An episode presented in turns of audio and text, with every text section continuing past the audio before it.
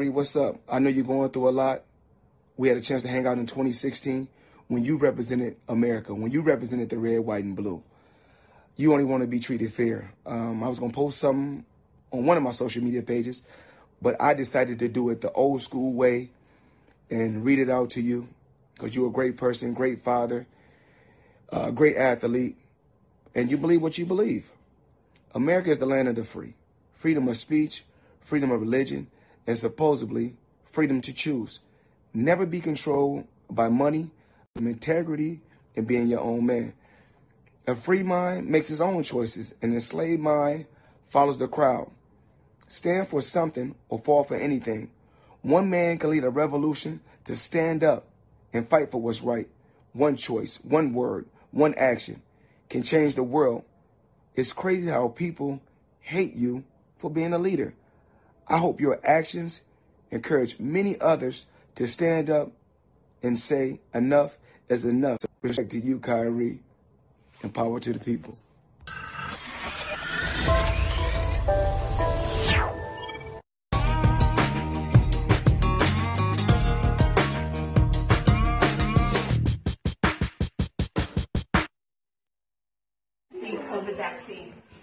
No, you need to come talk to me.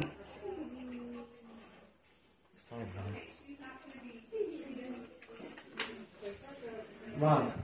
Mom. Mom. Yeah, she just walked away from me. The doctor? Yeah. Can I get After they paperwork no, after they just diagnosed my son with an infection, they're refusing to give him medication.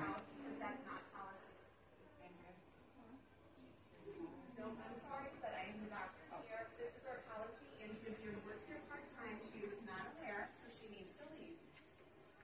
Is she not a doctor? She's a nurse practitioner. You can leave now without your phone. Excuse me. That is part, I can confiscate it. Should I call 911? You don't need to grab my stuff. Then please walk out. Kathy, can you please call security? So what you're telling me is my son has an infection, Can you please call and you're 911? and you're unwilling to treat him? Um, what we've asked for, and now she's um, videotaping everything and basically going to slander my name. Oh, I will. I will give this to whoever needs.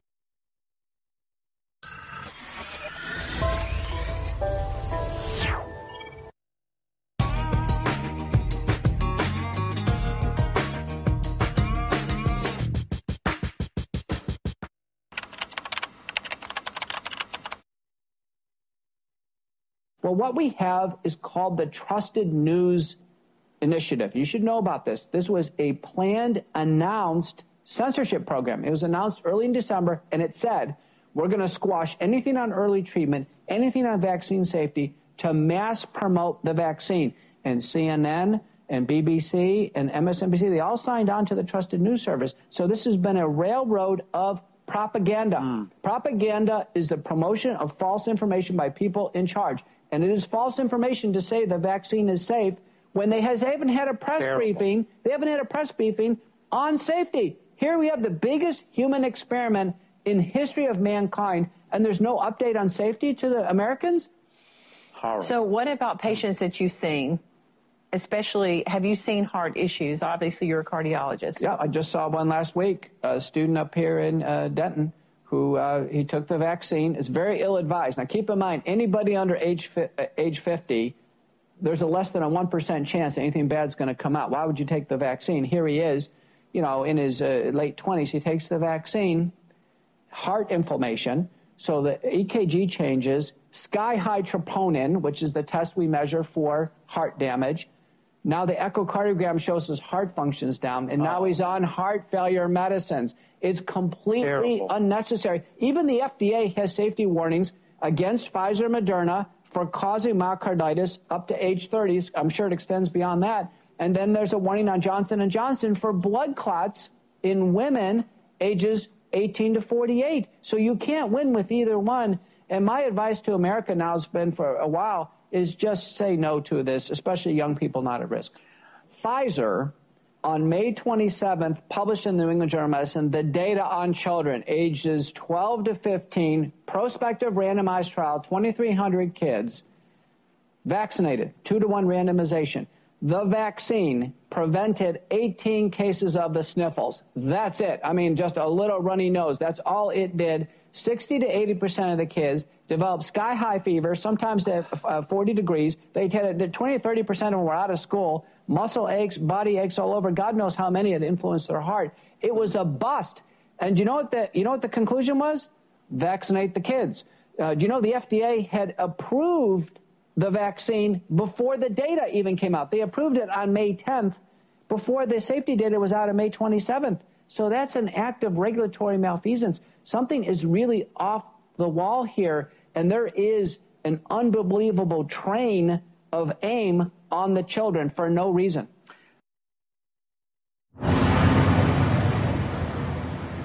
We're looking right now at the Brooklyn Bridge, or they're they're going. Can you see it in this picture? My monitor's kind of small. There it is.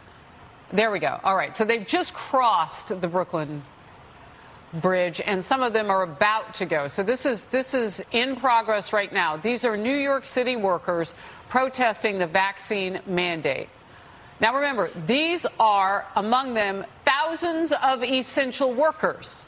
You know, city workers that needed to be here when everyone else was in lockdown. They didn't select themselves. They were told these are essential workers. And, and we needed for them to do their jobs. I'm going to lower my voice for just a second as this particular group makes its way to the Brooklyn Bridge and then to City Hall. Let's listen together for just a moment.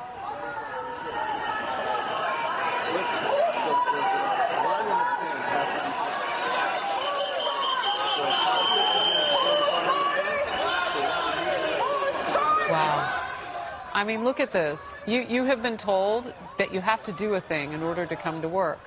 And some of you have already done that thing, but you don't want to capitulate to having been told. You see it differently. The city sees it differently. I don't know, Emily and Kaylee, if we can live without city workers in New York City, if many of them are police officers. Have you seen the crime? Yeah, it's amazing. Uh, look, Harris, I don't think we can live without city workers here. And you covered it on your show. You have Ron DeSantis saying, you know, if you're a law enforcement officer, come to Florida. You can get a $5,000 bonus. I think that a lot of people will be taking him up on that offer. And, you know, I hear often from, from viewers and get feedback. And one of the things I often hear is, you know, where are the solutions? Well, you're looking right now at one of the solutions. You're looking at first responders making their voice heard. Uh, when you look down at Florida with Governor DeSantis saying, I want a special legislative session. We're not waiting until next year. I want legal protections for employers uh, and employees. Uh, it's an important point, and DeSantis is taking action. And these are the people who are saying no to city leaders in New York. They're saying no, we will not succumb to your vaccine mandate.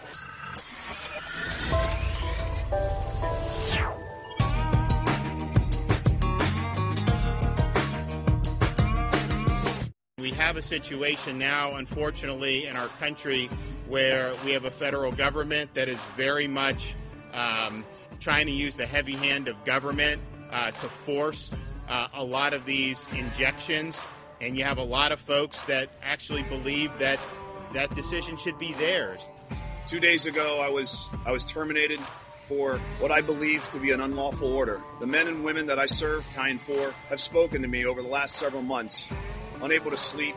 If they were mandated, would they be able to provide for their families? We believe in having basic medical freedom and individual choice, and that your right to earn a living should not be contingent upon COVID shots. I worked for American Airlines for 30 years, and it's hard after 30 years. We were essential workers, like the nurses, fire departments, police, and all that. We never stopped working. We have an opportunity here uh, uh, to take additional action. I think we have to do it. I think we have got to stand up for people's jobs and their livelihoods. To put a mandate like this in place and remove any percentage of nurses from the front lines is detrimental to patients' health. The repugnance of, of firing people who've been showing up to work this, you know, this whole time during the pandemic to help their neighbors and people in their communities. And, and now you're firing them. We're also going to be taking legislative action uh, to add protections for people in the state of Florida. And that, that's something that cannot wait until the regular legislative session next year. Um, it needs to happen soon. And so we will be calling the legislature back uh, for a special session. We are in the United States of America, the free states of America, and we have folks having to upload documentation into databases because of the mandates of this federal government. It will not be tolerated in Florida or accepted. It's very nice to be in a place where we have a governor who's willing to stand up for us, who believes that nurses matter, who believes that patients matter, who believes that we need to have frontline workers. So thank you, Governor DeSantis. Uh, we want to provide protection for people. We want to make it clear uh, that in Florida, your right to earn a living is not contingent uh, upon whatever choices you're making in terms of these injections.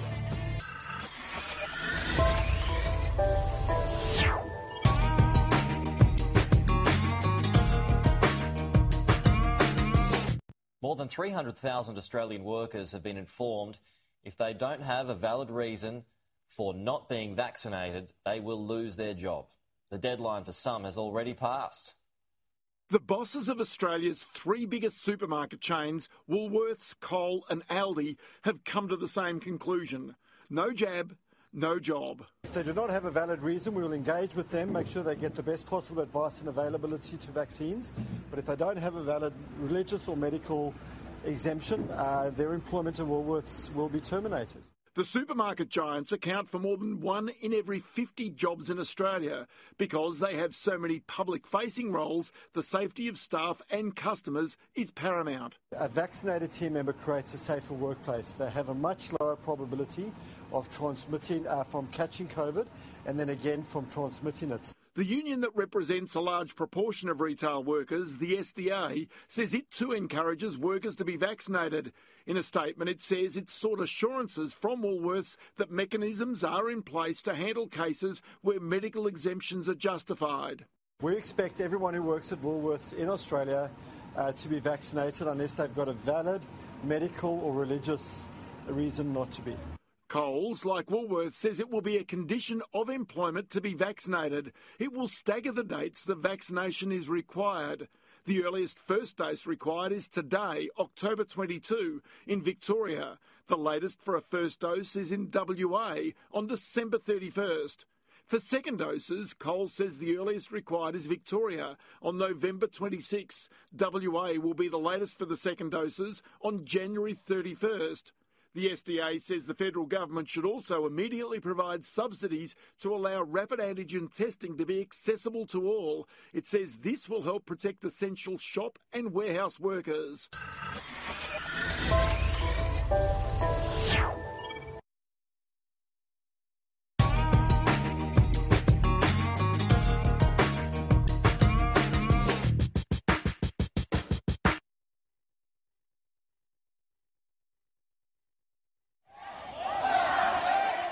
Social media footage shows crowds protesting in front of the offices of the Chinese real estate developer Evergrande. Evergrande is one of China's biggest property developers. It has the biggest sales in terms of property sales in China. In recent days, security has been stepped up outside its headquarters as the struggling company faces complaints from small investors, unpaid suppliers, and people unhappy that the homes that they purchased haven't yet been completed. In total, Evergrande owes more than $300 billion. It's one of the most indebted companies in the world. Evergrande borrowed a lot of money, what we call offshore in international financial markets, and it's probably not going to pay it back. Evergrande's massive debt problem has rippled out into global markets, with the S&P 500 seeing big swings. Beyond the potential default, international investors are particularly worried about what may happen next, as a big chunk of China's economy is linked to real estate if Evergrande fails and drags down the whole property sector, people worry if Chinese economy could develop at high speed as it did in the past years. More bullish investors think China could find a way to contain the fallout, but others are less certain that this can be safely diffused. This one company has got markets on edge, and its struggles could have big repercussions for global investors in recent months, Evergrande has been caught into one of the largest crises in its history. For years, Evergrande raised a lot of its cash by borrowing billions of dollars from banks and investors and pre selling unfinished apartments so that it could amass more land and develop projects in over 200 Chinese cities. It has some 800 projects underway. But this year, its shares have lost about 80% of their value in just a few months. Problems started for the company when pandemic lockdowns hurt property sales, and when Chinese authorities said they wanted to fight speculation in real estate and announced rules that barred Evergrande from taking on new debt. Many of its construction projects all over China has stopped. It started to face mounting pressure, complaints and protests from suppliers, contractors, home buyers, and small investors all over the country. In this footage from Chinese social media, people can be seen asking for compensation. The Wall Street Journal couldn't determine the author of the video or the exact date of this particular protest, and this clip has since been taken down. These photos show small investors being surrounded by security as they try to enter the company's headquarters in Shenzhen. Evergrande has repeatedly said that it would try to reimburse people and resume construction. Evergrande's struggles are raising questions over China's property market. Evergrande is such a big player on China's property industry. The property industry account for about 25% of the total economy. So if growth in that sector is eroded, we will see the macro economy under big challenges. In a memo on September 21st, Evergrande's chairman acknowledged the issues that the company faces, but vowed to push through the pain. Wall Street Journal reporting found that Chinese authorities have asked local governments to contain the potential downfall of Evergrande, but the government has been reluctant to bail it out. And global investors are watching to see how this could affect this year's market rally. The stock market has gone up a ton since the pandemic, especially in the US. And there's this sense of, well, what can make things go higher and what could go wrong? Some investors think letting Evergrande fail would be a sign that China is serious about reducing debt in the economy. People we talked to widely believe Beijing won't step in to protect shareholders or bondholders this time, but they might take some actions if they see social unrest spread or if they see financial markets being roiled heavily by Evergrande.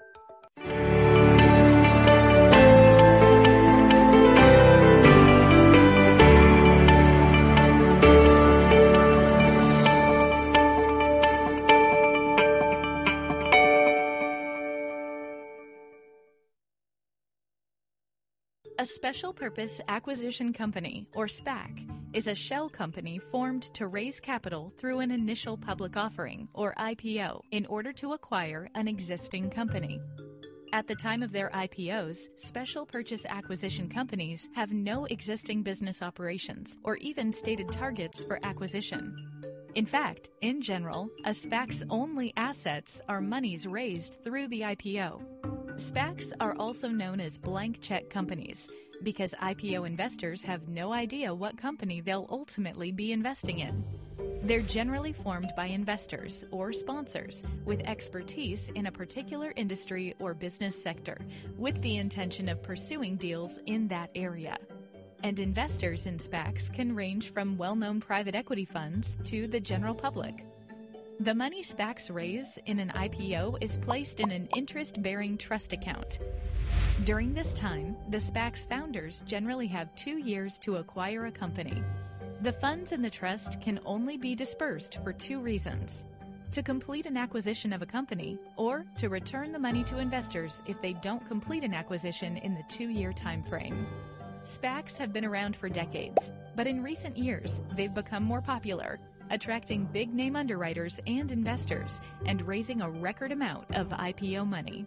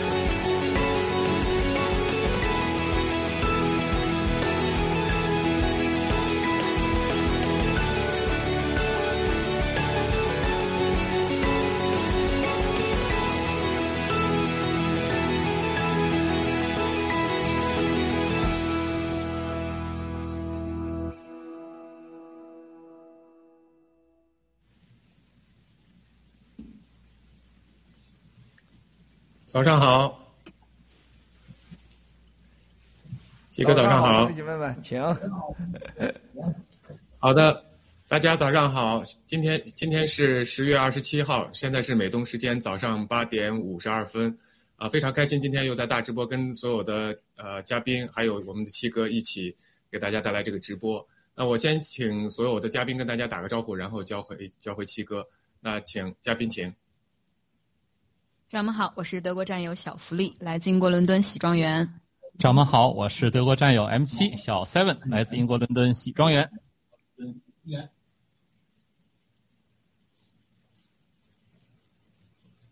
呃，微蓝没有声音。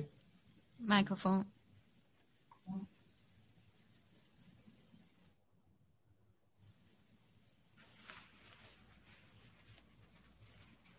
要不然大卫先来一下，然后再让微蓝再补上。好吧，呃，战友们大家好，文贵先生好，今天是我们的这个星期三，文贵先生大直播，恭喜大卫，谢谢战友们。呃，微蓝现在有声音了吗？没有。好的，那要不然我们先交回七哥。先给郭先生。先交回七七哥，嗯。青藤好，断背哥好啊，断背哥好，大卫兄弟好啊！今天小塞问，小福利，微蓝好啊！今天属于我看发现是英国帮啊，今天是欧洲帮，你们原欧洲人英喜的啊！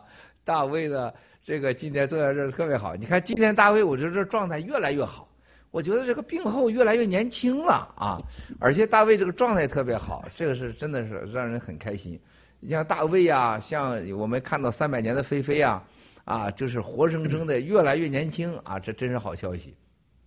说实在话，这个不管谁得过这病以后，这种状态对我们来讲是很重要、很重要的。你们不知道啥感受，我是每天都观赏的。我一看到里群里边大卫不发言的时候，我有点紧张。这又说啥事儿？这是说人吧，就是怕啊，就害怕。但是一看到他啊，有说话了啊，精神状态很好的时候，三百三百年飞飞在那块儿发点吃人吃语的时候，哎，就挺好啊。这是很开心，今天看着画面也很美。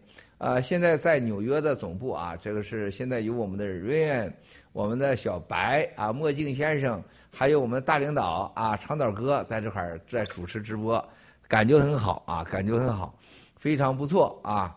这个兄弟姐妹们，你们看到我们现在新中国联邦啊，还有我们爆料革命呢，每天都在变化中，啊，变化才有希望啊，变化我们才说明我们正在奋斗中啊。呃，我昨天在车上说很多大事在发生，大家可能真的没有意识到，今天的美国，你们知道，在弗尔吉尼亚，在一在一场美国内部的政治斗争，在一场决战之中，可以说是啊，他们在选州长啊，选政府，啊，今天中午就应该出结果了啊，这个意义重大。第二个，就刚才你们我没有看今天所有的 PPT，就是 Spec，就是说这关于川普总统的啊，数字世界 TMTP 的 TG 的。整个公司的股价，今天是一个很重要的，因为昨天大家注意到没有，没有交易量了，就是炒的劲儿没了啊，没有交易量了，啊，想尝试超过九十四就一直上不去，然后就啪就给跌下来了，九十二到八十的时候就大家很使劲儿也 hold 不住，最后吧唧就跌到了这个五十几块钱，五十九，五十九，但是你看到啊，过夜的给的 offer 价是五十五。啊，在这种情况下，你看到这是很吓人的啊。那么昨天的上午还有战友还有侥幸心理呢。他说：“哎，七哥，说不定川普总统有招啊，还能涨上去呢。”吧唧吧唧，他可没想到说买了等赔去诉讼，他是真想投资，吧唧投进去了，不到俩小时就下来了。啊，所有人去炒你这个股票，他一定会早上炒，下午跌，它基本的常识，它不可能一大早上就跌去，怎么可能呢？是不是啊？这是一个常识。另外一个，大家要看到这个，今天我们谈的 spec 的时候，一个股市，还有好一个庄家，啊，还有基金，啊，还有后面的作家，啊，这记住就是叫吴征这号的共产党，他做你的时候一定会一直上，那是不可能的。就到了一百七十四的时候，就几秒钟啪叽就下来了，一百二。然后到九十，他不可能待几个小时，因为他那个钱是他会赔掉很多钱的。现在看，大部分的赔家都是美 God 穷人啊，支持者而且今天看啊，这个美嘎的所有的呃输钱的人会输得很惨，啊，因为他炒太夸张了，从这个九块钱炒到一百七十四的时候，将近是十七八倍啊。那么这些人赔的就很夸张了。一些老百姓在美国，大家你们好好看一看那个。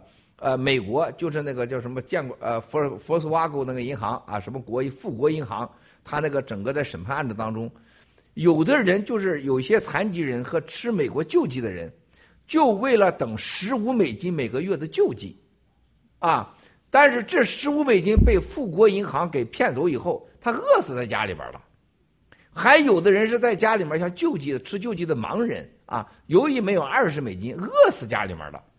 美嘎的支持者，川普总支持很多是美国中期很穷很穷的人，就和中国的杨改兰是一样的。那么这个美嘎的这个投资被给给骗走了以后，他就完了，没有任何生生意来源了。可不是一股说十股的问题，很可悲的，很可悲的。所以这一次，今天早上刚刚七点钟啊，一位美国的朋友发信息啊，他说这次的这个呃。这共产党安排的川普总统的股票骗局，会把整个美国的所有的川普和美嘎的跟随者，很多人啊，会毁在永远不可回头的路上。啊，这话说的是很有意思的啊！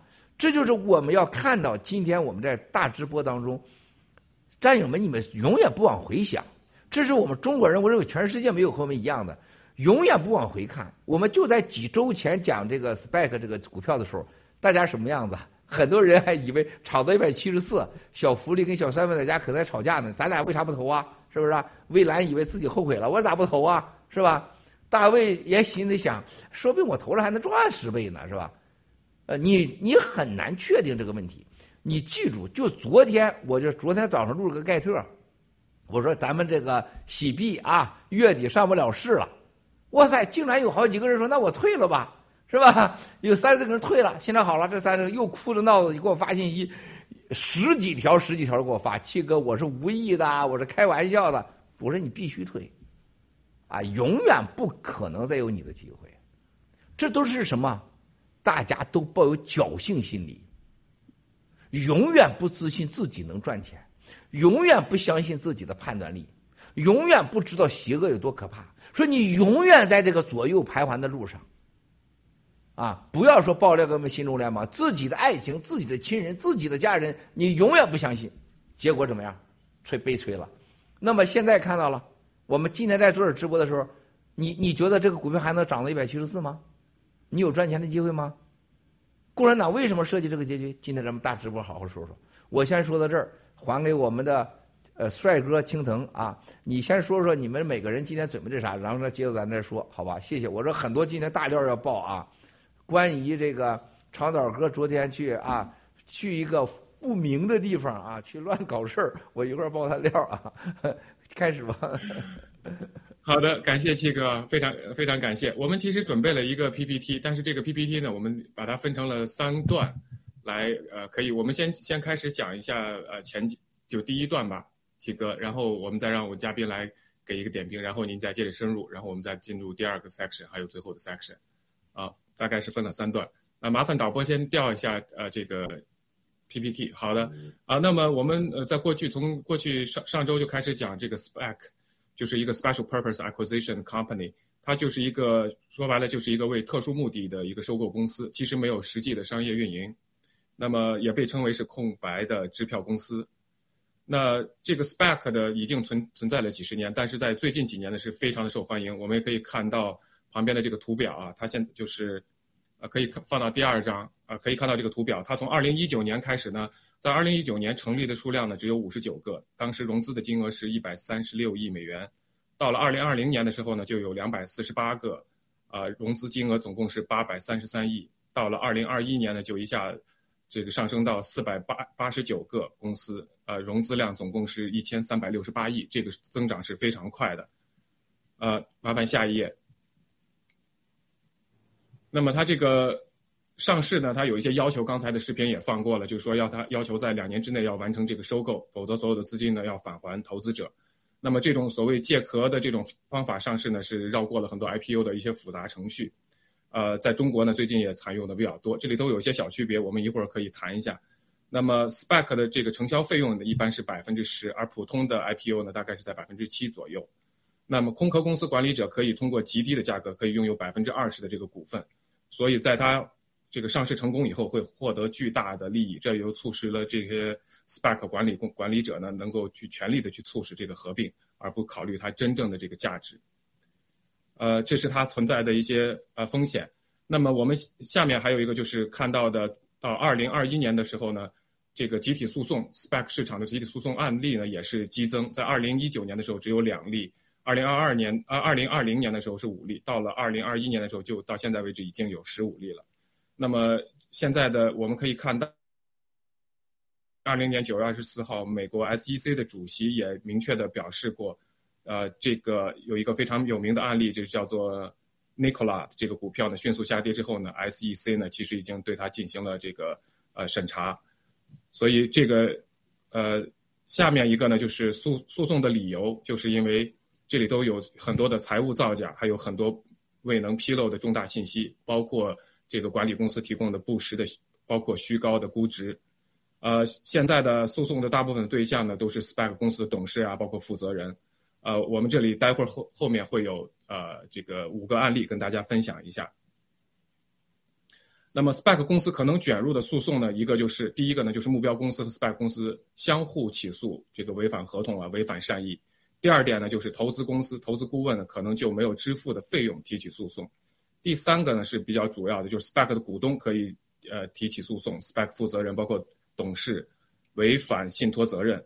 就是未第一就是他未能在这个二十四个月之内完成收购，第二个呢就是滥滥用他的代代理投票权啊，第三个就是没有做到尽职调查的相关信息，没有披露相关的目标公司管理团队啊，包括一些财务状况，第四个呢就是由控告 SPAC 发起人为了金钱而激励匆忙的合并，并没有进进行充分的调查，这是一个也是一个控告理由。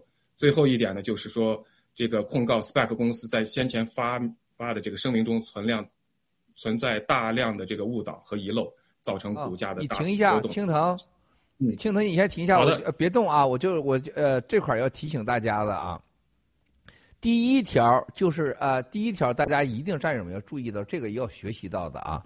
第一条就是相互啊起诉违反合同或违违反善意这件事情，你们记住今天的话，他们和川普总统之间一定会发生。啊，这是一定会发生的。第二个，投资银行、投资顾问可就未支付的费用提起诉讼，他们也一定会发生的。他现在已经在发生中了，据说啊。然后，SPAC 的股东呢，可以起诉 SPAC 的负责人和董事违反信托责任，这是一定会发生的。他们到现在还没公布呢啊！记住，现在这个数字世界还没有公布来买 TMTG 创普目标公司的合同和条款。记住啊，这个是很可怕的啊！这里所有的今天讲的重点，他和川普总统的并购并没有公布。然后这个特别是第三条的，你看这个滥用代理投资，这个代理投资这就有意思了。就特别是信托，他那个钱二点九六亿放在了川普总统的他们共同建立信托里边，你两年这是这是给你川普的了，是不是啊？你去我去买你这个去了。川普说我就这些啊。我就这玩意儿，他说你啥也没有，那我去并购了，并购垃圾就这样了。那这个问题上，这两点九六亿，两点九六亿不要忘了啊！昨天我们才看清楚啊，你们我们了解清楚，他这个公司的百就 TMTG 的呃，这川普总统的公司啊，百分之九十是他的，就川普总统的科技公司的处死，还有这个川普公司九十是他的，百分之十还是属于这个呃数码世界的。数码世界跟川普总统一毛股份关系没有。昨天这点很确定了啊！大家要记住，就是这个低质度沃的涨多少钱，跟川普总统没关系。那川普总统看到这个两点五亿是他的，他认为这就百分之百是我的了。但是川普总统突然发现，哇塞，你这个数码世界几十亿、上百亿的钱，川普总统觉得，嗯，我得吃点是吧？我不想要那么少。就这就发生以上三个问题发生了，哎。这个你给我们说清楚啊！这个你没有善意啊，啊，这个我完成不了啊！再往下呃并购你得说说事儿啊！那这就这就这就大了，然后就最后重大误数或遗漏造成股价大幅波动，这个控告是一定的。还有一个就是尽职调查不中，他没有尽职调查。还有一个涉及目标公司管理推荐人的财务激励，特别是没有披露相关信息，无征被刑事调查。被刑事调查的吴征是涉及谁知道吗？我在今天给大家先报个料啊，准备好心脏，这是天大的事儿啊！吴征在两年前刑事调查，其中涉及中共大概八九个政治局和常委的高官和家人，其中就包括川普总统。大家要记住啊，川普总统在职的时候，FBI 六十个人在某天早上突然把咱大使馆的办公室直接给封了，你们都不知道这事儿啊，因为这是保密的刑事案件，把整个大使馆六楼所有的设备全部拿走。哇塞，那动作可大了！我当时在船上，哈哈，当时赶快就让我咔咔回来了。出示的法律文件就是 FBI。跟着说跟你们半毛关系没有，因为麦尔斯国是证人，我是证人，因为我检举揭发了吴征，调查那个案子，刑事调就是调查其中吴征的刑事调查案犯罪。这个案子其中就是川普总统，啊，吴征是知道的啊。吴征本人是知道的，你吴征明知你是跟川普总统交易人和被交易人之间有刑事犯罪调查没公告，这这已经足够让他进美国的什么这个 Rich Island 进监狱待一辈子去了。就刚才那一条很重要，啊，大家要注意啊，不真实披露信息、重大这个信息泄露和重大信息隐瞒，还有双方之间是非善意的。最后的这个沟通的结果不都拉倒结束，所以说我今天先第一个说啊，刑事调查是肯定了，但是这个交易能不能成下去啊？我觉得就很难了。最后可能是哎，咱俩不干了。川普总统几乎是跟别人毁约百分之八九十吧，是吧？啊，无人跟人毁约百分之一百以上吧，是吧？永远是毁约，他的老婆都毁约，他把他老婆的 这天天去卖去，他能不毁约吗？是不是啊？所以这这种情况下，他这继续下去的可能性就很少了。现在就是看骗那些再多骗点人，今天早上开盘还得涨，啊，在六十、七十，甚至往一百上冲，啊，最后再下来，怎么再洗你钱呢？让冲上来，再冲回去，进进出出才能洗你钱。吴征这帮人不会放弃任何洗走别人一分钱机会的，啊，所以说继续说，京腾，你再继续，谢谢。好的，呃，其实七哥这个已经是我们的第一个 section 了，就是呃第一段。刚才您呃说的这些所有的这个诉讼的理由，包括诉讼的这个呃可能潜在的 SPAC 公司的这些诉讼风险，啊非常详细。那我也想先听听几位嘉宾的呃对这个现在第一段的这个想法，谢谢。好的，我们现在目前看到的是今天上午早上刚开盘，开盘这已经涨了啊，四点六二，嗯，百分之四点六二，呃，已经大家可以看到这个浮动。随时都在有一个有一个波动，这郭先生这说的真的是百分之百准确啊，让我们很难反驳。还有就是 SPAC 呃本身它是一个上市的工具哈，呃工具嘛它是一个中性的，呃可以有很多的相对于传统的 IPO 的方式来上市的话有很。很多的简便方简便的方式，但是呢，我觉得它这有几个特性，就是让我们甚至我们这种小老百姓听到了都会警钟响一下。比如说，所有嗯所有的人都知道，SPAC 公司这种上市的方式就是空白支票公司。那正常人听到空白支票，是不是就觉得又这是个骗局呢？叮叮叮。对，所以我们觉得这个 SPAC 方式的设计就是。其实就是我要打断一下，今天收割老百姓。小 seven，，我打断一下啊，这个福利，这个是解释咱是不对的啊，啊，而这个空白支票公司这个经济形式一定会成为世界上未来金融市场的主要工具。这个是这个它的形式并不是有问题的，它这个形式的规定，实际刚才你们看那个 presentation 讲的很清楚，就是你给你两年的时间，还有你的资金的去向。还有你和收购目标，就是开出的空白支票的公司，你不能有欺诈。你你就是你要不你买到，你做到，你把钱拿走；要不你把钱给拿回来，啊！但这里边给你的几个规定是很干净的。你回到这个当时 J.P. Morgan，还有当时的罗斯柴尔德，就是当时运作伦敦和美国市场的时候，实际上当初他达成的协议，这叫什么？叫世界全球金融市场的基础协议，实际上就是几条。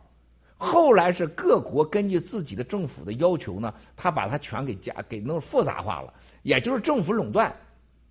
那么这又回到了最初的金融基础协议。实际上大家知道你是诚实的，这个方式是对的，是非常好的。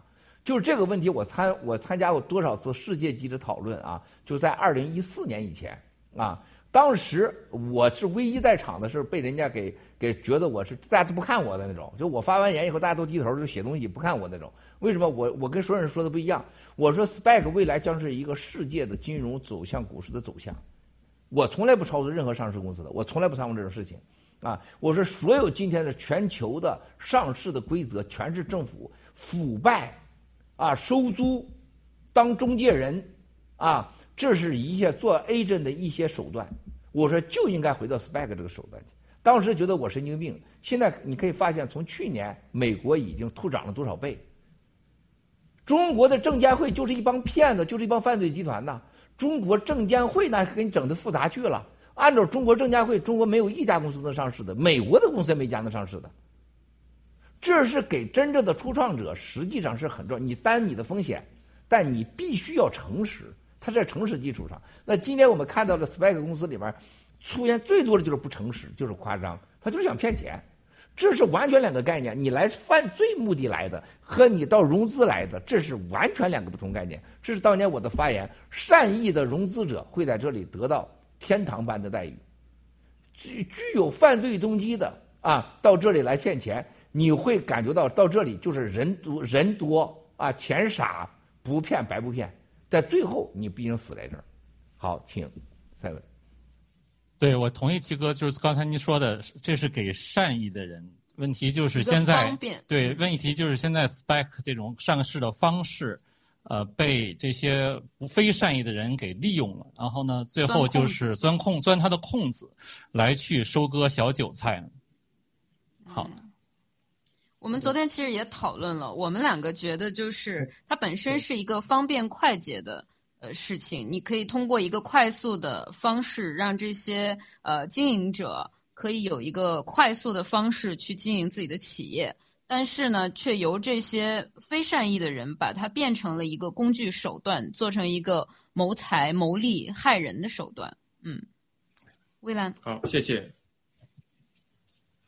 好，谢谢大家，这一次可以听得到我的声音了吧？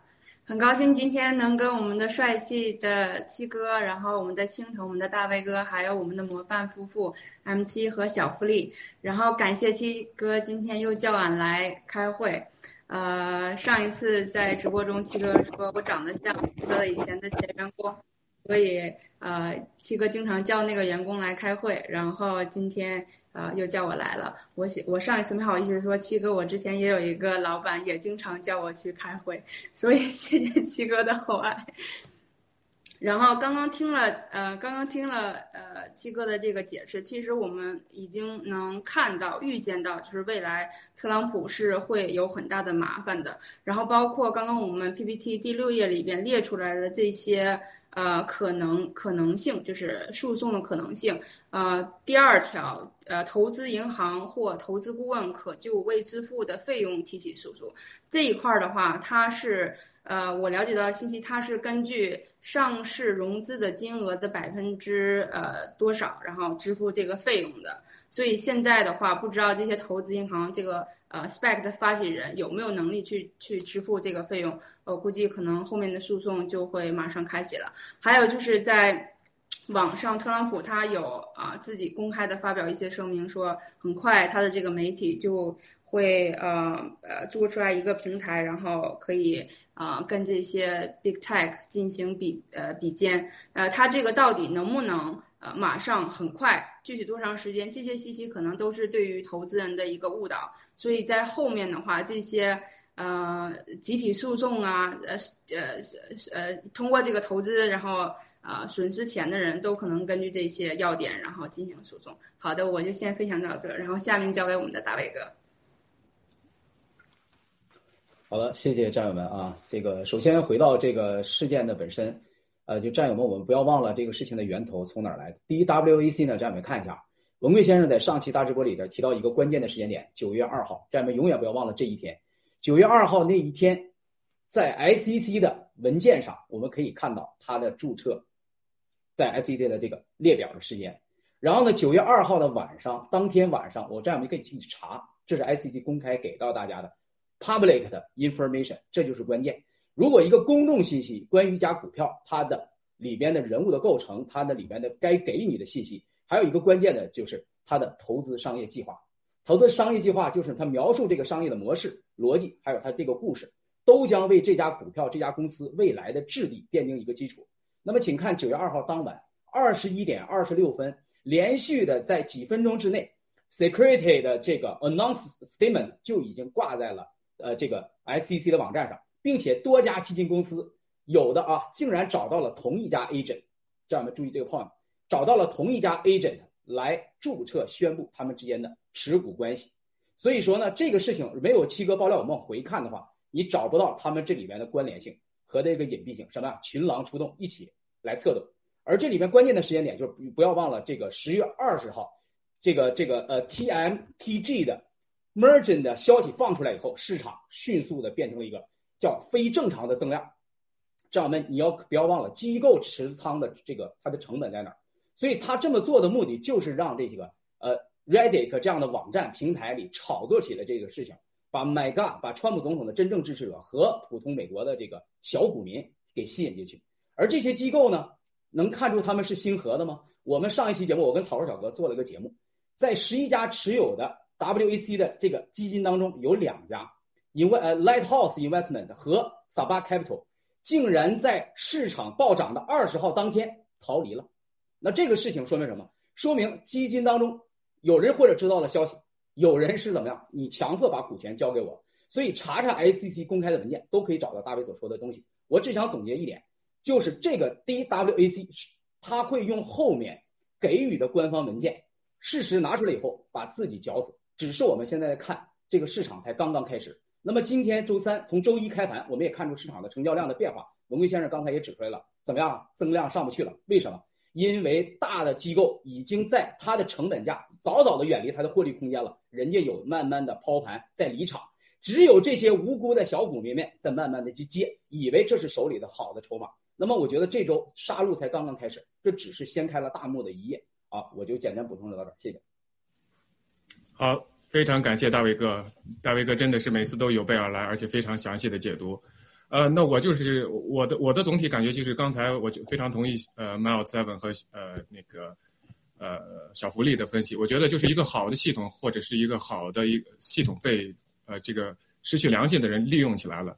那么我们也看到，现在的这个 SPAC 公司很多是靠名人，很多是一些所谓的 celebrity 去做支持，大部分其实就是做一个虚假的画一个饼，然后去捡韭菜。但是更可恶的，中共呢用利用这个系统，利用这个这个这套这个上市的方法来去呃这个收买呃川普。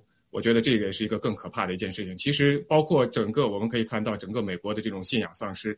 人一旦失去了信仰，他就可以利用所有的工具去为他自己的福祉或者为他自己的个人利益去谋谋取。所有再好的系统，如果丧失了这个本源的话，还是不会有好的结果的。好的，谢谢，我还给七哥。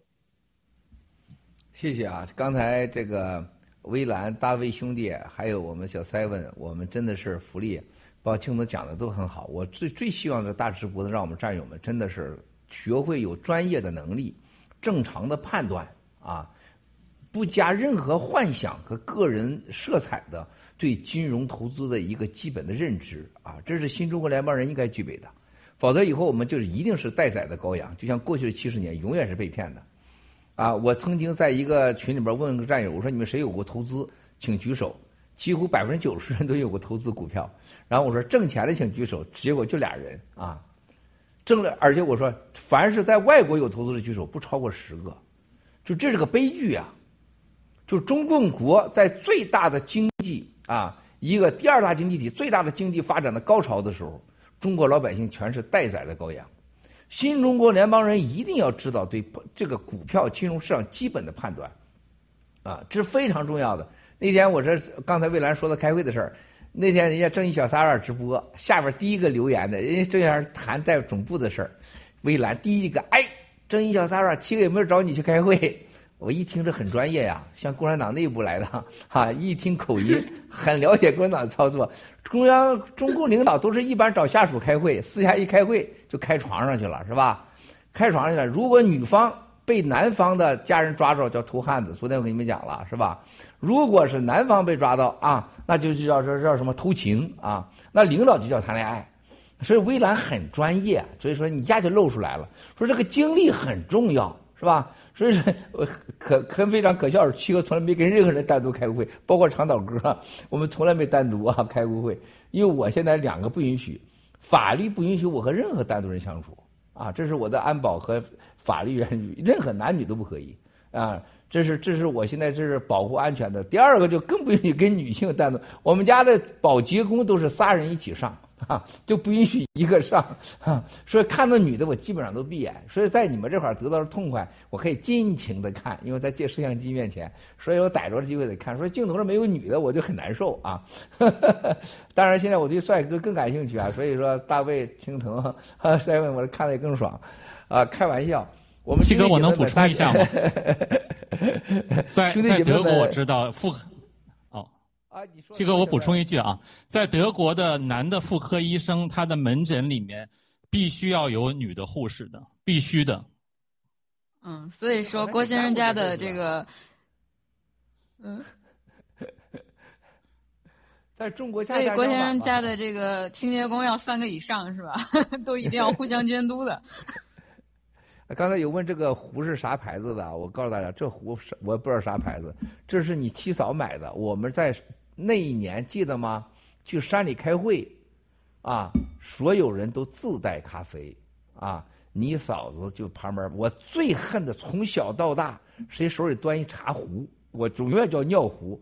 我曾经在我办公室，我说不要让我看到任何人桌子摆着一壶，还拎着袋儿那种的啊，茶壶还是茶渍啊，我受不了。啊，今天是因为我喝的咖啡是家里给煮好的。我就就就把这尿壶给拎来了，啥牌子不知道，你们千万别学，这是最土的。我就是中国人在哪拎个茶壶的形象，简直是比这个大妈舞还夸张。千万不要拎这玩意儿啊！你们谁见我说千万别拎个壶，我就一下就没感觉了啊！别介啊！刚才我这接着刚才说话说啊，兄弟姐妹们，我们从 spec 里边还要看到两个问题。我为什么咱们今天要重点讲 spec 呢？啊，因为你的人生未来将有很多。我给你举个最简单的例子。现在盖特如果到 SPAC 上市，跟他们有什么不一样？告诉我，大家现在什么不一样？GTV 到 SPAC 上市什么样？啊，去年啊，谢谢陈导哥，谢谢啊，你来给大家打个招呼，你过来，你别老在后面，来来来，你过来，长导哥，俺俩看看像兄弟不？打的领带都一样。啊，咱你咱新中国联邦人会越长越一样，这真是越长越一样。哎呀，咱国内搁这儿说啊，这长岛哥现在是太重要了啊，然后是夸了很多，做了很多事儿，特别是刚刚我说到十几个，都是妈妈、父亲、姐姐从医院急救回来的，对新中国联邦的感激，我一会儿我可以发几个信息来看一看，太感动，都是从死亡神里救回来的。说今天看到大卫时候，你们感觉我这个太多了这种信息啊！感谢新中国联邦。我接着刚才大家说的，在一开始就要 GTV，就 SPAC 上市。SPAC 当时就三家机构说，Miles，你要把 GTV，你要在 SPAC 上市，我每人先拿一亿美金进去，因为他的募资不超过三亿美元，就你最初的资金不超过三亿美元。不能超过这个钱，然后这股票的波动是另外一回事但是就马上就有了三亿美元，就我们放在那儿就三亿美元就进来了 GTV，然后这股票肯定是涨涨超过一百块钱以上的，而且不会下来的，是吧？因为他们会撑着。我说这不可以的，因为我 GTV 刚刚开始，我不想让任何猜测。我们也不需要这么多钱，你拿这钱干啥去？关键是，你拿这钱干啥去啊？咱不需要这钱呢。是吧？这是一个 GTV。第二，盖特，啊，在今年的就是八月底的时候，就有人来跟我们谈了，说我们现在收购你盖特，啊，是整个互联网界的排在前三号人物，，Miles 我加入进来，咱 SPAC 上市。他说我最起码带来巨额的资金，你愿不愿意干？我说那拿着钱干什么呢？你告诉我现在盖特拿了几百个亿美元干啥去啊？没任何用啊！我也不能拿家去，啊是不是啊？我也不能去拿着它去偷汉子去，也没有什么用。我干嘛要这么做呢？而且投钱的人要么是我的朋战友，要么就是我的过去的这个基金合作者。我干嘛要要去把手伸他们到腰包去呢？不干，啊！那么又话又说过来了。昨天 有个人说：“哎，Miles，你别别生气啊！我跟你说一件事儿，如果川普总统要把你们盖特买，你卖不卖？我永远不可能卖。他说出天价不可能。我这是第三次有人问我了。”在九月三号，我知道这件事以后，我和川普总统的旁边的几个人啊，我不说是谁了。他说：“Miles，为啥不不可以卖给川普总统？我一股都不可以。我说因为这个经营最重要。盖特不是光赚钱，盖特是要发挥他灭共和自由媒体的价值。最重要的事情，就像很多人问杰森·穆勒先生一样，哎，你这个盖川普总统有社交媒体了以后，那你们？”呃，这盖这样意思，你还能存在吗？还有意义吗？啊，很多人没有回答这个问题。我昨天跟很多人开会时，我回答我说：“你们一定要记住，最重要是什么？这个问题是很愚蠢，这个问题是最好的问题。之所以有推特能把川普总统给踢出去，全世界的媒体把右派全部晋升，能形成全世界的效果，它就两个根本的原因。”第一条，它有垄断，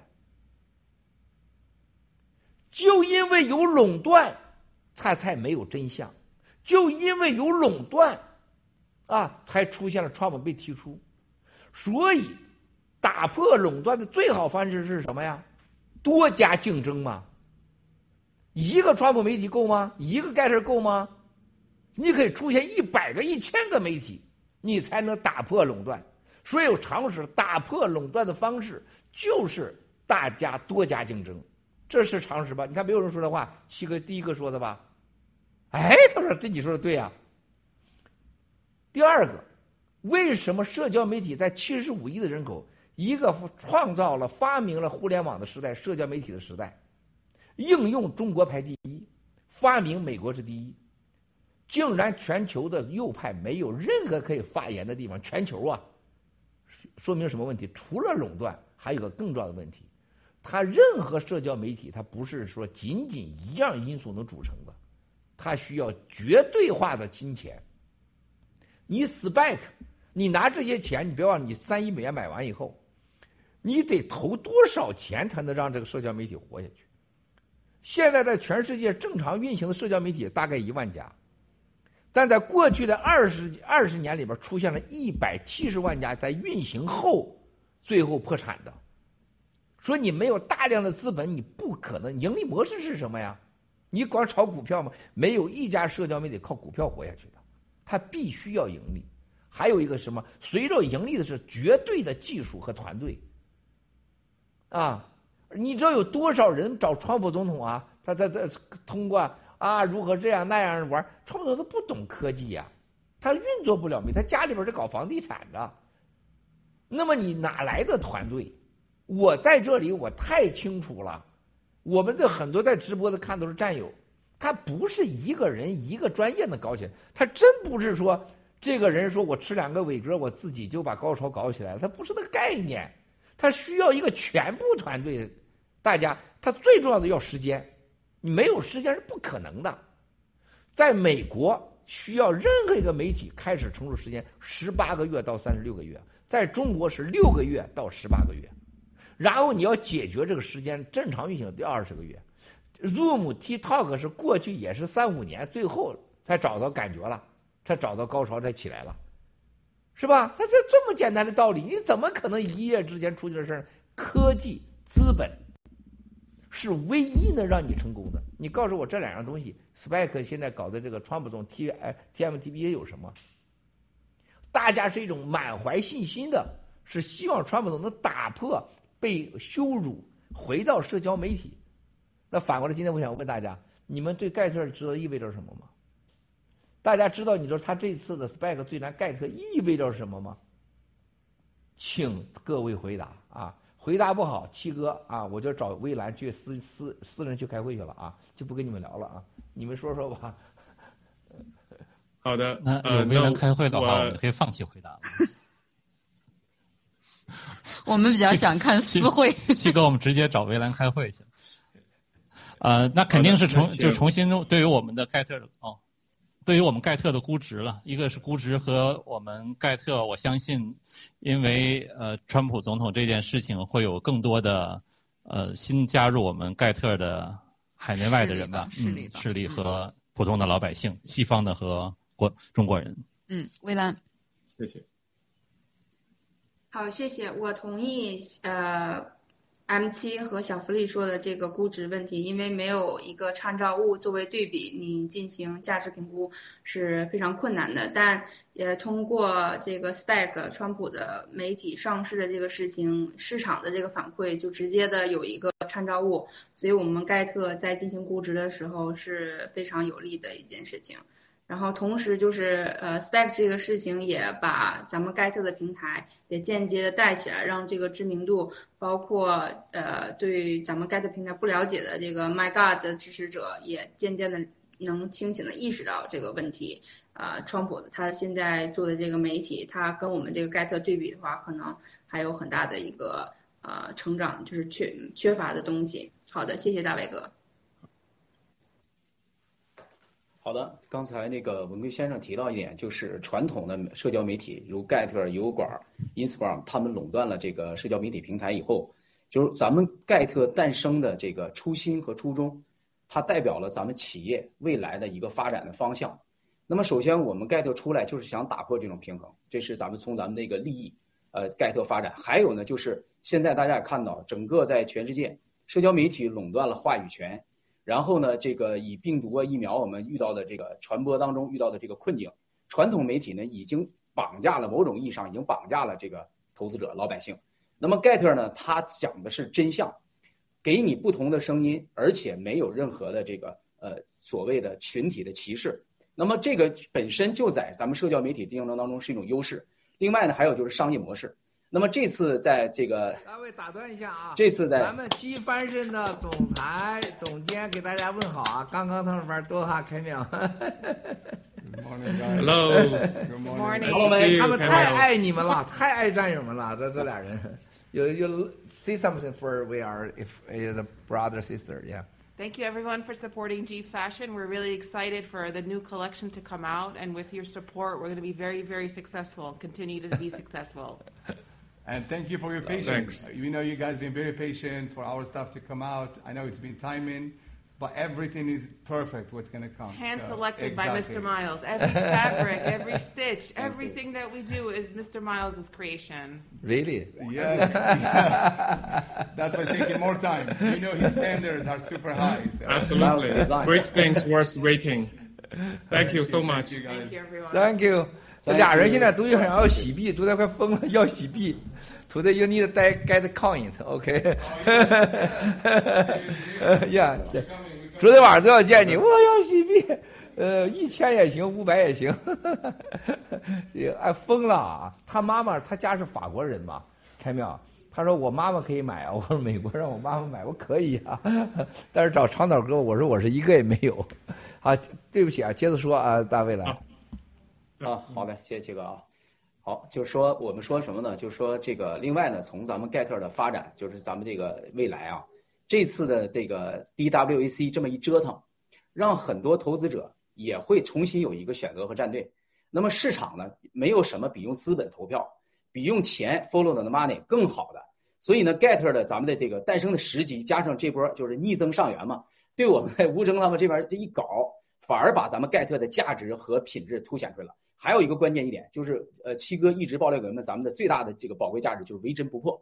那么我们 Get 给你提供的商业模式、平台、信息，我们的团队，还有已经成功的这些基础，还有即将到来的 Get 的这个打赏功能，我们的这个这个多个这个呃文化圈平台的这个入驻，比如说好莱坞明星的加入，这些都会推升眼叫下游生生这个商业链。那么整个呢，互联网行业呢，它其实是有上下游的。那么盖特起来了，就会把其他的小的科技公司来。那么我相信七哥后面我们还有一些战略性的并购。那么这样的一来的话呢，整个等于在这次较量当中，我们叫什么呢？叫所有的力量都集中在咱们一身了。所以呢，商业模式未来还有时机点，我觉得都赶在一个比较好的呃这么一个切记，逆增上缘。谢谢七哥。好的，谢谢大卫哥。啊，我我是觉得，其实昨天呃，Jason Miller 先生在盖特上已经发了，就是我们的最近几天的盖特的增长已经是大概就是百分之八十的这个呃，就是有就是呃这个呃新注册。那我觉得川普的这件事情呢，呃。SPAC 这么一搞的话呢，其实是给盖特打开了一个更大的门，因为盖特不再被定定标成是一个右翼的一个媒体或者一个平台。那么这个是打开了一个真真的给左派的很多的文贵先生也透露了，包括这个主席啊，都可以是民主党的人士。那么这个时候，他等于把整个一半的人士的这个门都打开了，这是一个非常好的一个事情。其实我们的平台就真的是以前的所有的风险都不存在了。而且是被是主动的，他川普自己主动选择的，这个对我们来说是一个非常利好的。还有一点就是刚才七哥提到的竞争，因为没有对比，没有伤害。那么盖特从这个上线到现在，所有的功能完善，所有的呃，我们看到七哥的这个在线直播，所有的功能的完善，而且也是一步一步 action action 做过来的，有实质的团队，有实质的这个成果。在这个对比之下，那那没有就是如果是一个公平的选择的话，没有什么其他的。呃，选项能够能够比过盖特，所以我觉得对盖特整个的提升是一个大幅度的提升。好，谢谢，交回七哥。好，谢谢青藤兄弟、大卫兄弟，大家讲太好了。常老哥，你那饭真不能凉了，你必须让他们吃，你不吃我在这儿就冷冷静不了了。现在已经，你们老板饭都弄凉了吃，啊，这穷人出身，你说吃最重要。你们几个不吃饭，我就不直播了，我就不可以不聊了啊，我不谈，我不谈了啊。你说昨天晚上都八点钟给你们订的饭，结果现在你们还不吃。天哪，整的我像个老老奶奶似的。要不然我们搞个吃播呗，大家一块吃啊？没无所谓，没事儿，我就吃一口就行。我就不爱吃这个这个这种带西红柿的这种卷东西，我一吃就受不了。从来不吃这些东西，但是热的这饼我爱吃，我就不爱吃那种里边西红柿、青菜卷的了。哎呀，不受不了，黏糊糊的。好，我刚才给大家说，问了盖特啊。就是说对我们有利啊！你们讲的很对，但是呢，很多记住，我们要记住，就是盖特会让美国和全世界人都都要懂一个道理：只有竞争，公平的竞争才是打破垄断的唯一方式。盖特开开辟了这个先机，告诉世界答案。啊，我们是第一家，最好有一百家、一千家盖特才可以。有这样的出来以后，就不会有无争。这种流氓骗子下三滥，拿着老婆找钥匙，能在骗钱去，绝对不能让这个金钱代表科技。就是这些买嘎的人以为你拿点几百块钱，你就可以就可以干掉这个垄断了吗？是不可能的，啊，这个又达到了，啊，盖特就是行动的好榜样。更重要的是什么？大家没有没有认真研究过，啊，昨天的时候我我们的我对这个投资委员会我真的是特别感动。我觉得盖特有一个真的是老天爷给的一切一切最美好的东西，就是天机。就昨天和前天投资委员会啊说拿出来这个投广告费的时候，给了一亿美元广告费，在明年七月份以前，而且要求杰森米勒必须花出去。哇塞，我觉得这简直是啊，没有人提啊，是董投资委员会拿出来的，而且要求这本周要拿出方案，一亿美元投出去。更重要的事情啊。现在给各国分配的资金，就下一周就要花出去的钱，要广告出去，啊，我我看上面这特别有意思啊，巴西、日本、英国、美国、澳大利亚，啊这几个国家，然后加斯米尔就说：“为什么不能有德国呢？”啊，哎，我说这是小三位小福利高兴了，还有这未来啊都来自德国啊，然后说德国现在很强啊。而且德国的支持者非常的活跃啊，哎，这然后投资可以啊，又把德国给加上去。每个国家分配了都是马上啊，不包含了一亿范围内的啊，也是很大的投资广告投入。这个时候你知道为什么？这就是我觉得盖特的投资结构是太重要了。就投资委员会认为，现在的盖特的最大的价值之一，它百分之四十七的用户是美国。百分之五十三的用户是世界各地。啊，这个大家看到了，这个牛了，这个牛了，就是川普总统他永远不可能有一个国际性的这个媒体平台，绝对不可能。盖特的价值就是因为它国际化。那么这次川普总统不来这个盖特，你知道最大的问题，我们永远支持。哎，投资委员会竟然定出了三个原原则啊。第一，告诉杰森·米勒，永远支持川普总统，牛。我操，这就是人家有钱的原因呢。这个时候绝不退缩，永远支持川普总统。第二，只要川普总统需要整个盖特支持的，就分享一切可以分享的。第二叫分享。哇塞，这简直是！你看这胸怀，你要共产党哪有这胸怀？是不是？上大街抗议一下就给抓起来了，是吧？就给你弄死个球的了，是吧？一个一个国家的政党就这么王八蛋。第三件事情是什么？合作。说只要川普总统需要合作的，我们全部打开大门。说人家能管理几千亿美元的基金，那不是盖的，不是吹牛的，绝不是一个普通人的狭隘的心怀能理解的。你看看，这给盖特来了一个更大的机会。所以，川普总统的支持者竟然在过去的几天，所有人表达，即使川普总统有了成功的媒体，我们也希望留在盖特。不但如此，很多人希望盖特啊能更成功，因为盖特是你看到那个年龄受众了吗？推特盖特平均年龄是四十岁到六十五岁，Instagram 是平均二十岁到四十五岁，Facebook 是大概在二十岁到六十岁之间跨度最多的，但是 Facebook 的百分之六十到七十都在四十岁左右。那么盖特接下来的就是照片功能，就跟 Instagram 的功能还咱有特别的这个研发和设计，就是把 Instagram 的年轻的受众，什么叫照片呢？照片叫展示自己、分享自己，拿到盖特来，你们会绝对会震撼的。第二个就是抖音啊，抖音是目前大概在二十岁到五十岁之间，但是在百分之六十到七十都是三十岁到五十岁之间的。你看看这个受众。那么咱们的小视频就是这个短视频十五秒的，叫销售自己，啊，销售自己啊，这咱们也有了，这个这年头又有了。然后这个所有的盖文现在已经有的七百多个字儿啊，发三分钟视频，推特的功能几乎在五十岁到六十岁的又有了。那么更重要的，下在盖特下边有个叫私密直播啊，啥叫私密直播呀？跟国内那些所谓的那个网红是不一样的。啥叫私密直播？就是说，我今天微蓝开个频道啊，我叫微蓝，有人知道我叫微蓝，啊，你到我这来来这个参加我的直播，我提前通告了以后，我直播的方式呢，你要必须是真人真名真姓，还有打赏的资格，啊，我知道你是谁，有各种资格以后，你可以加入到我的直播。加入以后我干什么呢？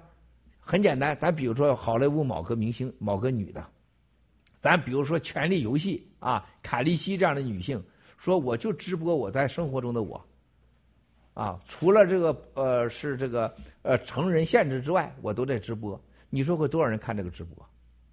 啊，你比如说咱们喜欢的某个明星，他在全世界有二十几亿人喜欢他，一个人你给他一美金，都二十亿美元现金。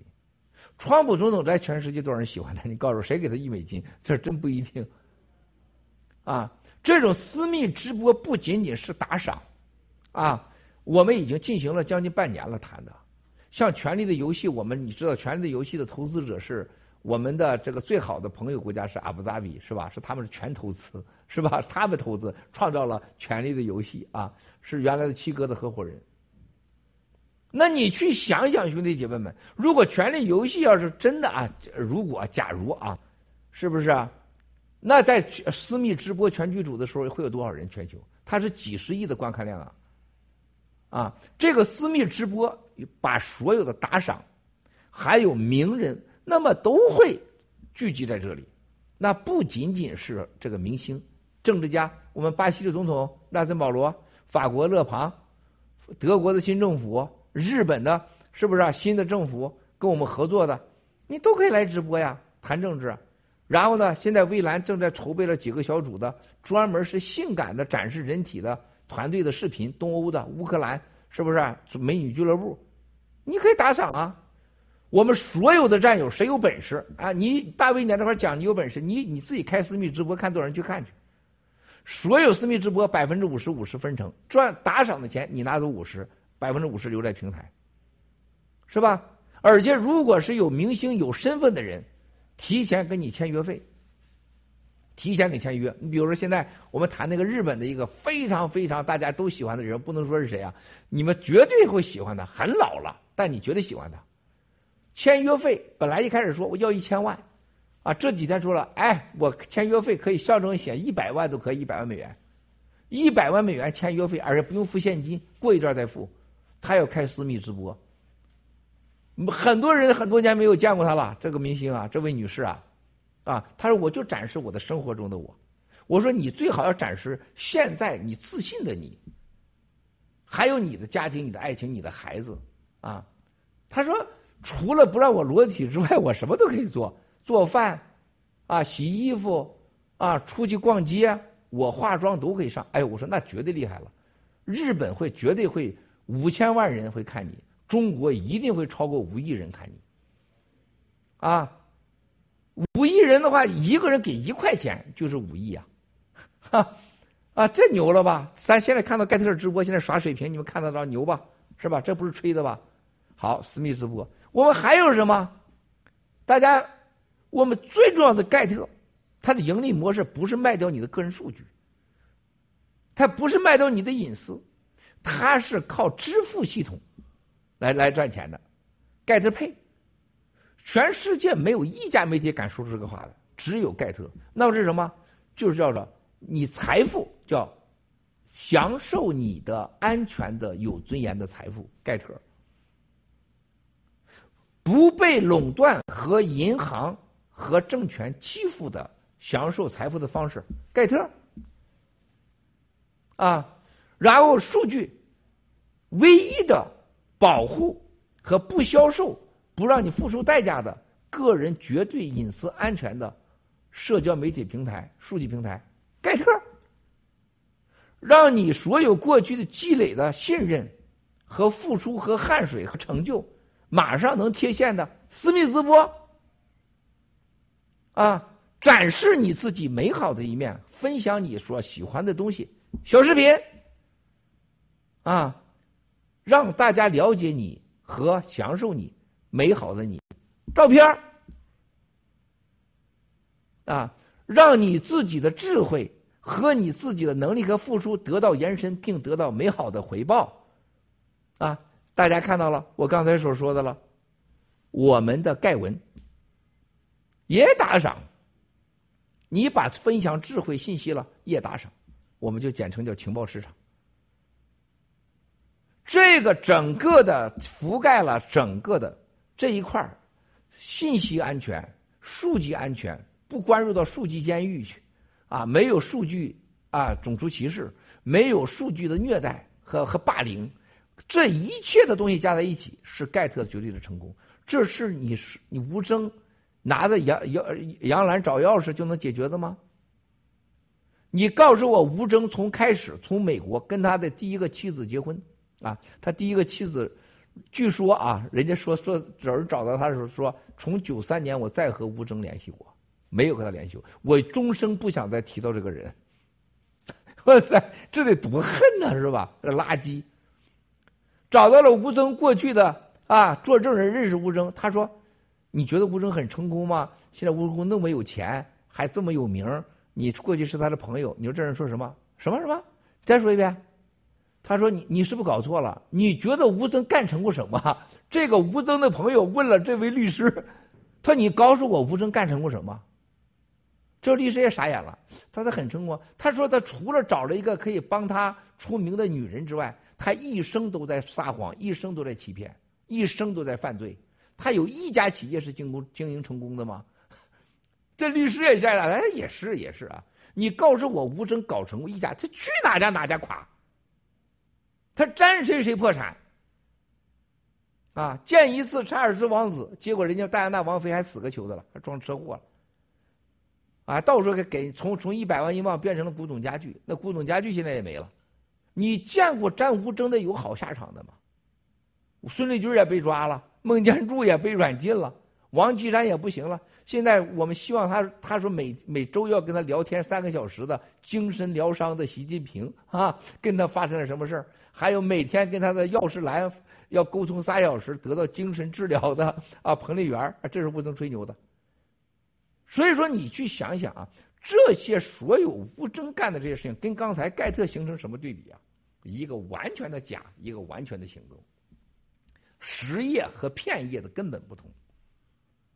那么刚才就川普总统他干了这件事情以后，这个最大的一个问题就百分之二十三到三十五的川普总统的决定支持者，因为反对这些媒体的大佬们离开了社交媒体。但是这回川普总统告诉他们讲，我找了一中国共产党的特务吴征来给你们建个社交媒体。这些人说我回来，但是爷我不去你那儿了，我去盖特吧。更坚定的回到盖特，而且盖特是用实力和技术，唯一让他们感觉到没有数字监狱，没有数字垄断，没有社交垄断，没有让他负债，没有受到羞辱的唯一的公平的社交媒体平台。最关键的事情。让他们心里很舒畅，能打破垄断，而且能让他分析，不是要他的钱，能让他赚钱。就在现在，多大的事儿战友们知道吗？就在此时此刻，美国内部的政争到了一个绝对的分水岭的时刻。弗吉尼亚正在选州长，选州政府。今天中午就应该有消息了，这是绝对的很关键的啊！你们你们不知道这个事儿有多大。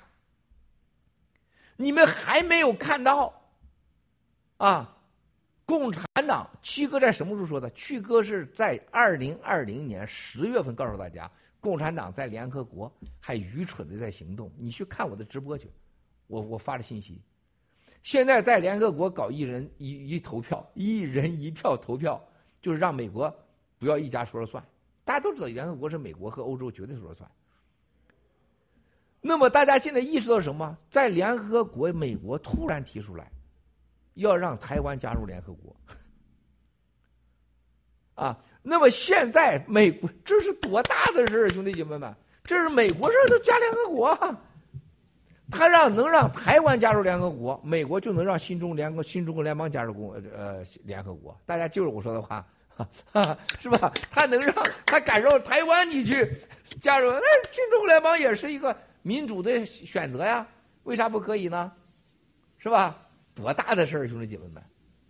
从这一系列事情上，川拜登总统和美国现任政府跟中共的勾兑都是在玩他，成天告诉他：“你放心啊，病毒的事不追究啊，台湾的事好说好说，新疆的事没事没事啊，新中国联邦哎呀不屌他，是吧？这一定这样说，但是夸夸夸就行动。”你们没有意识到吧，兄弟姐妹，就这过去其实你知道多大的事儿啊？两周前，当有人告诉我说，美国会在联合国跟中共开始 PK，而且有人给给给拜登总统说，如果在联合国你不吱声，你会怎么样怎么样？他怎么吱声？他说让台湾加入联合国，说再不行，啊，可以让中国新疆啊法人代表团加入联合国，甚至在新中国联邦也加入联合国，提议呗。就美国手里有太多工具了，哎，对呀，马上就执行。当我听说消息的时候，七哥真的想裸奔的感觉。你们不知道共产党有多愚蠢，所有人都在给洗洗衣神。你看看我们的联合国干掉美国，他不去挑战美国在联合国，台湾没这个机会，新中国联邦没这个机会，新疆没这个机会。他不去这么搞，就内部的这个弗吉尼亚的斗争，他不可能有利于美国。这种情况下，他觉得你这个政府你软弱，你软弱跟谁呀？他跟保守派去了。所以兄弟姐妹，你们一定要看到，这包括德国的政府，啊，默克尔完球蛋了。你知道德国现在新政府想干什么吗？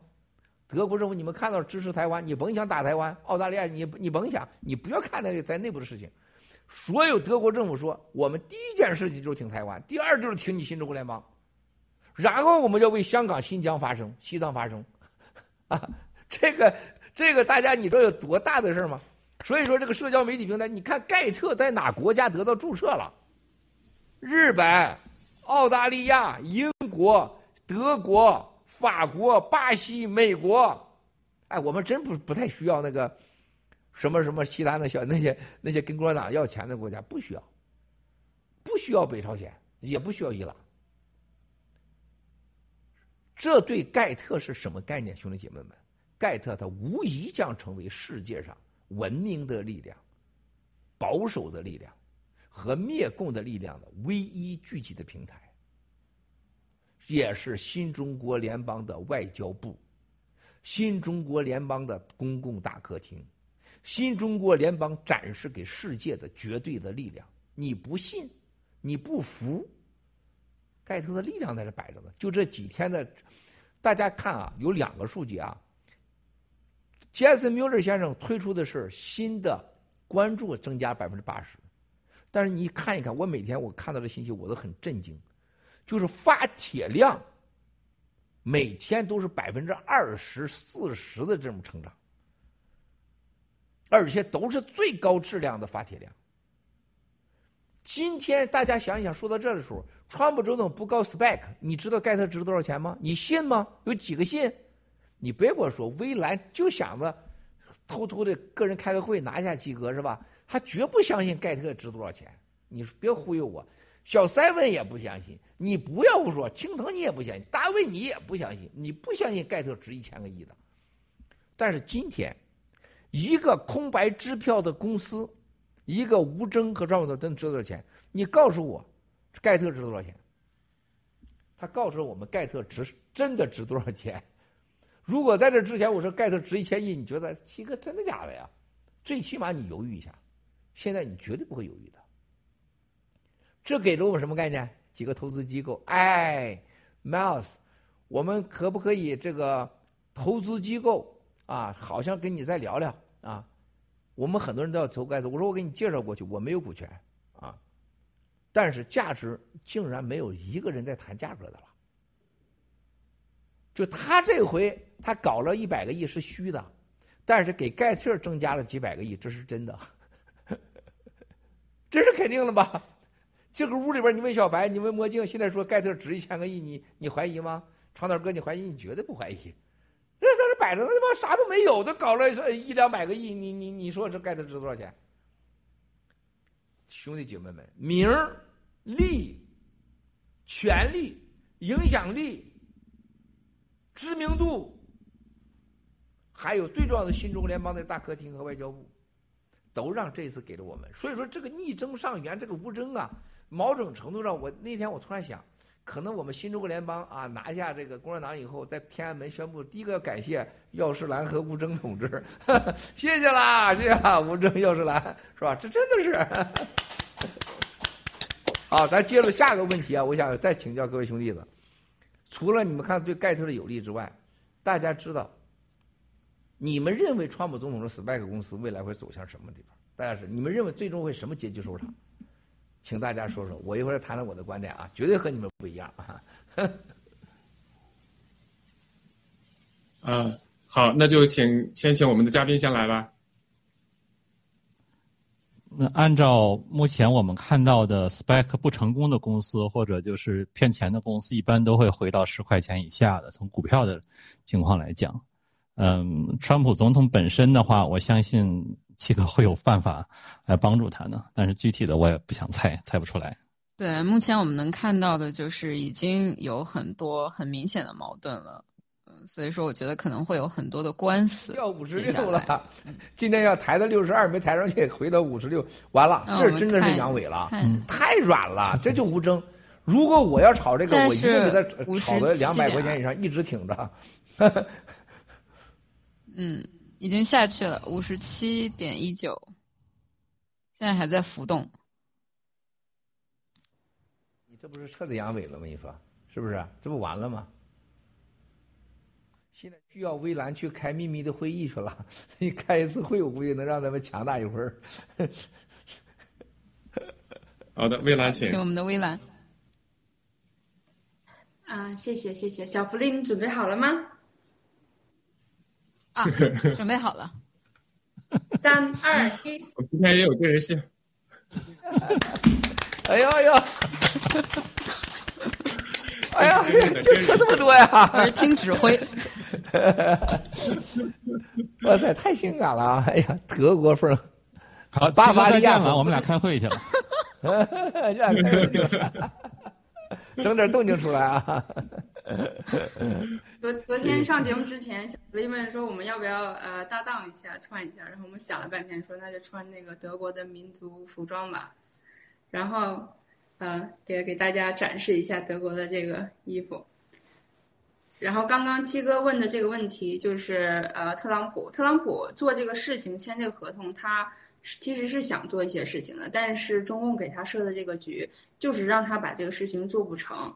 然后，呃，后面的话就是肯定是各种各样的诉讼啊，你告我，我告你，然后包括这些呃投资人要赔钱呢，那后面怎么能把这个事情做出来呢？肯定是不可能的。然后，呃，这可能就是说最后的话以退市为结局，然后特朗普赔一些钱，但是搞不好的话，呃，可能就是刑事诉讼，那特朗普会不会被拽到监狱里，这些都不好说。然后同时，我觉得就是中共它其实是为了打击明年二零二二年那个中期选举，包括呃国会的，然后这些众议院、参议院的这些候选人，嗯，其实就是借着这个事情，第一是打击盖特的平台，让嗯盖特朗普不能加入盖特，然后后面的话就是特朗普可能会呃跟着这个，他们可能也想着就是呃通通过。无争，然后把特朗普给拽下这个神坛吧。对，这是我的一些呃理解对于这个事情。好的，谢谢。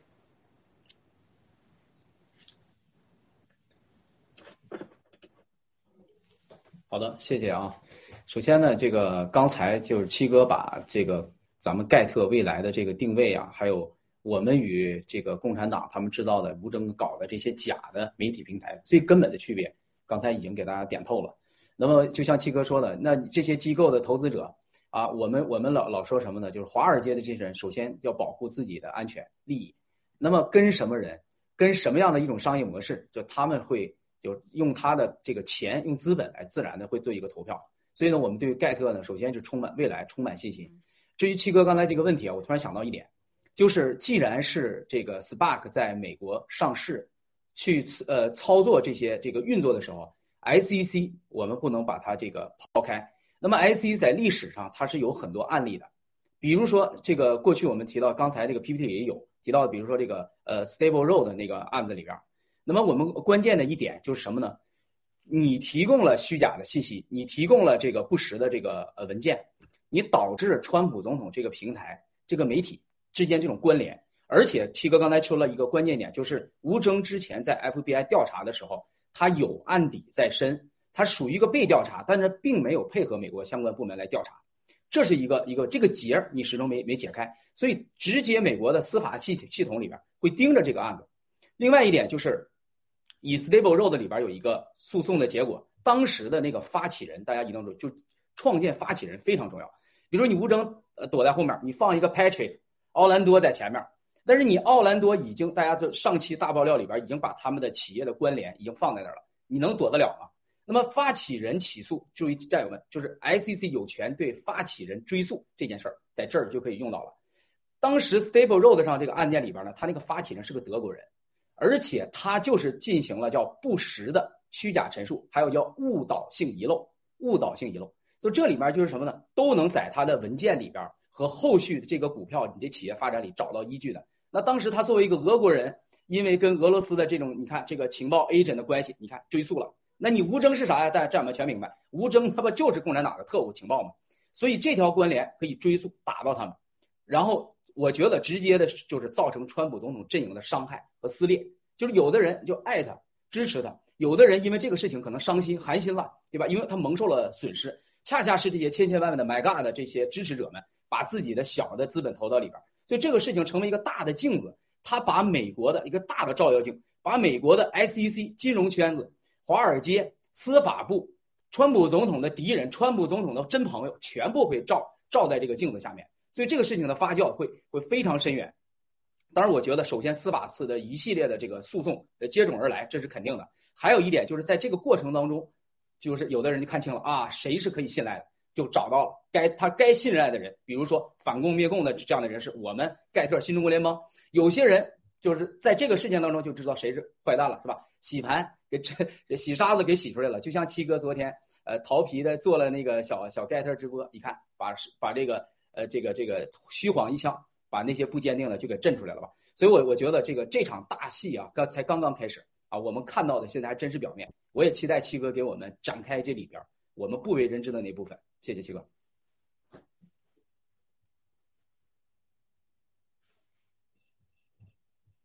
是的，就是刚才我们提到，其实美国还是一个有法律的国家，所以我相信他会通过一系列的法律程序来处理这件事情。所以，川普总统他不管是被骗了还是被被蒙了，我想他会通过一些法律渠道去解决自己的个人问题。但是，我觉得我更，呃，我更关心的是这件事情引发的对中共的这个影响，在国内的一个影响，包括就是对呃所有的这个灭共进程的一个推进，这是我可能觉得更关键的一个，因为我觉得美国呃不管这个呃这些坏了良心的人利用 spec 去做捡韭菜也好，或者是害某个人害像川普总统这样的这个情况发生。他都有法律程序慢慢去走，但是我是更关心这个事情对国内对我们灭共的推进，我觉得这个可能才是呃最终的一个我们更关更关心的一个吧，我个个人更关心的一个呃发展方向。谢谢七哥，谢谢青藤啊，这个大家讲的这真的非常好，这就是我们大直播真正的魅力，就是如果一个直播一直听七个人一个在这儿叭叭叭叭叭叭叭叭叭叭的，共产党没有也是悲剧。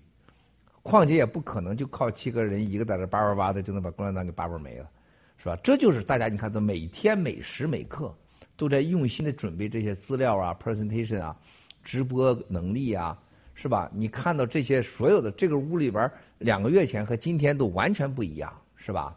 然后呢，所有的直播的状况也不一样。我们这是直播。我们讲的是真人真事儿啊，不是露大脑袋蛇妖眼啊，还有那些那个九指妖这帮孙子讲的都是上帝呀、真理呀，永远摸不着也看不着不可衡量的东西，是吧？你看这些欺民贼们现在都成啥了？一帮人垃圾啊！所以说你可以看到，当年就是我们爆料革命到现在，一切都是用事实和结果证明给你看啊！真的就是身陷阳谷先拿线，咱走着看是吧？都是事实。就现在你们能讲出这些话，这是中国所谓那些专家们他都讲不出来的啊！这不是开玩笑的，这是亲身的经历。你现在看到 SPAC 已经五十三块三毛二了，你知道五十三块三毛二什么概念吗？我我我我知道的，他们十一家基金的对赌的钱是多少钱呢？他们是对赌拿出来，就是咱把这个股价抬到多少钱呢？大家抬到抬到一百块钱，那是一百块钱一开始没人来的时候，那谁拿这个钱出来？就是。算了算，啊，这是两千两百万股流通，我们先买这个一千万股，我们要自己拿钱出来叫对赌嘛，拿多少钱出来呢？一样给中共国，他最起码的你算算，他得拿出来大概二十亿美元。就是当他这个低于五十和六十的时候，他就赔本了，就自己的钱就出去了，没了，就被那些。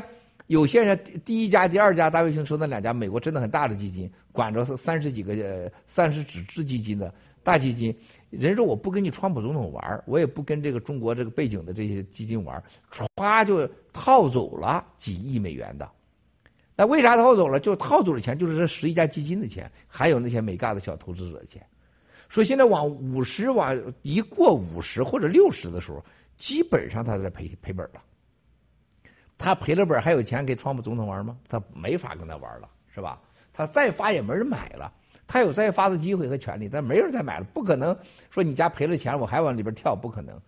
那么从刚才就是大卫兄弟说这一系列的时这个时候，我们还能看到一个根本的问题：川普总统的结局是什么？知道吗？啊，你刚才说的我都会发生。你们刚才微兰说的也是，是你们都会发生，都会发生，一定会发生。但是最发生的两件事情是很多人所预料不到的，啊，这件事情会挑起美国整个八千万的，或者是七千三百万的川普的支持者，整个对中共甚至中国人的仇恨。你们没有想到，兄弟啊，美国人要被骗走个十美金、二十美金或者百八十美金，那个事儿很大。啊，我再重申一遍，美国是全世界上百分之六十的能源消耗者，百分之七十的文明的和现代化产品的生产者和拥有者，世界上百分之六十多的科技和专利，全世界的百分之六十财富的控制者。但是，美国也拥有世界上最大的贫富悬殊。美国的南部等各城市很穷，啊，特别是一些非洲一带的地方，像弗吉尼亚。是不是啊？像这奥克兰，是不是像这个纽约的伯克林，像美国的南部，是不是像底特律、休斯顿很穷，啊，这些人被骗走了钱，而且很多人这个骗走钱都是一些真的美国的最贫穷阶级。他恨谁呀？最后发现这件事是中国伯纳乌、亚斯兰来的。哇塞，这个事儿是谁呀？中国人，中国人。哎，说实话，这个世界上谁都有劣根性，都是欺软的怕硬的。他不一定欺负敢敢对付这个什么帕瑞克、奥克兰啊、奥兰多这些这些家伙，三 number 是吧？川普，但是他敢对付中国人。你真要看到这一点啊！所以说，兄弟姐妹们，这是个很可悲的事情，就是吴征真的是某种程度，真的是在天生下来是帮我们。新中国联邦包你七哥来了，很好的广告销售者，因为他啊，让我们更多人知道这个共产党真坏啊，真 low。但是你能看到他给中国人带来的麻烦，真的是很可怕的。马云第一个被交代的就是吴征，孙立军案就是整个黄守龙、赵薇等上千个明星和所有的房地产商。都是因为吴征先交代的，先交代是吧？让主子交代，马云就全毁了。啊，不是开玩笑的，兄弟姐妹们！现在他在美国，他获交了这个事儿，会把让更多人恨中国人。啊，这是我担心的。另外一个，大家可能还没有看到的，川普总统这件事情下去，啊，会成为两党之间绝对的较量的核心话题。核心话题最终的结局只能是伤川普，不可能有任何帮助。啊，那么现在共和共美国共和党的现在庞皮奥看好，佛罗里达州的州州长看好，啊，这个呃达拉斯的啊康德州的州长看好，民主党呢就是呃加州的州长看好。二零二二年的选举，二零二四年这个事儿给改变了，哇塞，这个简直是太大了。这个改变是对谁好呢？只对新中国联邦好，对中国人不会好，对共产党也不会好，因为所有的仇恨都转嫁到手上去。啊，对共和党川普好吗？不会对他好。啊，这真的是当时财政部的王宝儿副部长说句话：“文贵啊。”这个世界上有些坏人，你连看都不能看，摸都不能摸。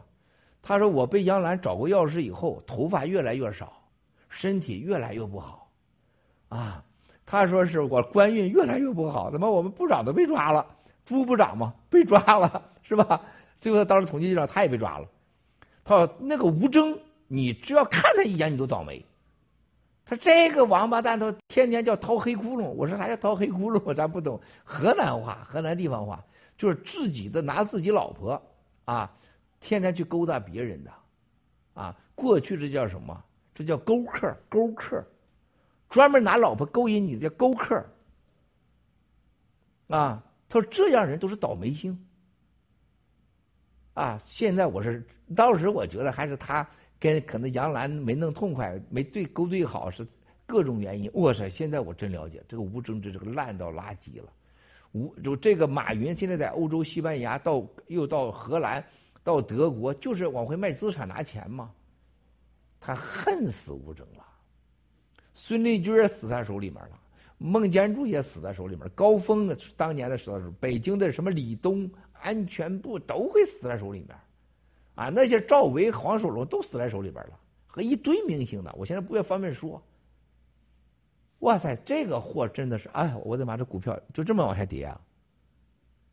哎呀，我的妈呀，这真像吴征的那个老二一样，我这永远是举举不起来了，看这样子啊。哇塞，他真需要亚瑟兰来助场来了，这挺吓人的。看，所以说兄弟姐妹们，这两条发生，你去想想，这个 SPAC 是不是老天爷送给我们的礼物？这个时候上市是不是送给我们的礼物？那九月二号、三号，七哥知道了这种事情，七哥是不是能阻止？七哥当时一直等着啥概念？你们记得那两天我的直播吗？我等着啊，有大事儿啊，有大事儿，是吧？共产党这送大礼来了。好，兄弟姐妹们，我说到这以后，咱们大家再说另外一个话题，关于喜币上市。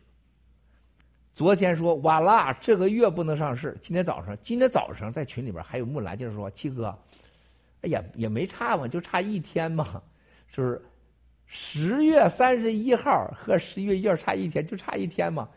因为说木兰这脑子单纯的，真的没法弄。我说妹妹，你是不是糊涂啊？是不是？差一天，谁跟你说十月三十一号和十月一号之间？这十月底上市，它就差了二十几个小时，还是个周末。你们知道十月三十一号是啥日子吗？你知道十一月一号啥日子吗？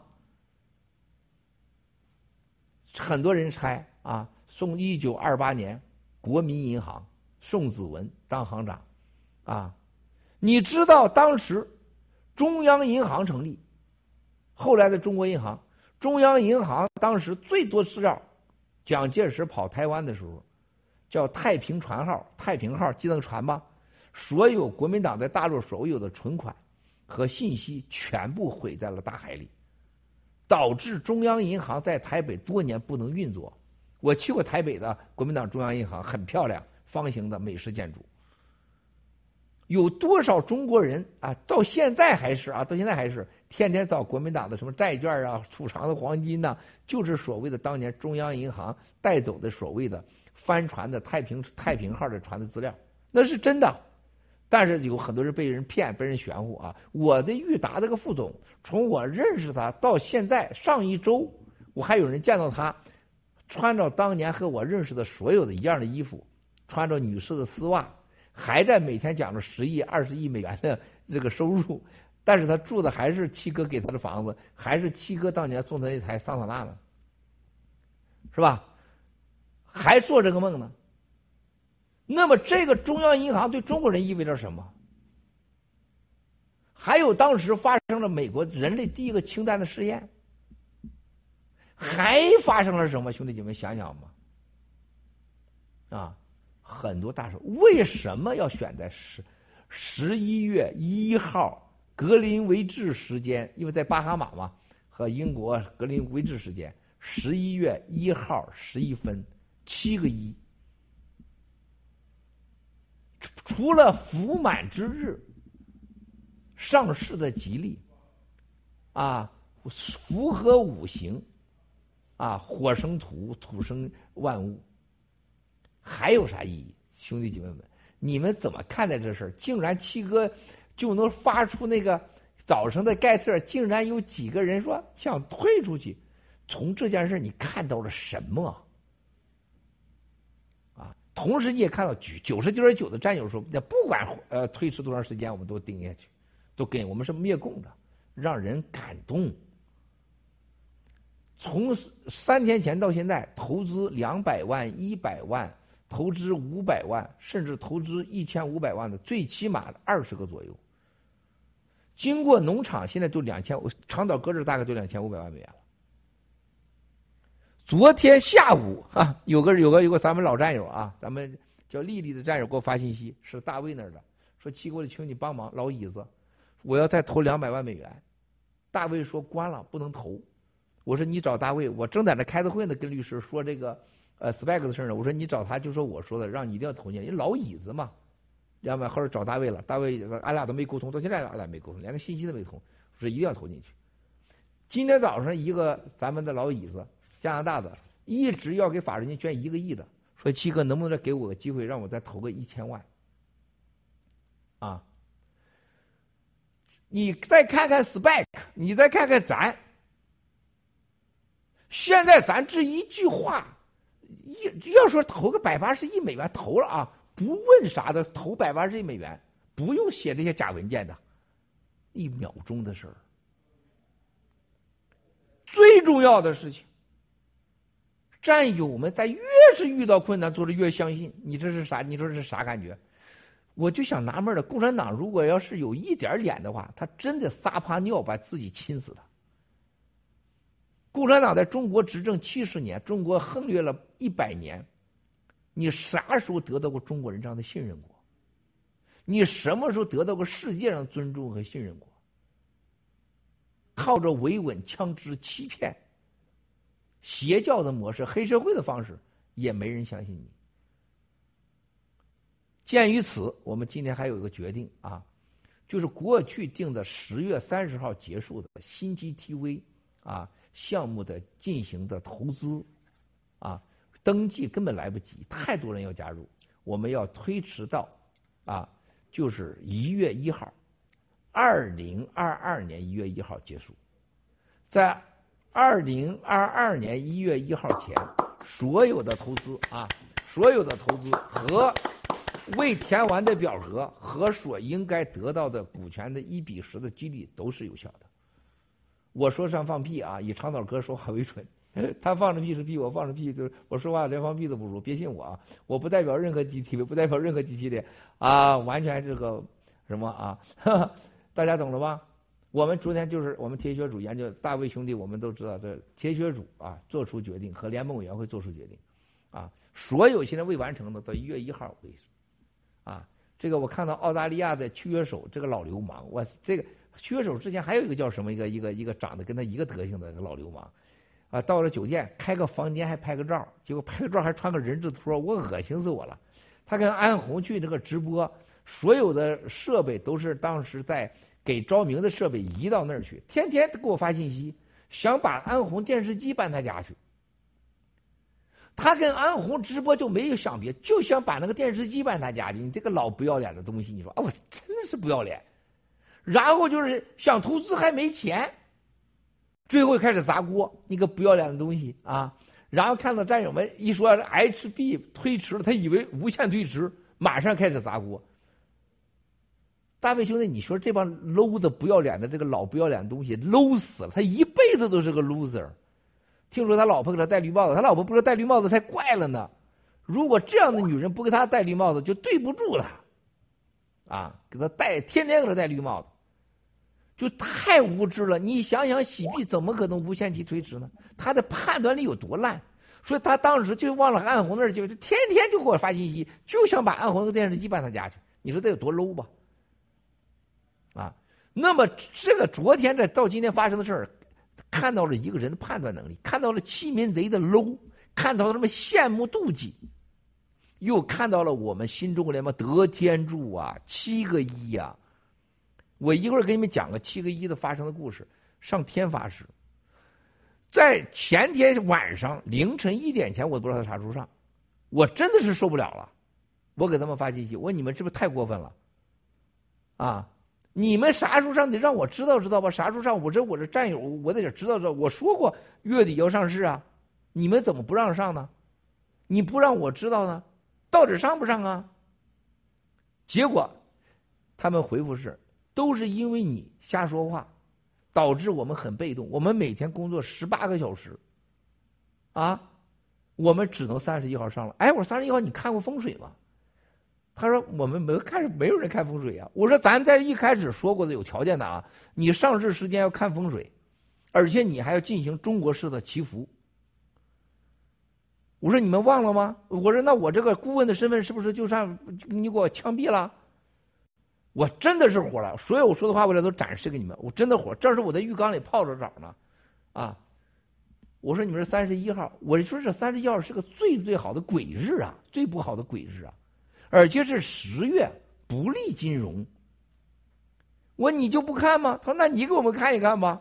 我说我一看，那可能就不是十月了。我这一个十月二十九是好日子，还行，八十分。然后我这一算，我说这是中国人的银行啊，得有跟中国人有关系啊，得跟人类有关系啊，啊，咱要从居里夫人说起啊，按共产党的一讲掰手指头，从居里夫人说起啊，是吧？从大清朝说起啊！哇塞，我这一看吓死我了！原来福满之日一年就这三个，就剩最后一个了。马上我这光着屁股从一身水从浴缸里就跳出来了，立马就翻我的小本本去了。哇塞，我很兴奋，天意呀啊！我这光着屁股还差一点那个从那个地上嗖溜一下，差点我摔倒，你知道吗？我这真挺吓人的。这以后光着屁股真不在洗手间乱跑，特别是大理石的地板，差点摔倒，这噌一下子啊！然后找到小本一翻，哇，我兴奋了，我给他发信息，我说好日子，十一月一号。福满之日，然后我说现在有利于你们，然后是，然后金木水火土，然后我说哇，这是中国银行，然后宋子文，然后开始和氢弹爆弹，还有呢，更重要的，你们都不知道的，我一会儿说。从这件事儿，你们想想，怎么看待这些不坚定的战友？怎么看待欺民者伪类的 low？陆大脑片有个叫太阳花的推特小号，这个孙子，啊，还偷我在在群里的信息。然后呢，说啊，怎么样，上当了吧，受骗了吧，洗币没了吧？你看他们的无知，如果咱去造谣，也不会造那么 low 的谣。再看看当年 Sarah 的叫发展的傻币，还有傻 TV，现在还没出现呢，还有傻 news。再看看今天世界虚拟货币在人类上的伟大。再看看当年国民党创建银行，创建国民银行之前是什么？你们先讲讲，七哥再给你们说，来吧，啊！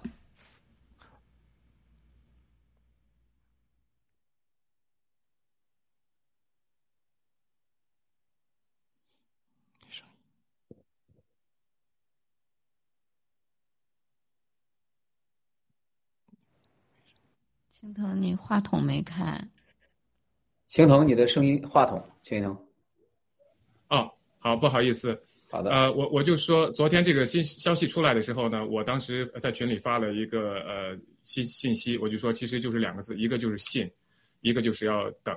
因为我觉得信的话呢，就是我们从过去四年看到的所有的爆料革命的实力，还有我们所有的发布出来东西，就是一次一次的被验证。我们看到的 GTV 还有 Get 的整一个成长，啊，还有一个等的话呢，我觉得因为所有的好的东西，我们不能有投机的心理，不管是灭共还是说我们自己呃争取自己的自由啊，还是金融自由。这个财富自由都必须要有耐心，其实你是跟随的是一个实力，而不是一个投机心理。好的，谢谢。那我想交给其他嘉宾。谢谢青藤。就是昨天，嗯，郭先生一说不能不能上市了，我想着不上市很正常吧。这个这个风口浪尖上，那共产党肯定要使着劲儿的，就是来捣乱吧。所以我就当时也没有多想，我没想什么。但是，我就听郭先生那个口吻，我觉得应该不是什么坏事儿，就是就是那一种，就是很开心，然后告诉我们又不能上了，我才我后来我跟我老公，我们两个有在说起这件事的时候，我们两个也在猜，我说不会就差一天吧。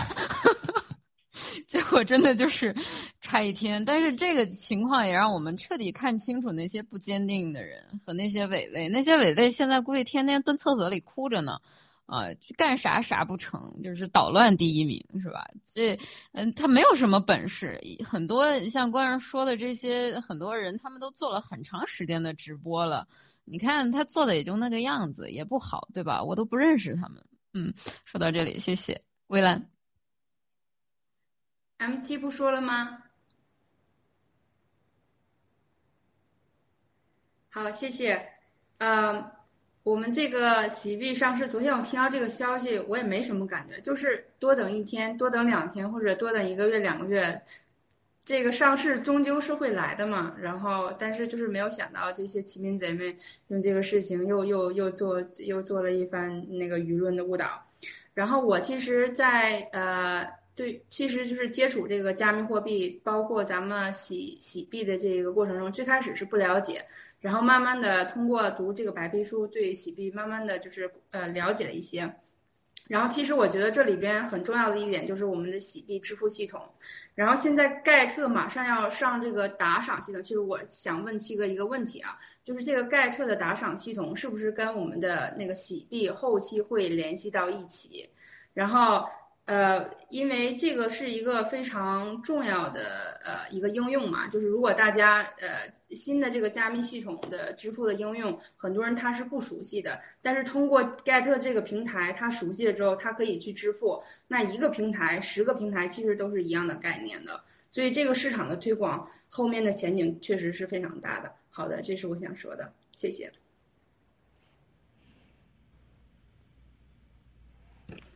好的，我简单回应一下啊。这个刚才七哥在提到这个咱们这个大吉大利的日子又怎么来的，在七哥在浴缸里诞生出来的这个大吉大利的之日啊，我迅速的这个看了一下，呃，我就着七哥这句话，我看到历史上在这个十一月一号这天呢，有一个这个一六八八年英国有个光荣革命啊，这是个大对他来说是个大日大日子。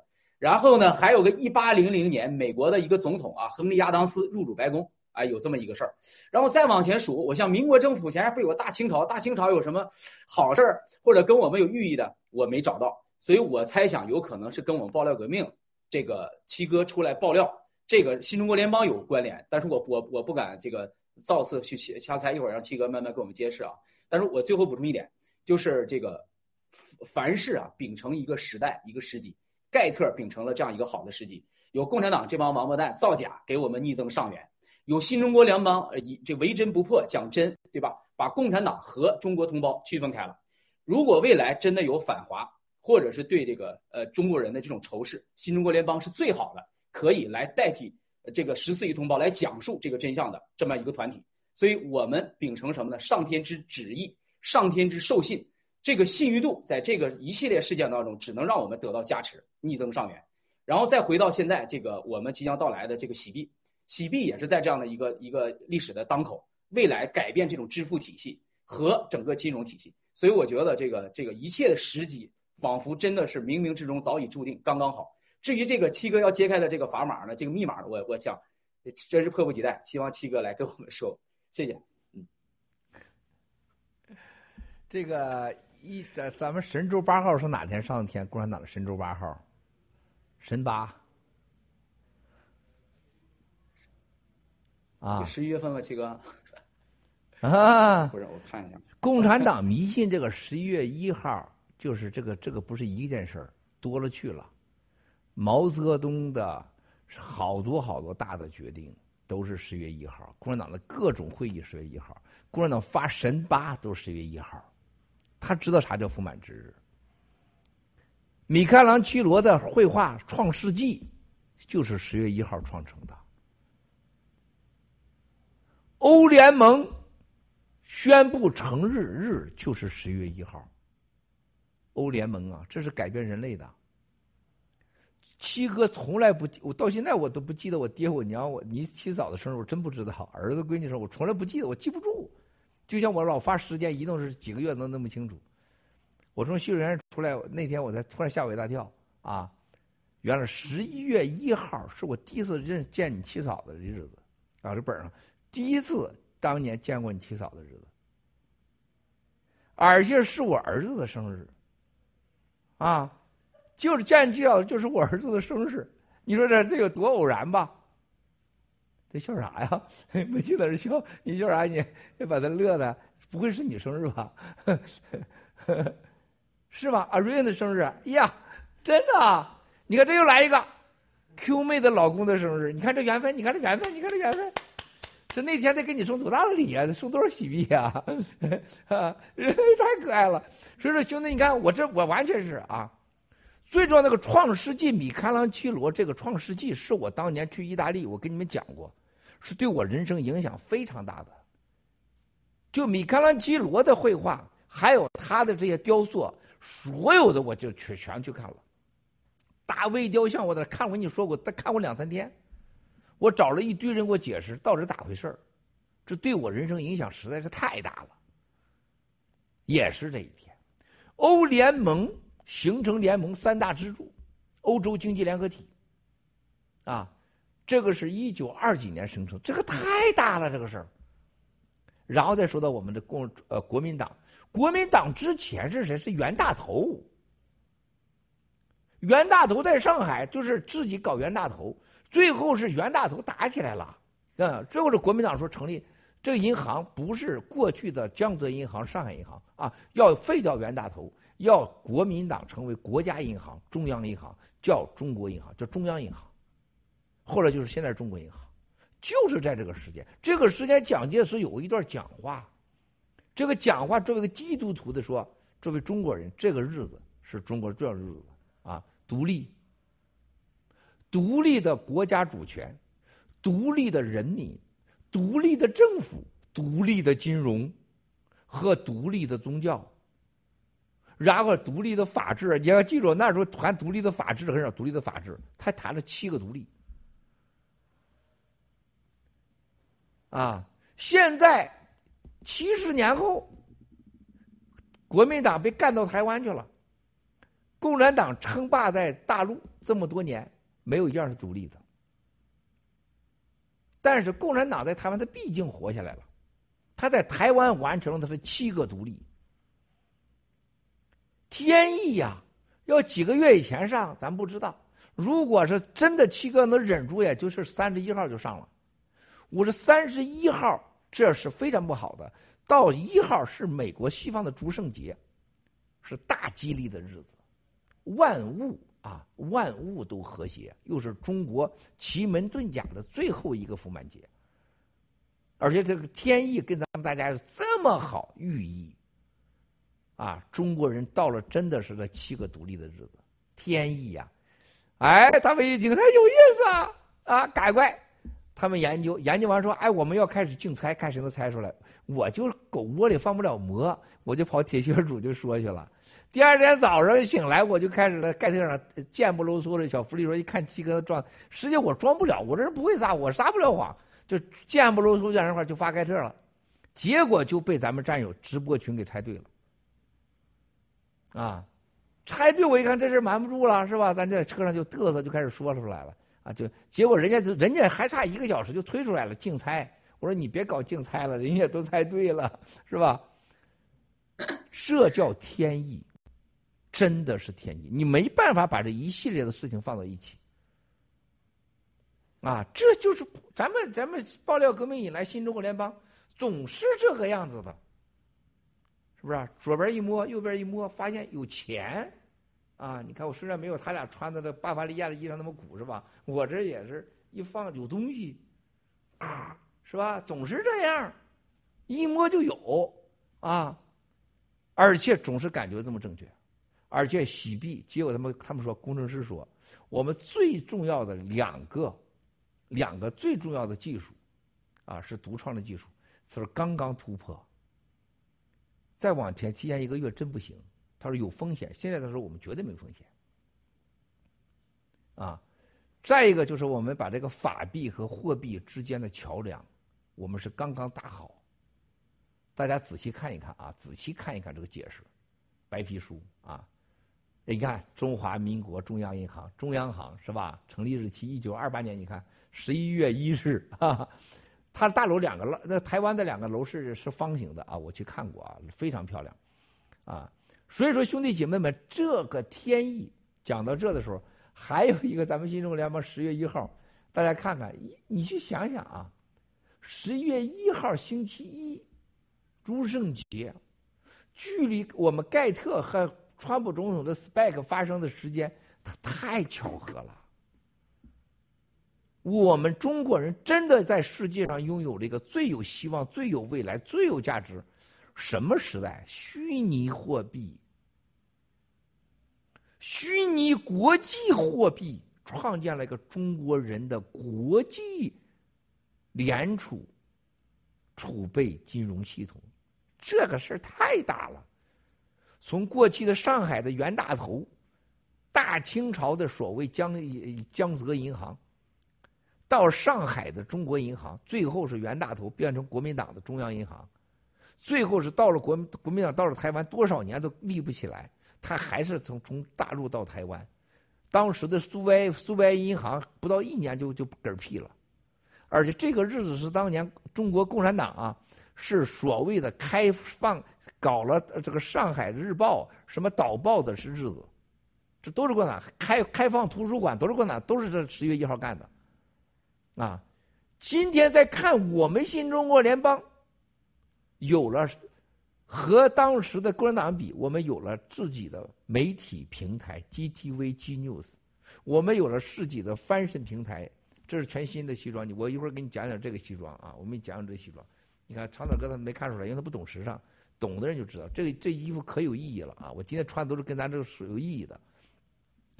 当年宋子文就穿着了一套美国纽约，就在他他就在这五十七街住啊，就在这旁边住，买了就这样的料子的西装，回到了国民党，干了中央银行。我们今天是世界的人类的走全面金融。走向虚拟货币时代，成立了我们的中央银行。我的老天爷呀！你这不相信万福万神，那你就是个傻子。都是冥冥之中有安排的。从这点上想，又最后一分钟又让我们套出了几个不坚定的战友，要让这些伪类欺民贼愚蠢的打自己的脸。啊，战战友们，这是太伟大了，意义太深远了。啊兴奋的啊！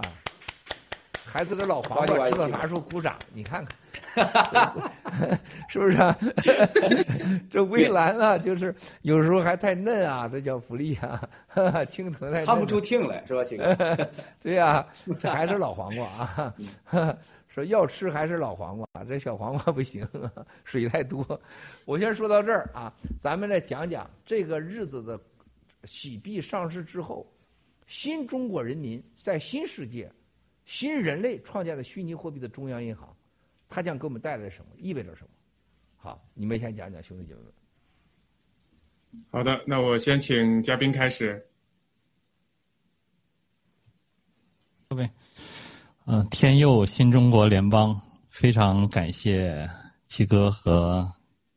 新中国联邦所有的战友，我们同时在欢喜的同时，我们也不忘记还有很多很多党，呃，墙内的战友，他们的默默的付出，嗯，他们可能还没有拿到币，但是我相信七哥都会给他们留好了。我们也不忘记，共产党还没有推翻，在我们开心的同时，我们还要继续的灭共。战友们有了钱之后，我们可以更专心的去灭共。我们也希望，呃，家里还有反对意见，持有反对意见的。人吧，可能能通过这个洗币上市之后，给我们带来的所有的财富，能够有所转换。嗯，因为我们知道很多很多的战友都是在默默的，呃，在很大的压力下去为新中国联邦付出。有的战友真的是夜里等全部的家人都睡着了，他们在偷偷偷嗯做点义工。对，嗯，我们就希望这些战友到时候可以有一个好的环境，然后就可以彻底站出来。嗯就说到这里，蔚蓝。好，谢谢。刚刚呃问了七哥那个问题，七哥呃大致就是这个盖特平台的支付系统会跟我们的洗币联系到一起。然后现在呃那呃 Jason Miller 昨天也说了，盖特平台现在有大约三百万的用户。那这三百多万的用户，未来如果打赏平台上线之后，他们即使不去打赏别人，他可能也会去开这个。呃，账号去接受打赏，那他收到钱之后，他肯定会把这个钱消费掉，这样子就跟我们的 G Fashion 或者是 G Ecosystem 里边其他的这些商户连接到一起，然后呢，同时就是通过这个一个两一个循环就。一个自我的循环，就源源不断的把更多的人拽到我们 Get 平台，同时又把我们的洗币的这个系统给呃充实起来了。然后我们现在就是占有的这些战友，现在之前的这些付出，其实在未来很快就会看到回报了。然后也感非常感谢七哥，就是在我们还不知道什么样这个这航空母舰到底有多厉害的时候，然后我们。把这些真战友带到了这么一个未来可以真的是呃可以实现财富自由的一个平台，然后我们在线的这些战友真的是用真心换来了回报，谢谢。好的，我说两句啊，这个刚才这个文贵先生给我们这个激动人心的讲述了这个，呃，这个 咱们这么重要一天十一月一号的来历，还有他的想法，我觉得呢，还从另外一个角度一个方面，就是大家不要忘了。呃，我们整个 G 系列现在的整个包括这次洗币上市的还一个时间点，怎么看呢？就对比看，看共产党是什么？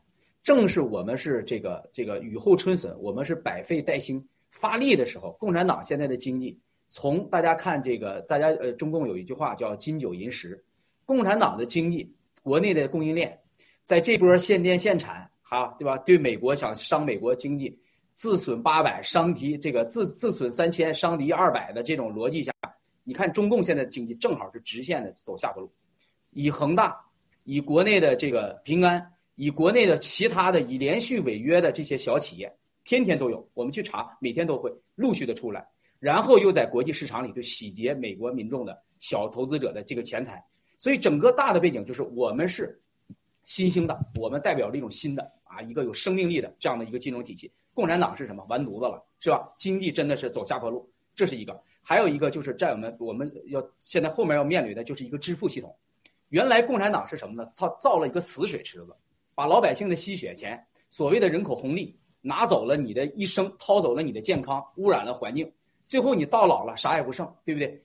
连棺材本看病这个这个利益还得交给王岐山，交给这个共产党的中南科那些家族。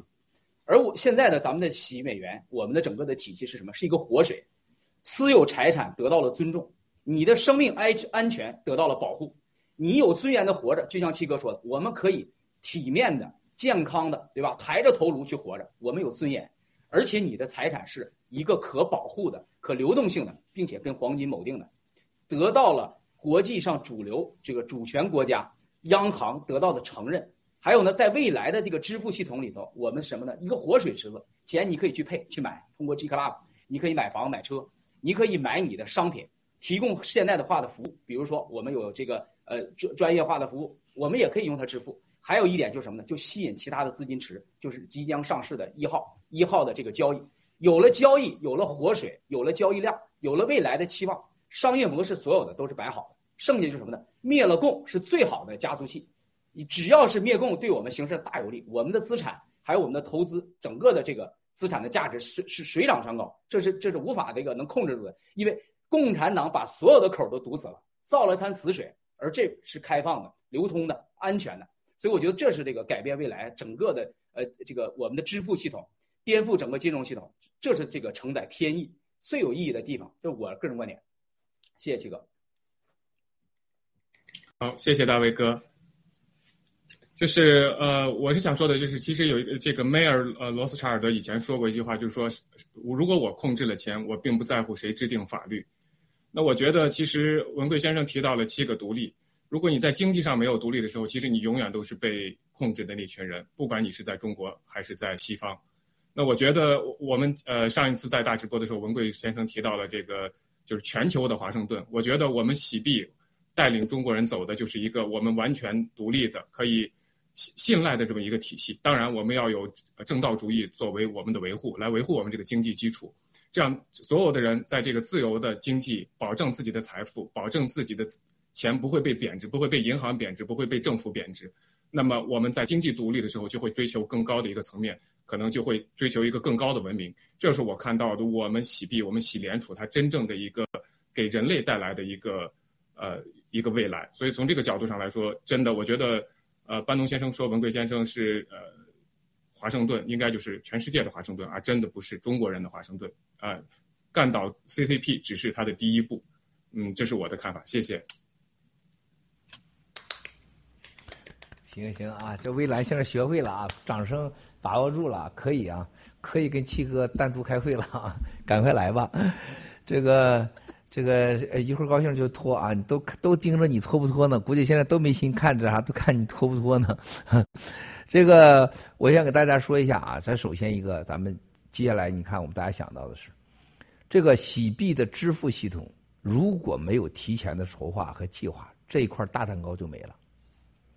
还有这个洗币没有支付系统，它是不完整的。你没有一个金融知识和有一个新中国联邦的国家概念，你不会这么做的。一个事情的结果，你能看出一个人的初衷和初心。而且这个支付系统未来最重要的就是要战友们在各地区实行代理。大家一定记住，你代理的前提，你不是在各农场，这战友是不可能让你代理的，不是谁来都给你代理的，这绝对不是人人都有的机会。而且这必须是法治基金的捐款者排第一位，然后是 GTV 的老椅子投资者，然后是喜币 G Club 的投资者。啊，这是个最基本的常识。就像我当初说的，几个月以前，咱们现在所有 GTV 的 GTV 公司拥有喜联储的百分之五的股份，盖特百分之五的股份，是吧？你这是开玩笑吗，兄弟姐妹？现在想想这是多大的钱？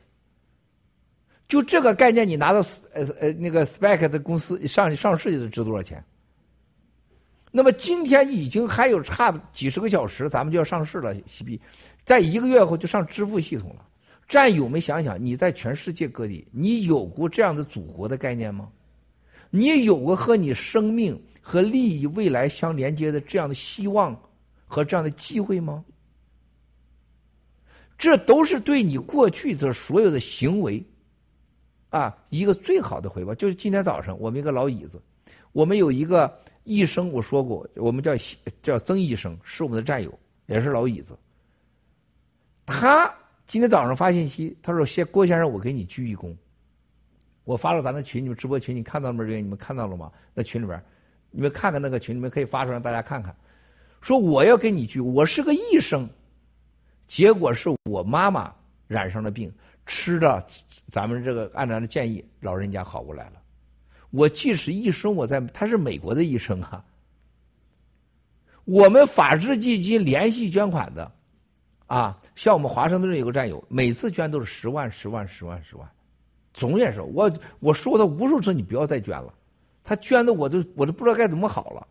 我们还有这两个医生，每次捐款十万、十万、十万、十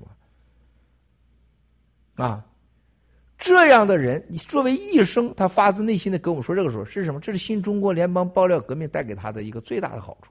我们能给医生帮助在美国的一生拯救他的妈妈，我能帮我们能帮助在共产党多年体制内的人脱离苦海去日本，走向安全。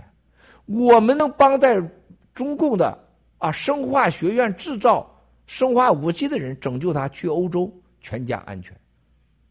我们能让在苦海挣扎中的中国人永远没有希望。就我今天一开始说的，投资者百分之九十八全都是被骗的输钱的结果的人，可以保证你只赚不赔，永远不会赔。刚才我说到了喜系列，任何投资赔了七个，绝对负法律责任，这个不免责。谁敢说这话？你告诉我，人类有说话吗？川普总统敢跟人说吗？你这个 SPAC 股票赔了，我负责他，敢说一句这话吗？我们比美国的总统和半个美国爱戴的美国总统讲信用不？你们想过这是多大的事儿吗，兄弟姐妹们？谁敢说你投资绝对不赔了我负责？谁敢说？共产党敢说吗？啊？说到这，你就想一生的母亲我们就还有我们今天在柬埔寨的一个战友，是给洪森啊代表中国做贴身顾问的。听了爆料革命跑出来了，说在柬埔寨正在军事正在进行的军事基地啊，只全人类只有七个给美国报过。我在柬埔寨共产党正在制造一个生化武器实验室，叫 P 四实验室，还有个军事基地。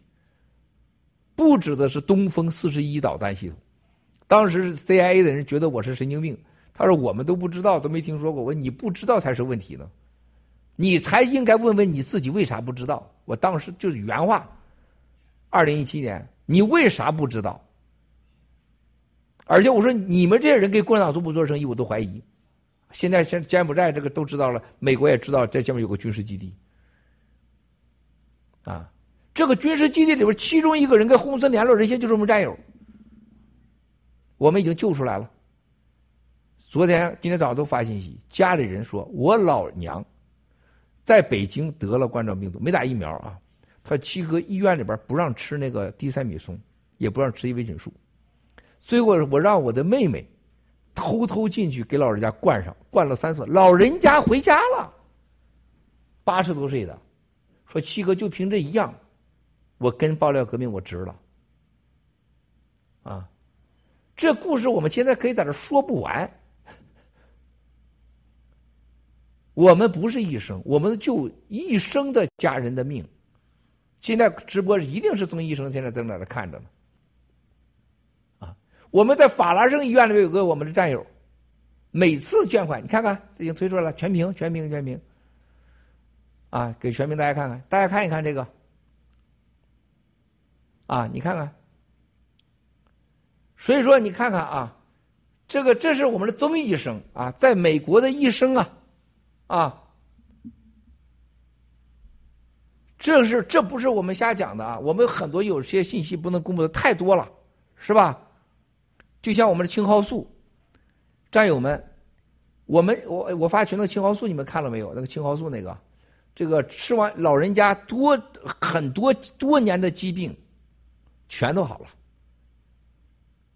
最夸张的事情啊，我们玉米地大姐啊，你是给你七个破处的破破处男的大姐玉米地大姐，我还真不知道。她说，你知道我听你吃了青蒿素，发生什么发生什么事儿了吗？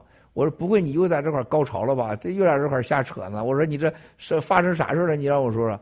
他说你不知道，我吃了你这之后，他说我乳房有一个结儿。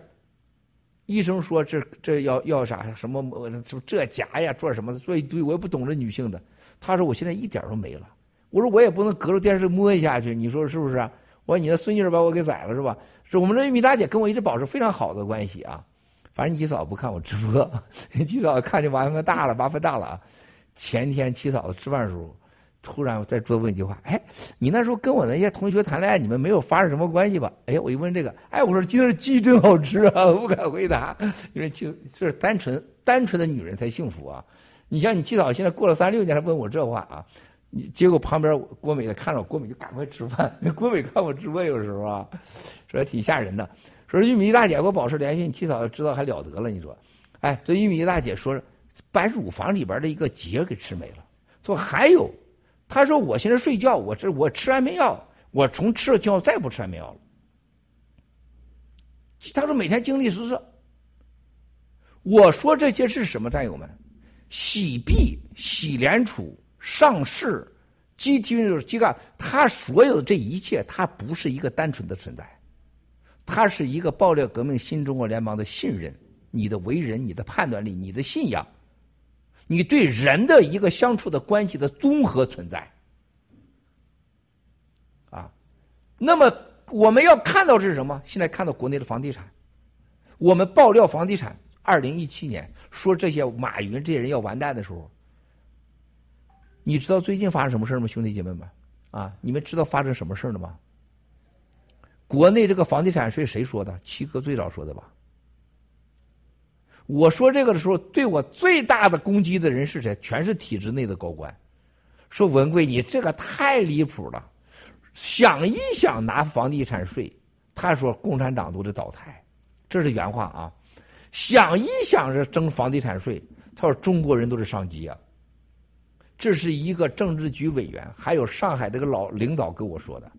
他文贵这话就别再说了，这会让更多人攻击你，让你成为笑话。前天，啊，也就是我那天，呃，就是咱们确定这个这个幺幺幺幺的时候，啊，在这个正兴奋之后，老领导的啊家人给我发信息，能否方便通话？啊，其中有的证券的两套房子啊，他说有些生意要我帮忙，我说我证券我没有啥联系了，帮不上忙，一个人都没有联系。最后他说你说的房地产的这个纳税的事情，当时还说你，现在看说明你是对的。啊，我都忘了人家说过我。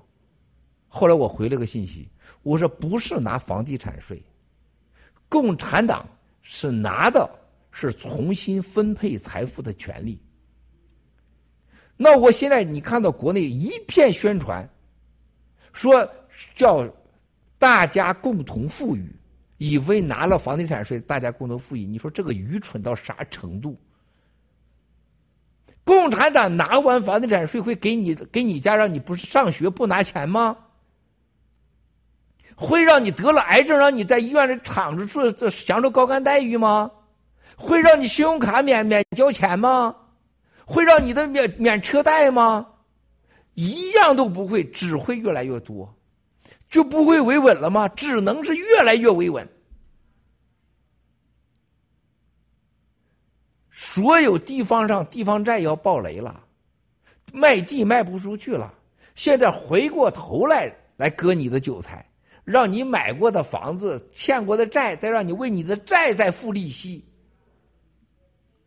这真的是就是人生的时候在在娘胎里边就开始征税，到你长大开始各种税，到死了就是把火葬场弄很贵，再把这个放骨灰盒的地方墓地咱弄很贵。现在是把这一切再给你收一遍税。中国这个社会土地属于国家的，房地产是租赁的权七十年产权七十年，房地产寿命平均三十年。你贷款的房子是你工资五十八年才能平均工资才能才能交完的房租价格，房地产是 GDP 的四倍到十倍，你拿房地产税，这简直是比抢劫还夸张。结果盖了个名，戴了个帽子，叫叫做共同富裕，这种愚蠢的事情也有人信呢。我们再回头看看今天的新中国联邦和爆料革命。有一件事跟共产党形不成对比的吗？他越坏，你越看新中国联邦的好。新中国联邦把你所有的钱，你投资赔了都负责。要你革命了吗？给你双休了吗？有让你跟你秘密通在呃单独开会吗？有要给你断背吗？有让你交税吗？有让你无偿付出吗？我们站做义工的战友，大家去平均算一算去，平义工的战友平均一小时获得的工资一定是高于两百美金的。现在在美国，绝大多数地方十五美金到十八美金。亚马逊去到找个工作，十五美金加三美金是今天所谓的劳工荒。亚马逊啊，大家就看这是我说的吧，在美国南部，在休斯顿、波士顿。虽然美国规定工时薪不能低十五美金，绝大多数是五美金到八美金。我我在那个农场里边的清洁工来自乌克兰，啊，他的工资他拿过他感动的不行啊，因为我们给他的公司请他的是三十美金，他拿到手就是十三美金，给他所谓的三美金到两美金的买保险，感动到不行啊，哗哗哗的干活啊。没停过，我们的义工平均给的奖励鼓励，我可以告诉大家，一定是高于两百。我们算过数，我们的工程师平均每小时绝对高于一千美金。为什么？十亿股票激励、洗币，还加工资。我可以今天负责任说，谁要能找出一家比这个 GTV 和盖的工程师工资高的综合起来。我赔，有种来对我来，我负法律责任，不免责。你再回来看共产党，你的国家、你的土地、你的空气，他把土地那把地主给推翻了，他成大地主了，把地让你盖了房子，盖了三十年要毁掉房子，七十年的租赁权，商业才五十年，现在让你拿房地产税。然后你生孩子呢，就减六十平米；你不生孩子呢，你就基本破产。然后电费、水费，中国人连美国这个牛和马的水一一个月六十度电，人家是六百度电的美国。然后要干掉美国，征服世界，然后我们最优越的体制。我我真是拿，就是看到我们现在有些战友的判断力，就像我们今天早上木兰七哥，也就差一天嘛，不差一个月。我说你疯了吧？然后木兰说啊，我以为到十一号呢，我可以多填填文件。哎，他单纯的，单纯的让你无法相信，还竟然有战友给我发信息，七哥，啊啊，我还在这拆呢，都已经公布完了，今天早上还是给我拆呢。七哥，我给你发信息是十十一月十七号吧？我说你好好看看吧。你这样的节奏，你会永远失去机会。单纯，完全没有理解。啊，对喜币，竟然昨天有人在长委群说：“哎，我要退喜币。”你这个人必，哎，长岛哥啊，还有这个谁大卫啊，你可得统计好，昨天有任何表达倾向的，一定得让退掉。天王老子不能让他回来。啊，不管你是谁，现在好，就像头里段那些有后悔的老椅子说：“我我要回，门都没有。”我们新中国联邦什么都可以包容，就是不给后悔药。啊，我们绝不接受这件事情，啊，这叫我告诉你七嫂子一样，你千万别说过离婚，你给我说一次，我一定给你离了，啊，绝对不允许，你千万不要跟我父母吵架，你吵一次，咱俩就得离婚，有些原则是不可以碰的，啊，这就是这起码常识。啊，所以说现在你看共产党的房地产税有多荒唐，竟然有法国的一个在中国投资的问我，哎，Miles，这是不是说明共产党的经济很稳定？我说你赶快去投资啊，那么稳定，快去再投点中国给房地产征税的开始，绝对是中共走向北朝鲜与人类文明的对决的开始。共产党的灭亡，真是上天的安排，就像那七个亿一样。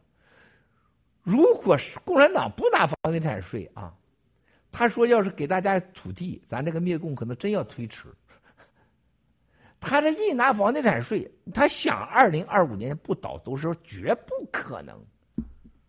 我为我们的同胞的无知和被洗脑感到悲哀。但是我们要被灭共事业上天赐予这个机会感到无比的兴奋，鼓掌！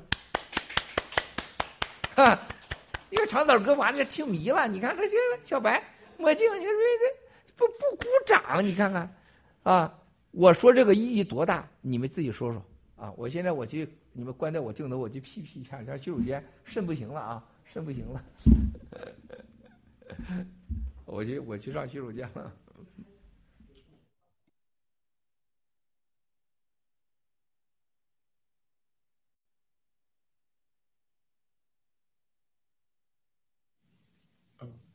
青藤，青藤，声音调整一下。好，啊，可以听到我说话吗？啊，好的，啊，那就请先请小福利吧。就地产税，其实我觉得中共的这个地产税真的是毫无法律可言，这也是延续了他们一贯的作风，是吧？就是为所欲为，想怎么样怎么样。你首先这房地产税，这地跟我没有关系吗？对吧？这这这表面的东西大家都很明白的。那么有多少的老百姓觉得不可能？不可能。但是现在大家已经看到他们公开的已经开始试点，所以说。这个事情真的是，就像郭先生说，刚开始说的时候，大家都觉得不可能，但是就是实实在在发生了，而且最早说的其实就是我们郭先生。对，西方也有房地产税，但是跟中共国的区别是，西方的房地产都属于老百姓才交税，那共产党那个都是他租给你的，你还要交税，没有这个道理。嗯，是的，蔚蓝。蔚蓝。是的，是的，就是在中国的话，刚刚七哥也说了，中国投资百分之八十都是赔钱的，然后你给你的赔投资的机会都非常的有限，然后同时你又一直在掉进各种的陷阱里，然后唯一可以让你觉得有有一点稳定性的房地产市场，在你投的房地产市场现在又开始征税，基本上就是不给你活路了嘛。那国内现在背着这些巨额房贷的，呃，这些人，嗯。已经是已经是非常喘不过气的状态，你还再给他加一笔税，那他们真的就不用活了。所以现在我觉得国内这些老百姓们其实已经就到了一个崩溃的边缘了。然后我们新中国联邦后面的话，肯定也会加快这个灭共的步伐。好，谢谢。大卫哥上。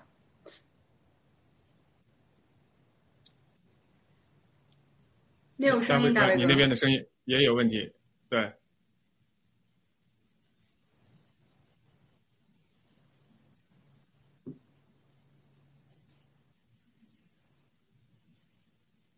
啊，还是有，还是没有声音。那我就先来说一下吧，因为我们前两前两天刚好在节目中也谈到这个房地产税，呃，中共现在在这个时候来收房地产税，它根本也解决不了它的所谓的经济问题，因为按所有的计算来算的话，它还不如它卖地收的百分之四十收的多。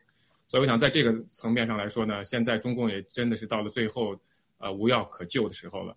呃，还是在最后一次来，呃，搜刮老百姓的钱财。那我觉得国内的老百姓现在应该也有很多的清醒过来，到底，呃，中共给你们画了一个什么样的饼，背上了一个什么样的负担？呃，我我我就先说到这儿吧，先交回给那个大卫。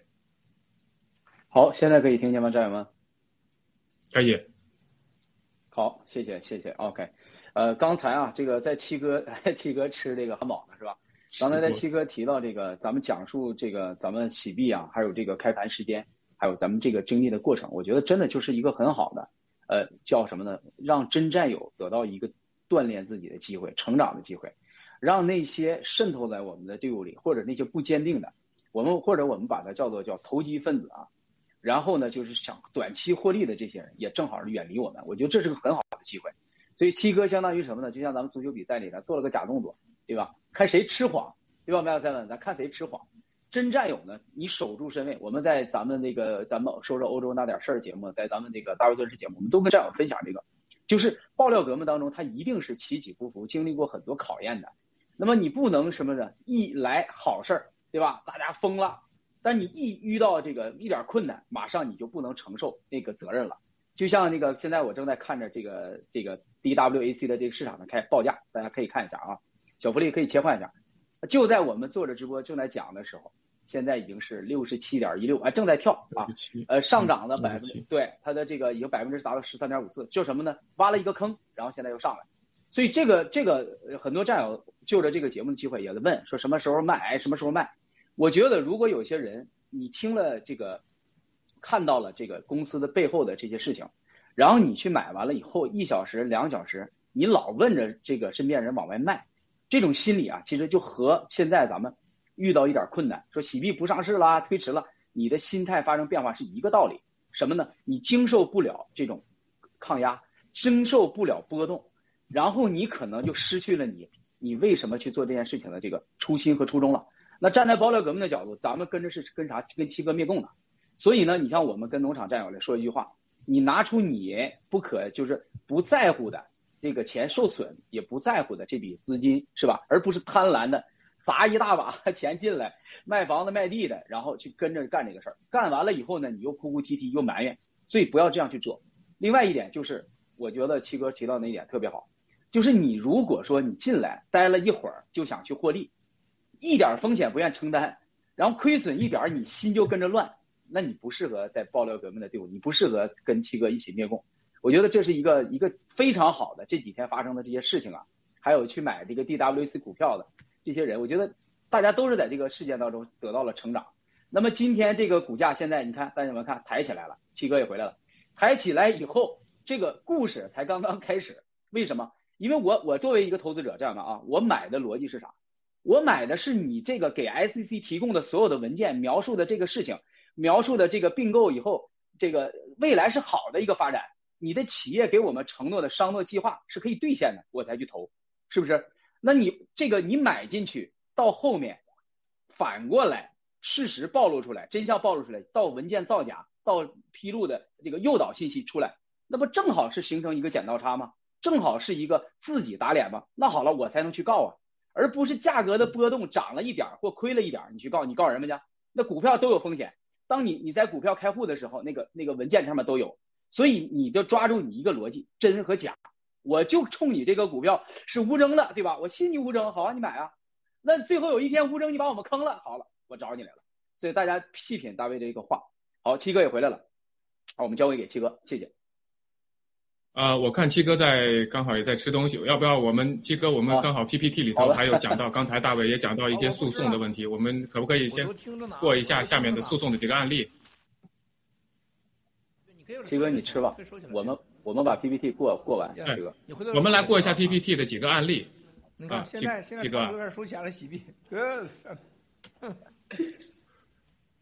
对，七哥，要不然您先休息一下，也吃点东西，我们刚好。刚好有那个 PPT 里头有几个呃这个诉讼案例，我们呃总结出来的五个案例可以先过一下。太好了，太好了。好的，好，麻烦呃导播给放一下。啊，下一页。好的，那么第一个案例就是这个是迄今为止融资金额最高的 SPAC 公司，啊，它这个是一个著名的经理基金经理 Bill Ackman 在一年以前成立的。他当时的初初始股股价是二十美金，那么传闻呢，他是要收购全球最大的音乐公司百分之十的股票，最后这个股呃这个估价呢涨到了三十四每股，但是后来呢这个整个交易没有实施，发行又跌回了发行价附近。那么股东呢就就进行了一个诉讼，来告这个 Build 这个 SPAC 公司是一个非法投资公司。那么这个诉讼的重点呢就在于 SPAC 公司是否会被应用这个幺四零法案。如果说是这个幺四零法案是现在是不适用于这个 SPAC 公司的，如果这个诉讼成功的话，那么所有的 SPAC 公司可能都会呃这个成为非法的投资公司。这个我我想可能要后期的要看看它的这个最后的结果，这是一个比较大的案例之案例之一。那么麻烦下一个案例。那么第二个案例呢是一个叫做音乐流媒体公司，叫做呃 AKA Zone SA。这个公司呢是位于卢森堡的音乐呃。流媒体公司，它是跟一家名为 MMA AC 的一个 SPAC 公司合并上市，在二零二零年的九月份。那么 SEC 代表投资人，这个是 SEC 直接监管，来代表投资人对他们提起了诉讼。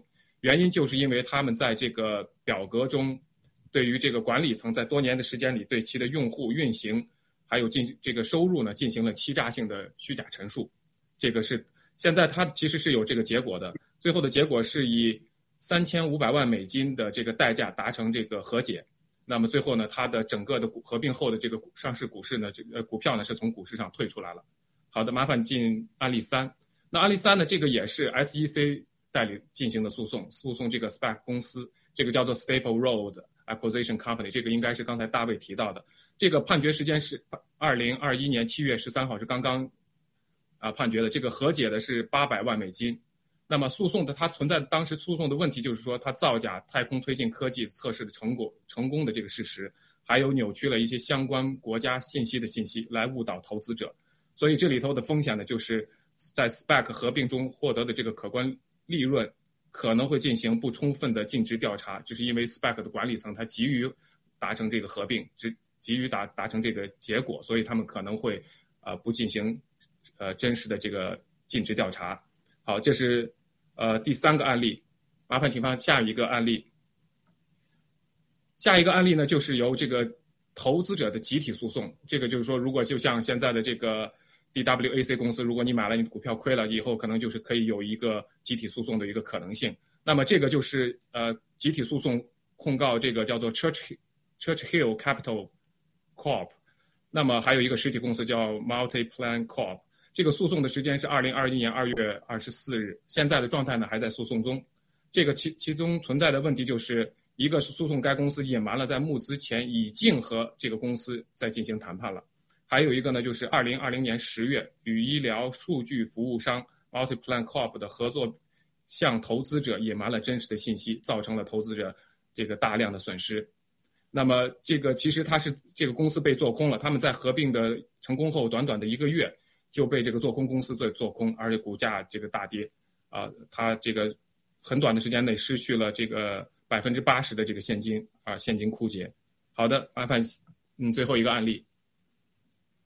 好，这个第五个呃，第五个案例也是也是投投资者准备进行集体诉讼的一个案例，啊，这个就是，呃，也叫做 Novus Capital 和这个 App Harvest。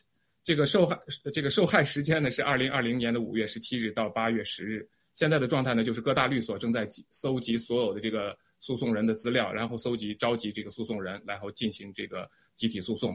那么这家公司是二零二零年五月十四日公开募募股的，二零二一年的一月二十九日完成的合并。但是这个二零二零年八月十一第二季度的这个。呃，财报的亏损呢就达到了三千两百万美金，在全年预期的销售呢就从两千万美金下调至了七百万七百万美金，这是一个很大的一个调整啊，就是在它的呃这个预预估值里头，这个它下调的这个幅度相当大，从两千万到七百万，这是一个相当大的一个调整。那么现在就是投资呃所有的投资者准备的这个集体诉讼，现在律师所正在。呃，召集所有的证明和这个投资人。好，这是我们五个案例的分析。好，我麻烦交回呃文贵先生。谢谢啊，呃，听得大家这谁准备的这 PPT 准备的特别特别好，这些案例啊。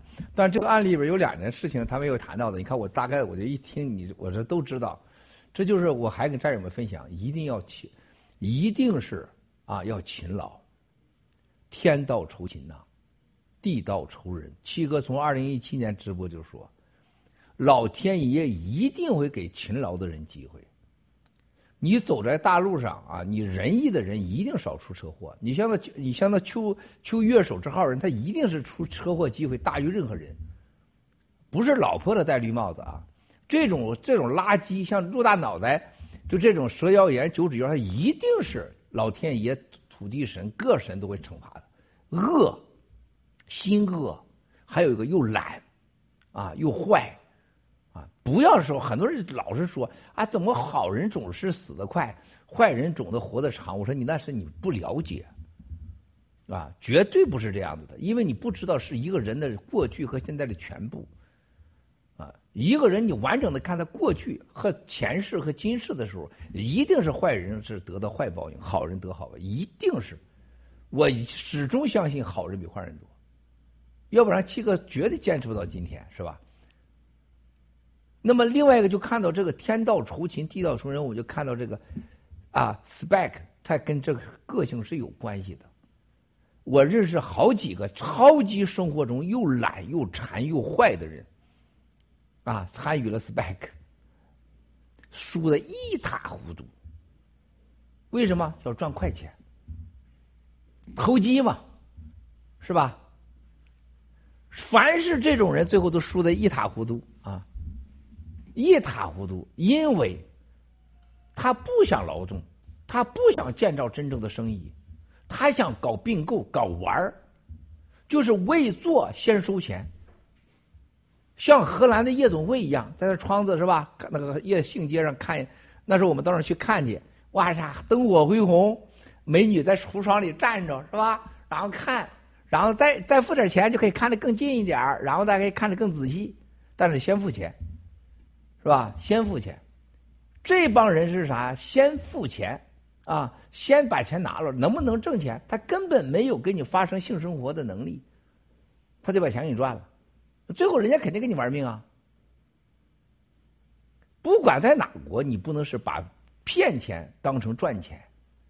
那么刚才看到这些案例当中啊，你去想想，这些人被 SEC 起诉到法院以后，所有人都会被取消在资本市场投资的资格，而且我认为任何一个有脸有皮的人啊，是因为这种原因，你被这个起诉骗了那么老百姓的钱，你都会知道这一生你生不如死。啊，只有中共国邪恶者啊，会非常。啊，容光焕发的告诉你啊，国家的利益，为了你好，是吧？跟你私人开会，跟你搞双休啊，那是谈恋爱，那是为了你好。在世界任何有一个正常的社会，他都觉得这是丢人的。那么我们现在再回来再说，我们这现在这个房地产，国内的房地产，我一个在大连的朋友，啊，这成天就是换丰田车。换丰田车，他最喜欢丰田啊，巡洋舰。大卫在东北知道，就东北人有个丰田巡洋舰，很多年以前很牛，而且那个车呢，它很适合东北那个路况，上山是吧？入地的。路虎这车很豪华，它陆地行，在越野，它真的谁不舍得也不那么好。这哥们儿光是丰田所有各种车、特种车有个几十台，啊，曾经跟赵本山很好，后来就是什么？这个搞就是买了很多房子啊，就在那块儿搞就是收租，啊，到哪去吃了圆乎墩墩的大臀便便的啊，旁边永远领着不同的小姑娘，长得都跟薇兰特别像。就薇兰在东北属于那种绝对漂亮的女孩啊，属于这个脸就是东北人喜欢这种脸是吧？这就是脸型啊，而且东北男人也喜欢这个型，就是嘻嘻哈哈的，很很幽默是吧？胆子很大，嘴敢说是不是？敢说敢干那种啊，这是就是。东北人喜欢这种，他永远领着这种人啊。结果头两天给我发信息，他说完了，我完了。我说你咋完了？他说我两百多套房子，我现在来改都改不了了。而且他说我现在估算了一下子，我现在所有这些东西都都得完蛋。他说最可怕的事情，他说完全是我不知情给我封了，就银行把他的。知道这哥们有二百多套房子是搞出租的，已经把他给封了。兄弟姐妹们，你们知道这意味着什么吗？大量的中共国靠房产收租的所有人会破产，所有的很多的靠银行贷款的人会破产，所有的很多国内靠养老的收房租的这会破产。更夸张的事情，兄弟姐妹们，是不是老百姓的房子就你免费了呢？是不是你老百姓就可以捞一套房子呢？恰恰相反，不会再有人盖房子，也没有人盖得起房子。你的以后你想那个免费房是不可能的。这回是全中国人都想当房东的，靠养老的人变成了唯一房东——共产党。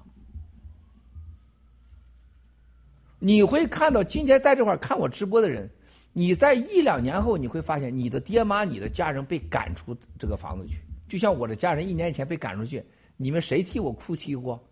你们谁替我难过过？你们感到惋惜。大卫哥该吃吃，该喝喝，啥事不能往心里搁。未来该约人私密会议，私密会议。小三们该摸这个小福利屁股摸屁股，京腾照样搞断背，他不会影响啊。七哥的家人被赶出大街去了，是吧？因为这没办法，你不可能你说你有什么影响。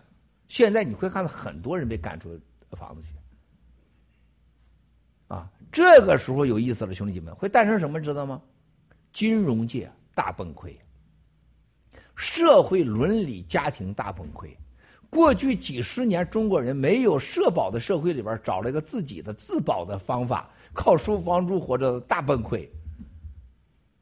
一个邪恶的独裁共产党永远拿走你的一切，让你活在恐惧中。成为他的奴隶，剩下的就是剩下恐惧了。很不幸，啊，推翻恐惧的这个制造者就是要抗议，就是要反击。这是中国人，这种属羊的民族已经被洗脑到今天，就像今天所有中国宣传，这叫共同致富，他会活在梦里，他会注定这一代人继续活在啊危机里。所以你刚才你看到这个，我说过去大直播说到的。毛泽东把当年推翻所有自己的政敌的人，小红卫兵送到乡下去，睡在一个炕上，睡在一个房子里，完全被强奸、被轮奸，毁掉他。就是今年的王健林，还有邱月守这帮人，这就是邱月守。他当曾经跟我说要给法制进行捐款，说他要捐一百澳元，他老婆跟他打架骂架，这个安红都知道，一百澳元呢，啊，两口子打架嘛，都是，我就知道这个王八蛋不是个好东西。就他这个老婆给他戴绿帽子，戴什么帽子都正常。就这个文化大革命过来这一代人，既无知，又无情，还无义，还无德。就是这一波人，这回又遭到了第二次的人生的打击。啊，所谓的养老房、收租房嗝屁了，活求该。啊，老天惩罚这一代人，真的是活该的。啊，那些红卫兵一代出来的，就害过很多人的，这回叫共产党再整你一把，啊，我有多解恨都不能形容啊！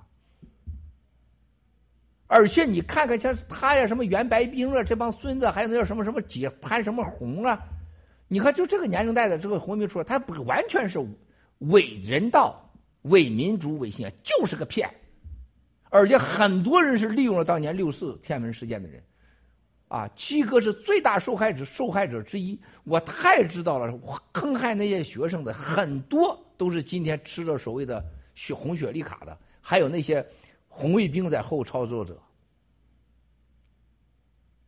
今天的中国啊，再一次是轮回报应的体现，尸横遍野，啊，而且是哀鸿一片，而且特别有那些女性，我会告诉大家。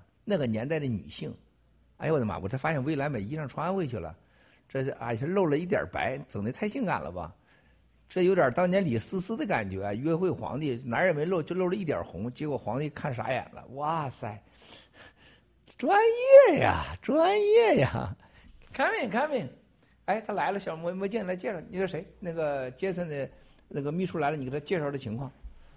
嗯，专业专业，Coming here，Coming，Coming here，Coming。Yeah, I still broadcast. You can, her is him is uh, good English. Can tell you, 你给他讲，can tell you everything. Now I broadcast now. No problem. Yeah.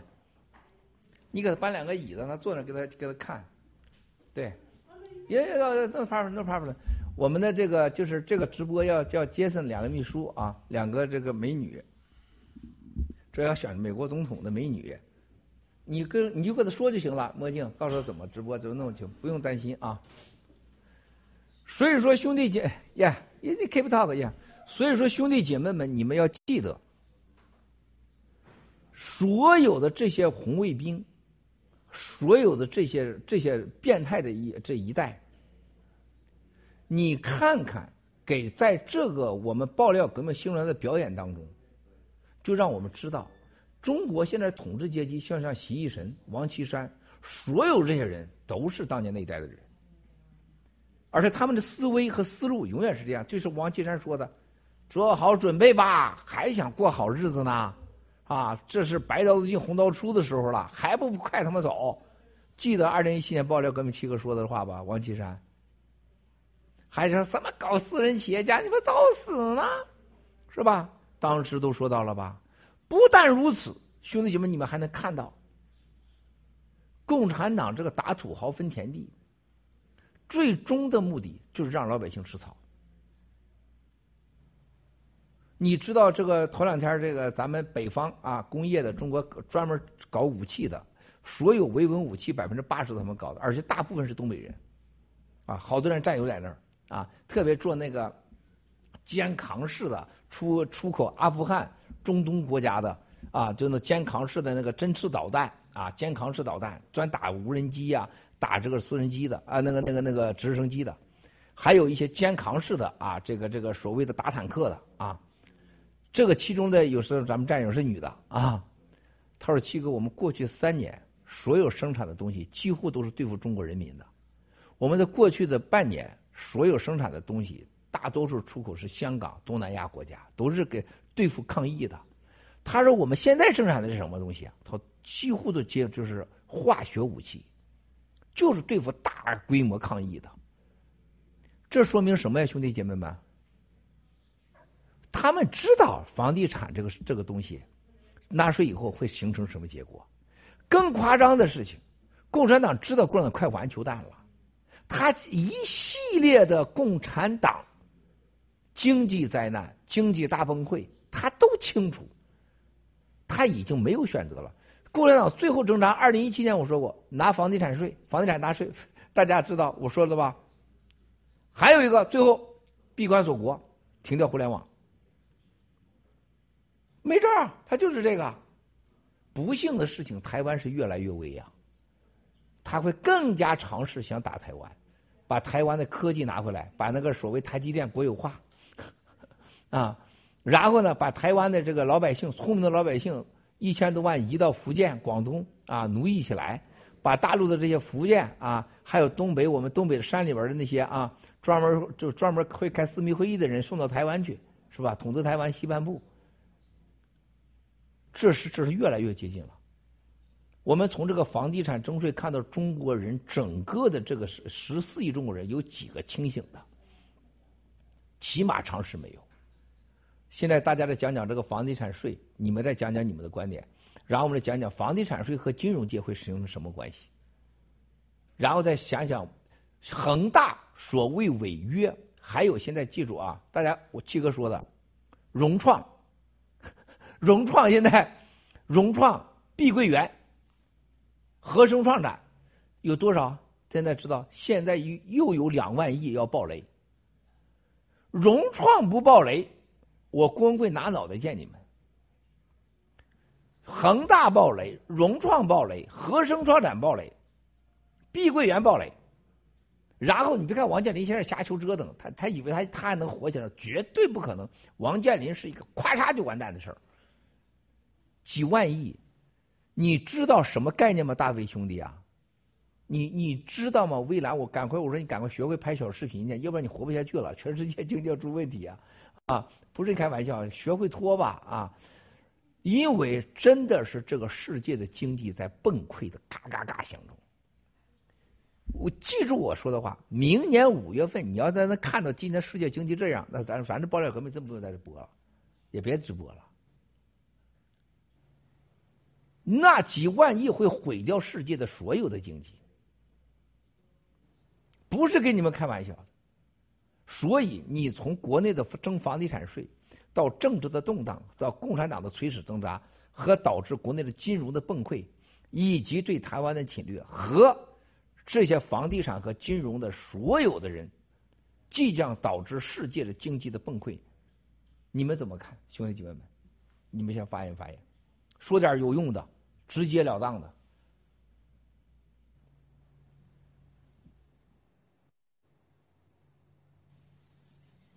好的，呃，那我我我我先说一下，就是呃，我我记得蓬佩奥在最近呃刚刚发言说过，就是他敦促拜登能够呃履行对台湾的承诺，呃，如果要是有发生问题的话，保护台湾。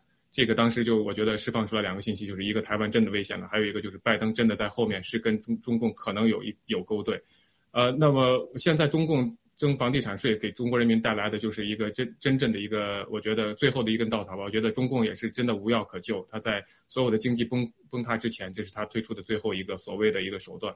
但是我想，我想的其实有一个问题，就是跟回到我们 SPAC 的呃这个一今这两天一直在谈的这个事件上，呃，布这么大的一个局，花了这么多的一些钱。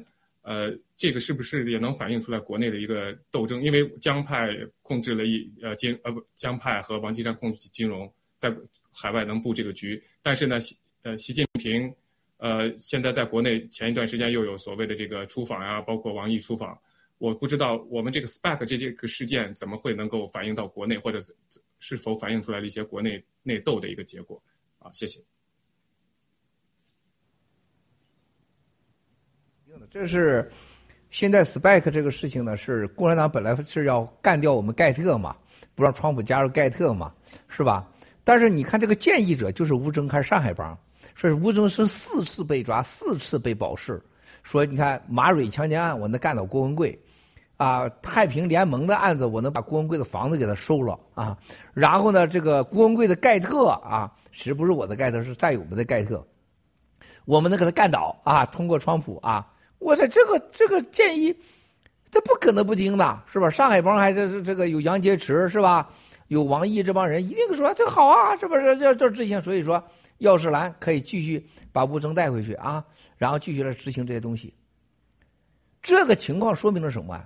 听上去有理，实际你看到这件事情，吴征绝对知道，上海帮也知道。还，thank you，嗯，thank you。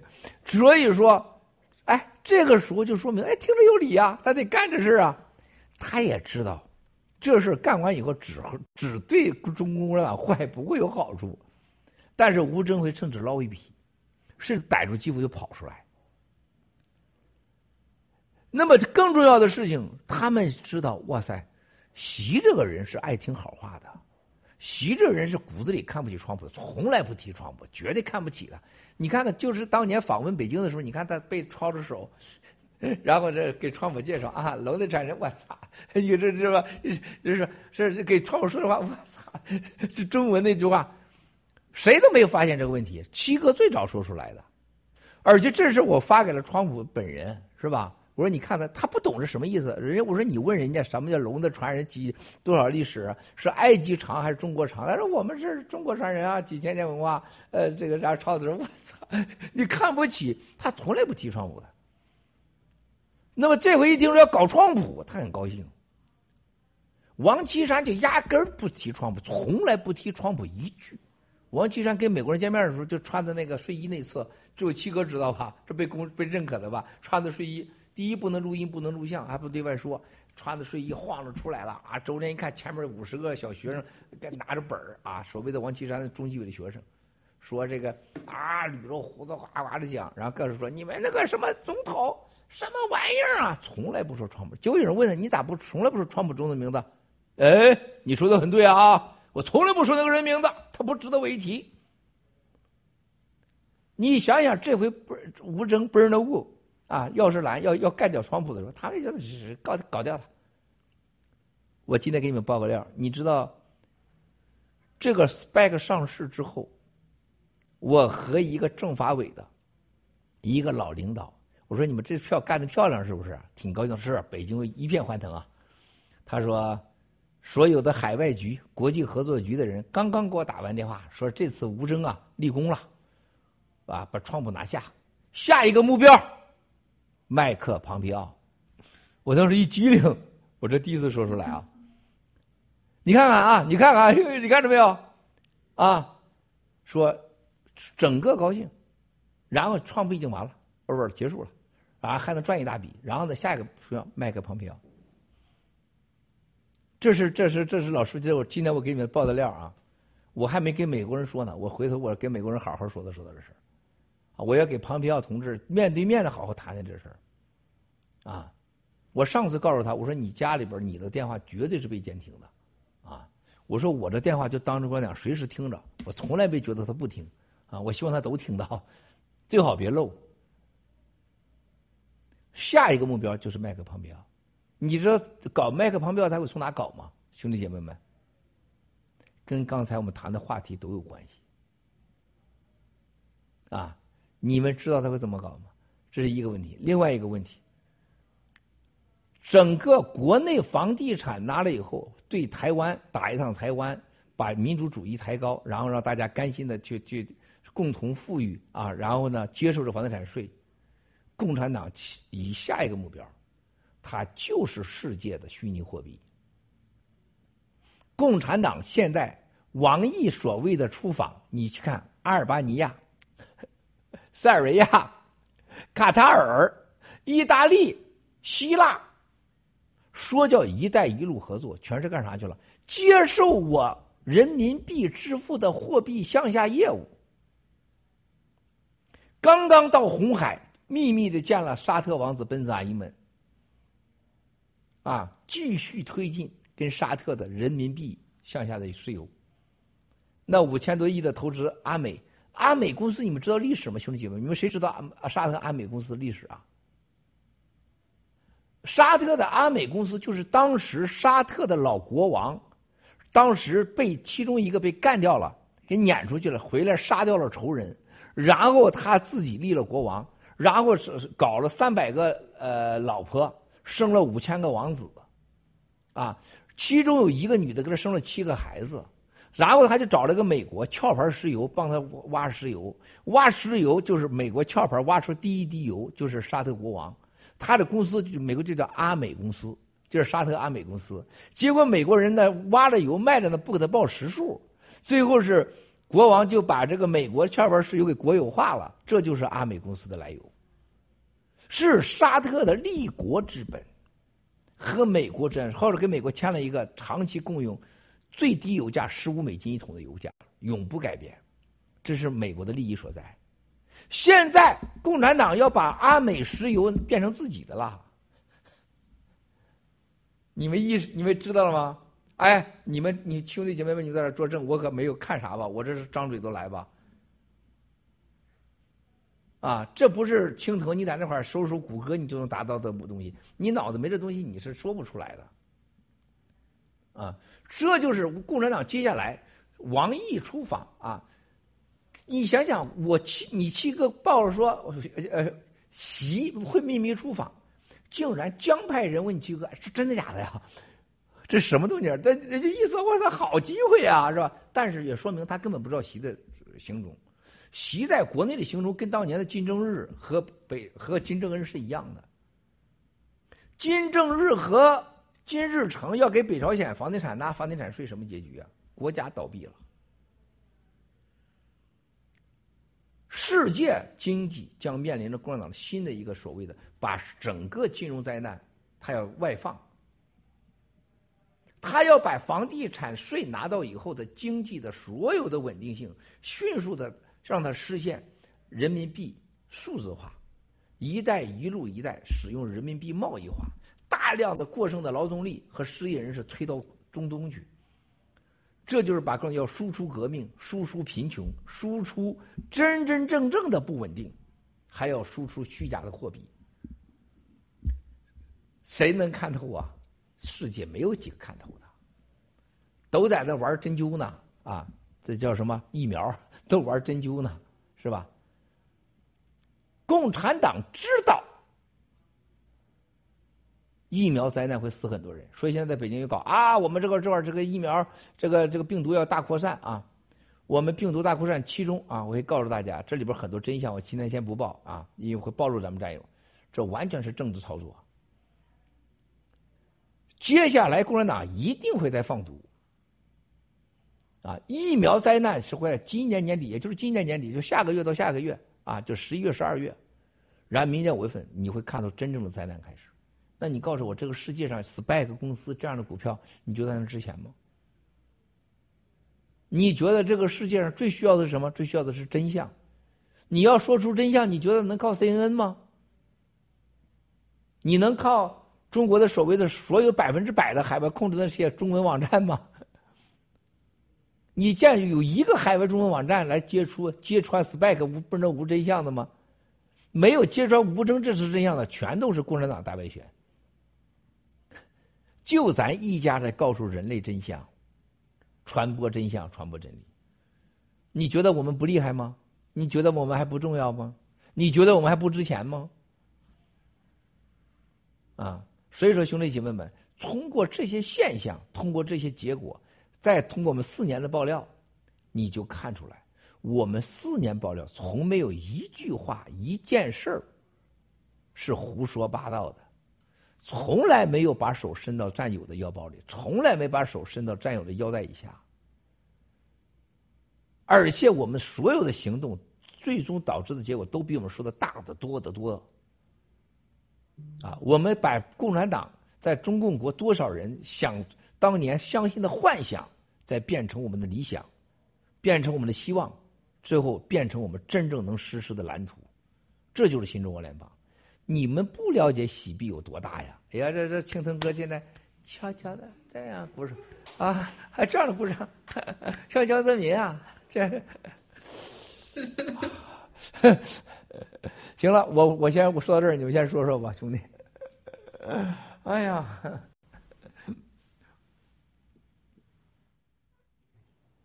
小福利说两句吧。就看到郭先生这个杨澜驴。其实最近中共它这个经济已经开始 到了一个那个停滞胀的状态了，等于说是老百姓挣的钱是越来越少了，但是通胀呢却越来越厉害了，加上这个房产税的征收，真的是让老百姓的日子是会难过很多。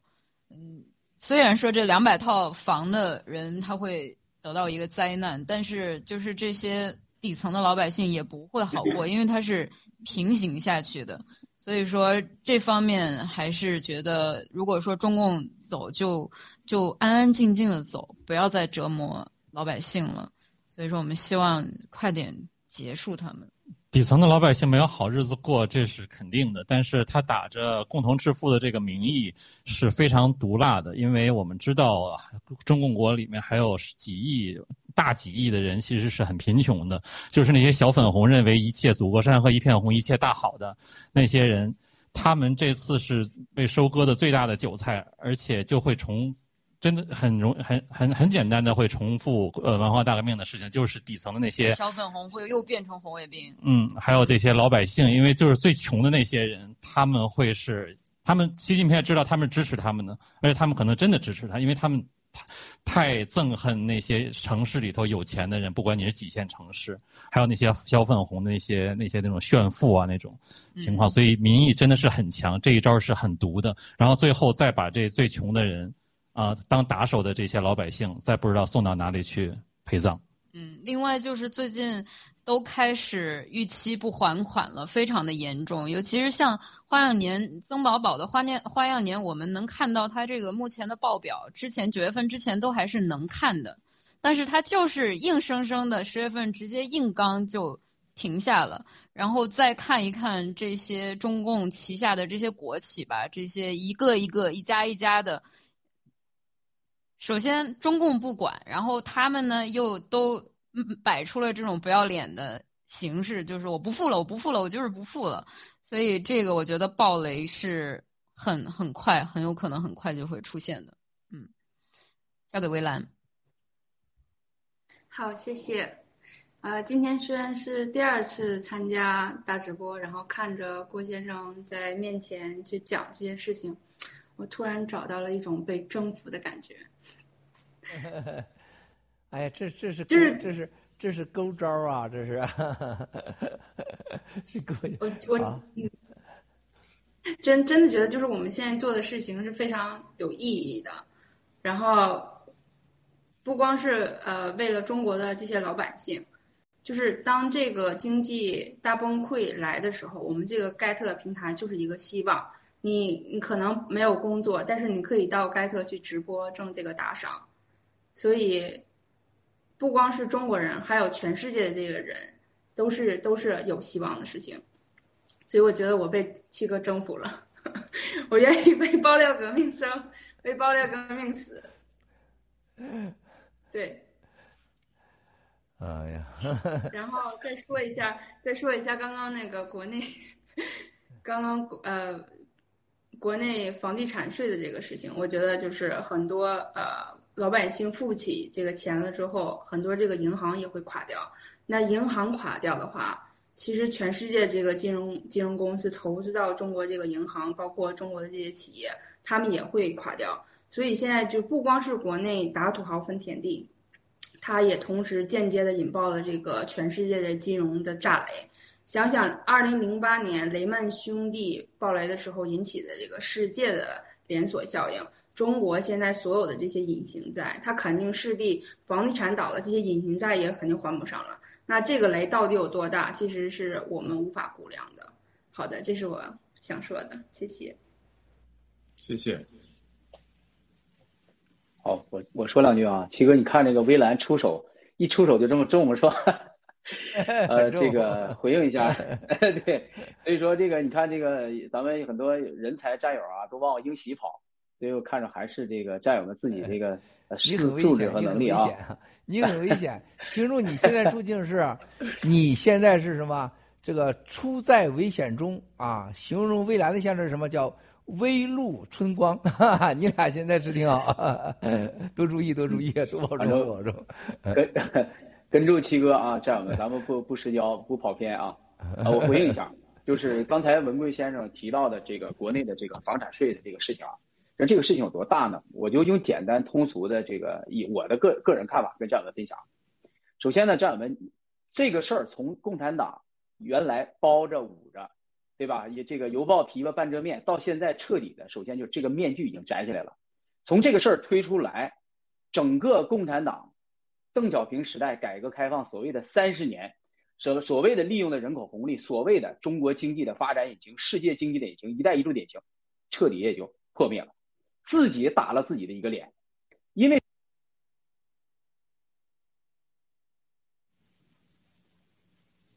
没有声音了，大卫，声音没有了。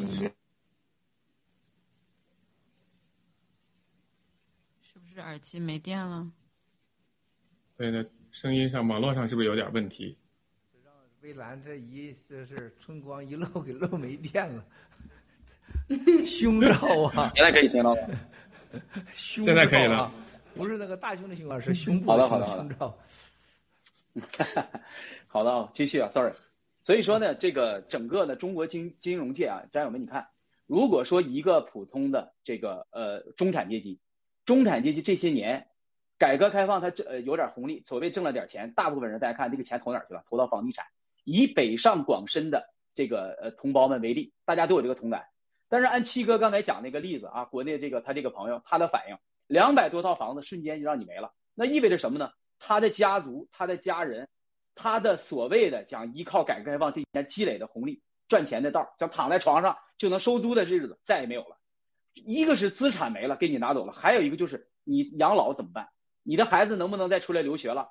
还有房地产行业的下游，比如说民工、建筑行业、材料行业，是吧？整个将彻底崩塌。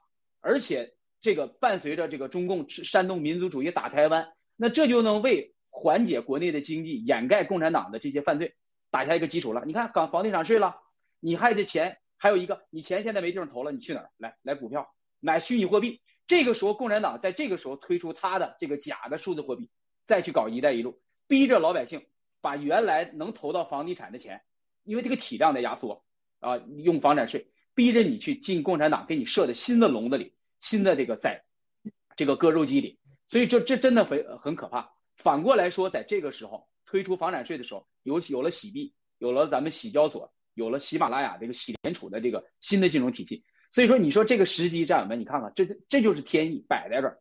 所以我我觉得这个中国真正的中产阶级在此刻已经被共产党宰杀了，民营企业已经宰杀了，共产党到此刻起到此时此刻起，所谓自己编织的伪光正的经济发展逻辑，等于自己也给否定了。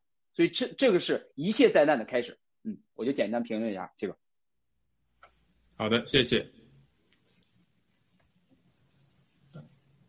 那交回呃，七哥是这样子，我们那个 PPT 呢后头还有就是刚才谈到所有的 SPAC 的这个投资结构，投资者的投资结构，呃，我们这里头它有总共有十一家的投资机构，我们这里总结了他的一些呃投资投资者的后面的一些信息，我们需需要分享一下吗？还是您先讲，我们结束以后我们再分享啊，非常重要，要分享一下，君腾。好的，那麻烦，好的。那么这个十一家的这些机构，我们来在这里做了一些呃搜索的信息和一些分析。这个这个主要的就是说，这些投资机构的一个特点就是大多都是在美国达拉维尔注册的，啊，纽约等办公地，而且都是参与了中共相关的运鸿国际的股权投资和一些其他公司的投资，它就是与中共的资本市场有着利益输送。那我们先看的第一家公司就是 Boost Bay 的 Absolute Return Strategy LP，这家公司呢是由 Airglass 创立的一个多策略多基金。经呃经理基金，它在二零二一年的七月呢，其实持有运宏的百分之七点九九的股份，二月份呢持有新浪约五百万股的股票，这是明显是。那么下一家公司呢叫做少林 Capital Management LLC，这个名字呢一听就是中共的，就是少林。那么所以看到它是持有运鸿的百分之二点五九的股份。那第三家呢叫做 Hudson Bay Master Fund L 呃 Ltd，它呢是管理了上十这个数十亿的资金，对是一个对对冲基金。那么，它在二零二一年二月持有运鸿的是百分之十二点四七的股权，这也是一个相当大的一个数字。那么第呃这个第四家呢，叫做刚才应该是大卫提过的，这个叫做 Saba Capital Master Fund，是二零零九年成立的一家公司。那么它呢是主要投资包括养老基金、公共养老基金还有其他的基金，他们呢拥有运鸿百分之三点六四的股权。然后下面一家叫做 DE Shell。呃，就是呃 Valence Pro 呃呃 Portfolio LLC，它的总部在纽约，它是首个获得中国在岸基金批准的一个公司，所以也是很明显跟中共的金融是有利益输送。最后一个叫做呃 Yakra Capital Management LLC，它是在达拉维尔成立的公司，现在资产总额是约六个亿美金。那我们现在可以下麻烦下一张，下一张呢这个地方呢是显示了一些所有。DWAC 的一些内部交易，我们可以看到这个 ARC Capital，啊，它是二零二一年八月在 SEC 注册，那么在九月八日呢，就内部认购了百分之十七点八的股份，总共持有呃六百六十万股，按现在的市场价格来算的话，大概是六点六亿美金。所以在这里我们可以看到啊，呃旁边的一些数据，这个被 highlight 黄色的部分，所以这里可以看到他们在内部就提前就有一些。呃，购认购了，好，麻烦下一张。好，下一张呢，就是二零二一年九月三十日，这个 DWAC 上市，我们就可以看到它的一些交易情况。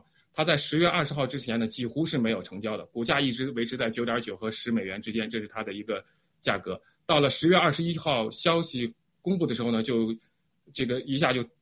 跳空高开了，我们可以看到它收盘的时候呢是四十五点九七，到了二十二日的话呢就继续更呃提高，到了是一百一十八，最高的时候达到过一百七十五。我们那天直播的时候也讲过这个数字，那么之后又回落到一百，那到二十六号的话呢回落到六十美金左右。今天的话呢现在也已经回落到六十六十美金左右，刚才最低的时候现在是啊六十一块钱了已经是。好的，麻烦下一页。那这个呢，还是一个它的一个内部交易。我们可以看到这里头的一些呃时间，还有一些交易的股价，还有它交易数量。那它就是在这个合并消息出来之前呢，市场上几乎是没有买卖的。但是在二十一号消息刚出来的当天呢，就成交三百多万单，将近五亿股，总价总的交易价格呢是一百四十亿。那么对于这个只有三千两百万流通股的这个 DWAC 来说呢，就相当于整整个这个公司一天呢就被卖出了十五次。二十一号至今到今天的话，它的总交易额达到了三百六十亿美金，这个是一个相当大的一个巨量交易。呃，好的，这个就是我们呃整理到的所有的关于所有后面投资的公司的一些背景，包括它的一些内部交易的情况。好的，你们先讲，你们先讲。好，我先请一下这个小福利和呃 Mile 呃 Mile Seven。还没想好，没没过大要不起。好 啊，蔚蓝。好，谢谢。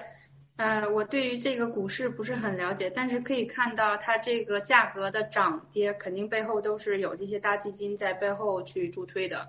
然后这个目标也非常明明确，就是割韭菜嘛，割这个呃这个川普的支持者的韭菜。然后呃后面的话，就如果这些诉讼案例开启的话。呃，如果特朗普的这些支持者是是呃，因为特朗普的言行损失了很多的钱的话，第一就是毁坏了他的这个声誉，然后后面的话，如果这些人损失的钱特朗普不去赔的话，或者是没有人去赔的话，那这些人会不会再去相信特朗普？包括后面的话，这些政政政啊，政治政治上这些选选举啊，各方面。都可能会受到影响，民主党的这一个气势可能就会被中共给打压掉。好，谢谢。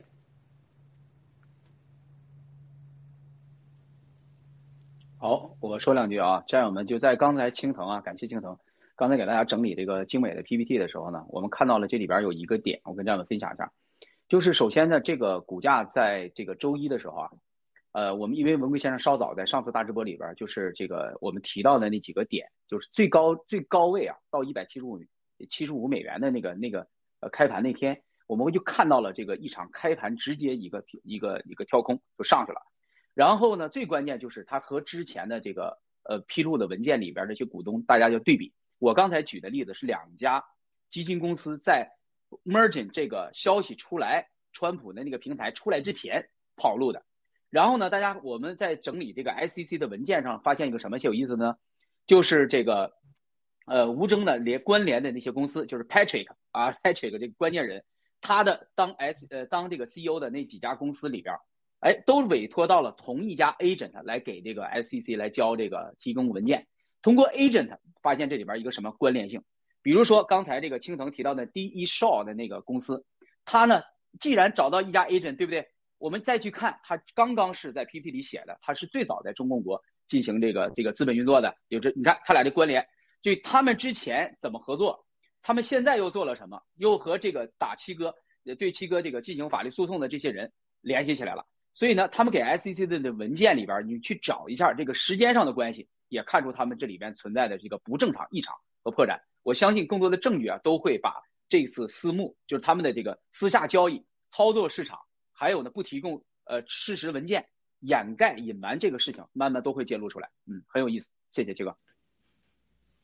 好的，呃，不好意思啊，七哥，我刚才漏掉了一张 PPT，麻烦那个呃墨镜帮我调一下第十二页，这个是其他的几家公司的一个信息，我也赶快跟大家分享一下，实在不好意思，刚才是我讲漏了这一张，嗯。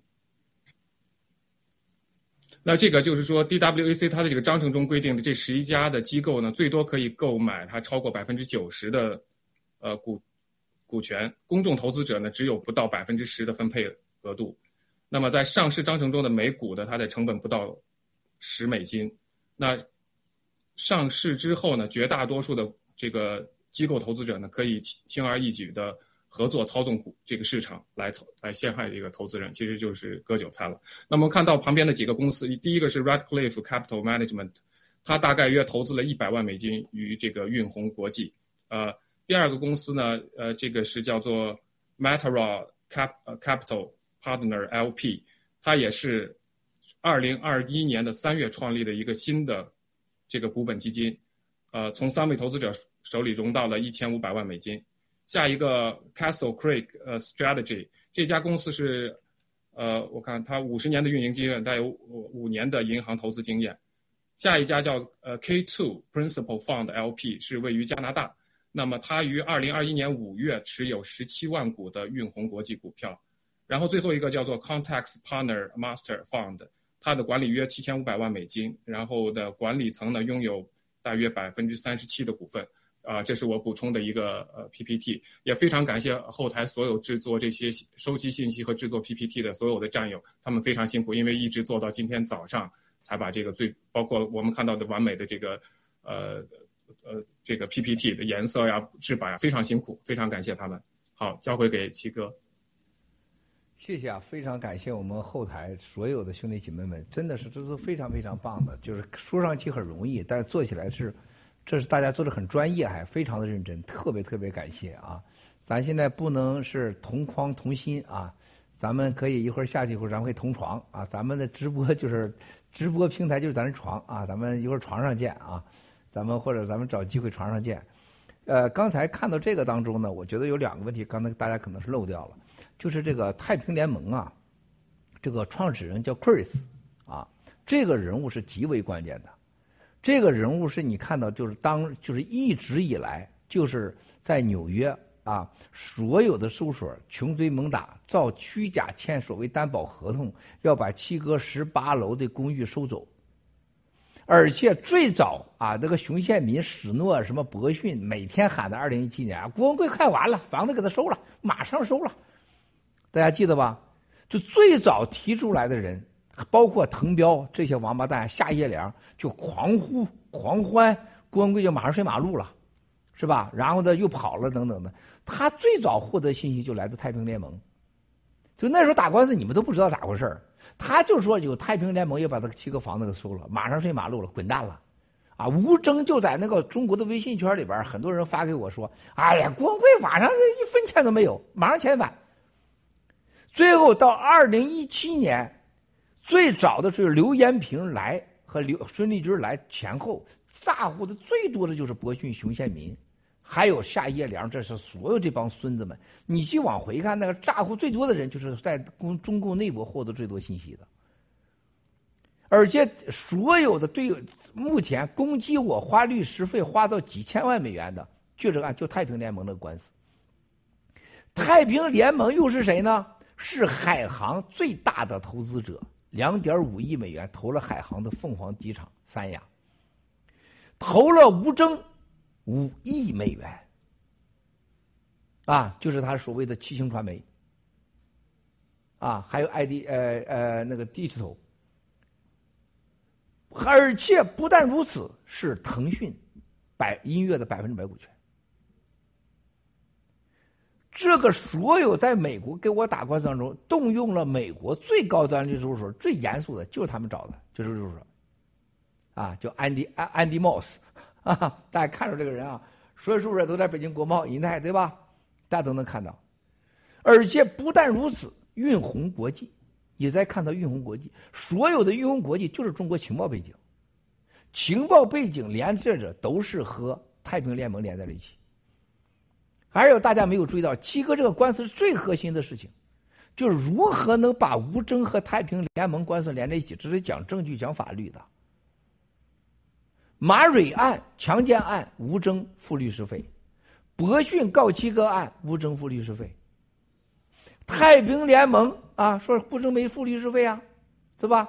现在吴征跟他有关系，吴征跟他有关系，不但如此，太平联盟的案子。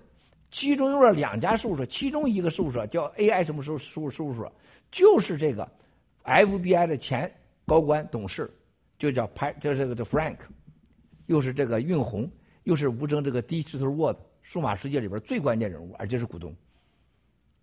关键是太平联盟这次又和吴征成为了一个重要合作伙伴。你看，的十一家基金，几乎八家到九家都是因为太平联盟走到一起投资的运红，然后又投射地质沃的，也就是太平联盟和吴征和这个 FBI 的前高管是连在一起的。大家今天直播讲到重点了吗？这个对咱纽约的案子啊，咱们现在那个案子就没有一次咱赢，就法官就没听过讲过一次话，上来以后，你谁呀？麦克斯国发誓下去吧，结束了。从此以后，所有咱说啥都输，是永远不答应。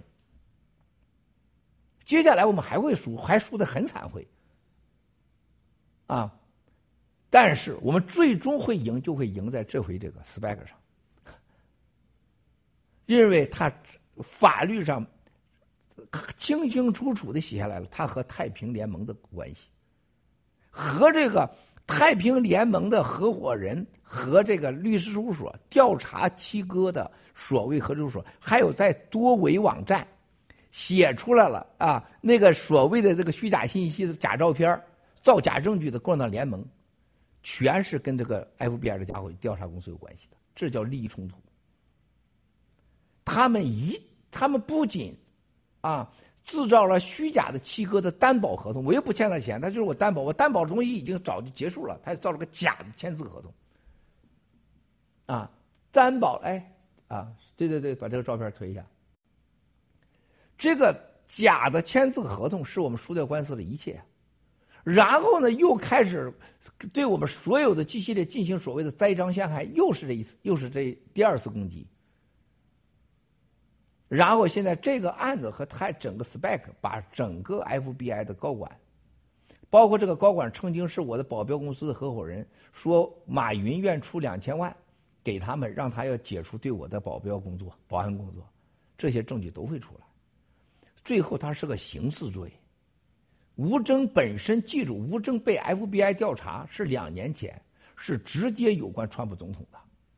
我不相信川普总统知道这事儿。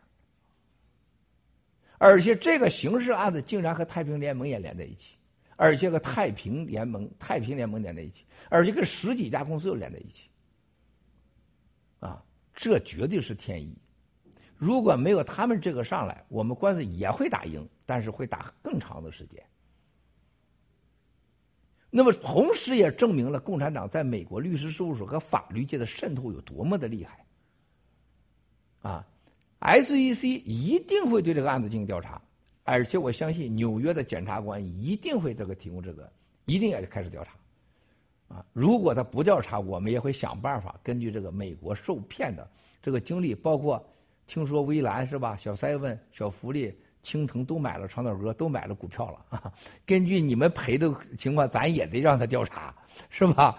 咱也有法让他调查。所以，Spike 这个共产党的无争的整个的这种丧心病狂、疯狂的、贪婪的、啊傲慢的这种，在美国的欺骗和刑事犯罪，是给新中国联邦，是给盖特，是给所有的人带来最大的礼物。啊，我们其中的律师就看到这个就不可思议，说我们原来就你老说我们不敢相信，因为美国律师他是相信证据的。啊，像很多我们的律师都是美国政府啊，像什么 SEC 啊、检察官，他还担任这种角色呢。他绝不等于中国律师，就像你的小姐一样，你想干啥就干啥，花钱就行啊，是不是？你让他蹲着站着都可以，是不是？撅着都可以，学摇篮也行，是不是？美国律师不是这样子的，他有原则的，这个是他会实际执照的。他不敢相信，原来说跟这事有关系，现在大家全傻眼了。这会在美国大大的揭穿共产党在整个美国律师界、司法界、法院、检察官整个领域的渗透和制造虚假，还有利益冲突。你知道，整个太平联盟的官司好多都是瞪着眼是利益冲突，他都不认。啊，最近而且丧心病狂，继续在表演。你们没有经历七哥这官司，你们没有任何律师说在美国历史上见过像我们这样的官司，他就是太疯狂了。太疯狂了！就现在，律师事务所其中有个律师，竟然跑到跟我们工作律师所去工作，说：“哎，我不觉得有利益冲突啊，啊，我不觉得有利益冲突。”他认为没有利益冲突，明显利益冲突都没有。我们找了律师道德委员会最有权威的三个人，其中人说：“这百分之百利益冲突啊！”我来给你做鉴定，就是吴征还有太平联盟这个钱多到什么程度？他以为我可以控制美国整个一切了。啊，所以他在 SPAC 的事上，你看，就刚才大卫讲的非常非常好，谁进来谁出手，包括这些关系，这特别是啊，太平联盟的这几家基金就直接 Chris 出面，中文叫瑞环基金，瑞环基金跟中国的共产党是绝对勾兑的，啊，这些明显的勾兑，啊，为了钱，Chris 就出场，跟吴征、跟那 FBI 的啊 Frank，啊，都能连在一起运红，就是因为共产党在背后支撑。而且所有这些都证明了，都是攻击爆料革命、新中国联邦和尼奇格的。反过来再说了，兄弟姐妹们，如果你们觉得这些人是赢家的话，我可以告诉你们，任何人，包括你七哥，用这种方式帮你赢的时候，你记住，他早晚一天是末路一条。这个世界上永远不要相信没有法律、没有道德、不择手段的赢家，你要依靠他。你绝对不能依靠他，不管是亲爹还是亲兄弟、亲姐妹，都不能相信的。也就是说，人基本的正义感是要有的，不要相信邪恶给你带来的任何好处，当然你也不能相信他给你带来的坏处。啊，这些人的邪恶就证明了他最终走向灭亡。美国法律说能把这事就是过去了，你们这种利益冲突、互相勾兑，那永远不可能的。啊，对我们的官司、爆料革命、新中国联邦是有利，更让我们要学到什么叫正义，让我们一定要跟随什么，这真的是太重要了，兄弟姐妹们，不是直播就完了的。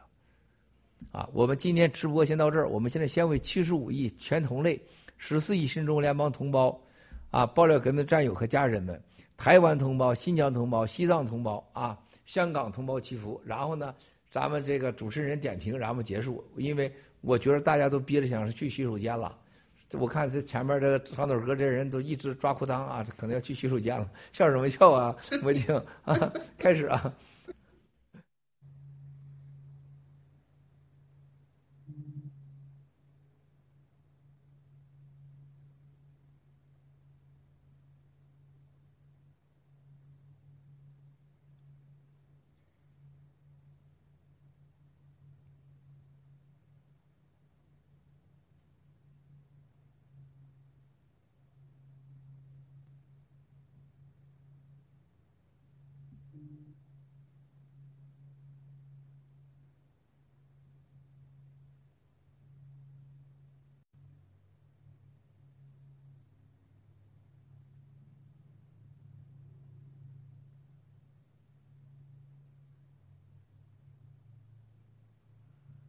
阿弥陀佛，哎呀，太好了！行，主持人总结发言，我们结束，谢谢大家辛苦了。好的，啊，那我我先请嘉宾来总结一下今天的这个直播的感受和和自己大家的一些想法，谢谢。今天说了很多的话题，我就谈到一点，就是我们的盖特以后马上也有打赏的机制，还有我们有私私密的直播的机制。哎，我们也请，我们也将会请到好莱坞的明星。说到好莱坞的话，我们。尤其是爆料革命的战友们，我觉得是又爱又恨哈。他们的电影拍得很好，可是呢，我们恨他们跟共产党沆瀣一气，跪在共产党的面前，包括美国的和世界各国的体育。那有了盖特的我们现在这种机制，我相信以好莱坞为代表，每一个人、每一个好莱坞的人、每一个海外的人和每一个中国人都可以堂堂正正的站起来，靠自己的本事挣干干净净的钱。没有一个人愿意跟。共产党去勾兑，去做那种下贱的事情，用他的黑森林去干这种事情，对吧？没有一个人，我相信杨澜也不愿意，他也是痛苦的，他们都活在痛苦之中。那我们有这个机制之后，让每一个人堂堂正正的赚做呃赚干净的钱。那以这个为例的话，我们的正义的平台可以给各行各业每一个人。一个自由的做自我的机会，干干净净的做人，包括党内的人，包括那些老杂毛和那三千个呃美国的那些呃呃经经理啊、基金经理啊，还有美国的沼泽地，他们也我相信他们也是人，他们也愿意挣干干净净的钱。谢谢。是的，也希望这次喜币的上市让这些在。家里面偷偷摸摸干活的战友们可以站起来，光明正大的告诉家人：看，我们在做这件事情。我不一定是为了发财，但是我们是在做一件有信誉的、维护世界和平的事情。谢谢。好，谢谢小福利。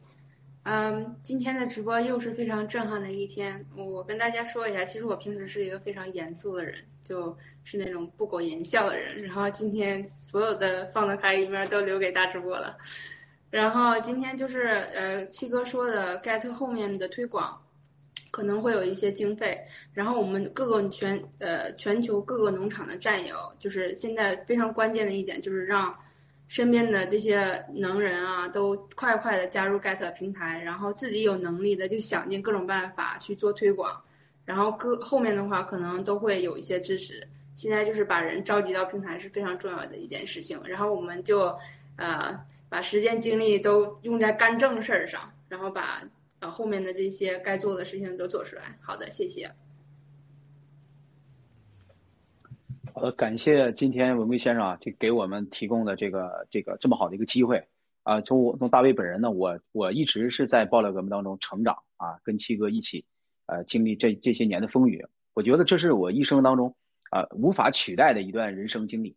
那么今天战友们也看到了，爆料革命四年用实力，七哥用情报、用能力、用在西方政商的这个两界的资源，还有呢无数无数次。这个展示给世界的我们的这种真相，爆料革命给你为真不破的这种珍贵的真相、宝贵的真相。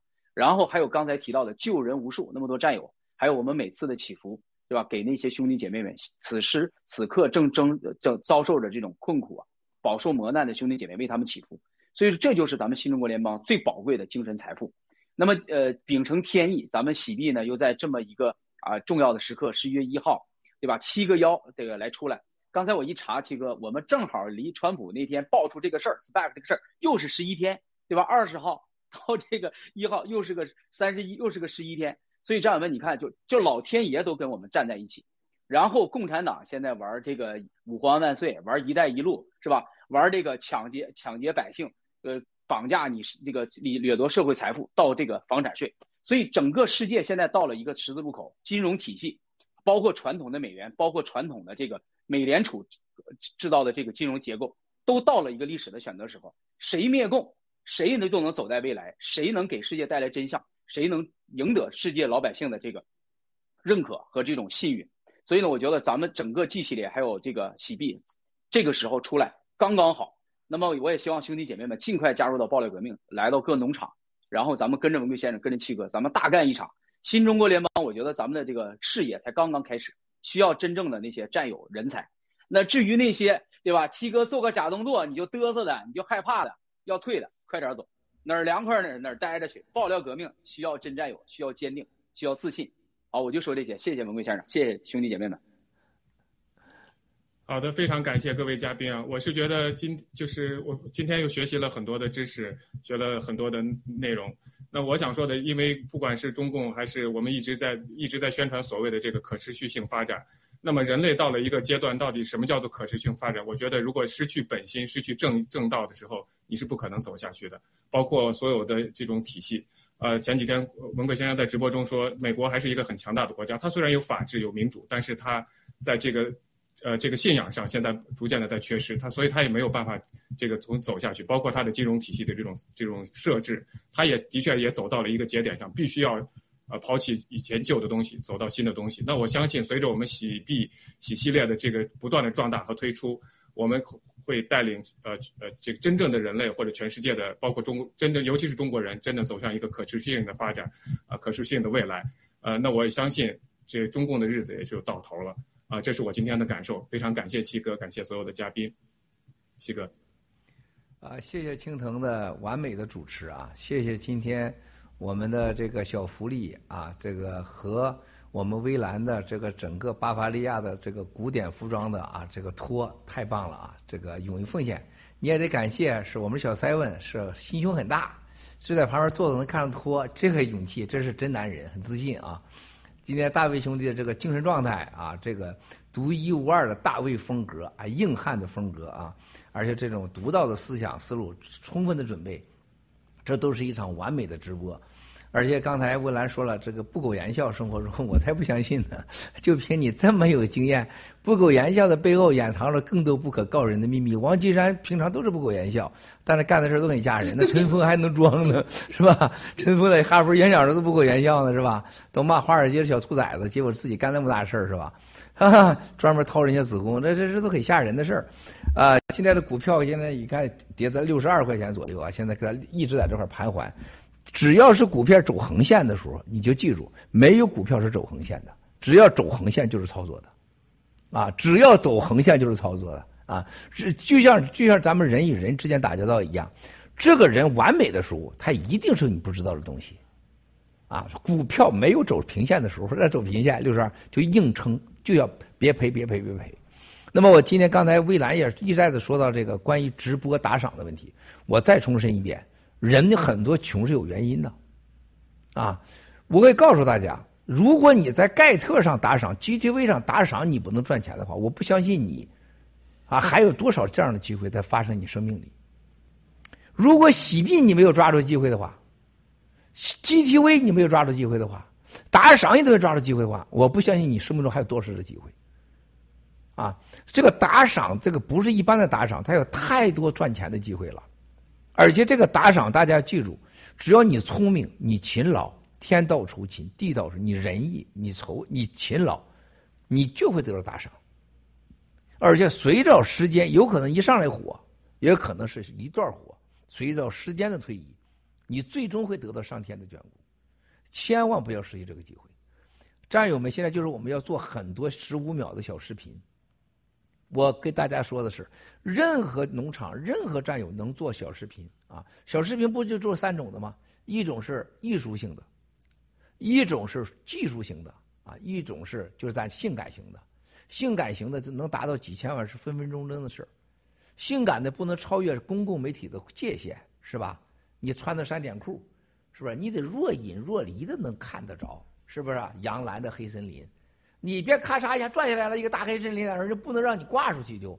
你看小白笑的，今天小白第一次笑的这么淫荡，你好像也很有经验的。你有黑森林啊？你见过杨澜黑森林啊？是吧？你最起码就是那个那个料子要选好，是吧？若隐若离黑森林，是吧？像雾中像水墨画一样，哎，大家看了过瘾，几千万就达到了。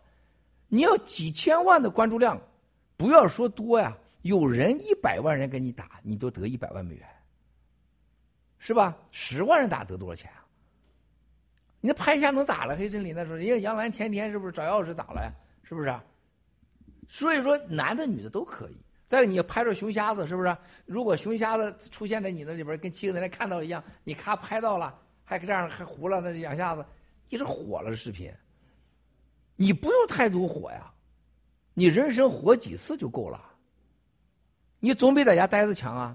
天天东家长西家短的，你总比看那些秀票在划人家的手机，人家在唰唰唰的划，你划那么长时间了，你给自己划了一下子呗，是不是？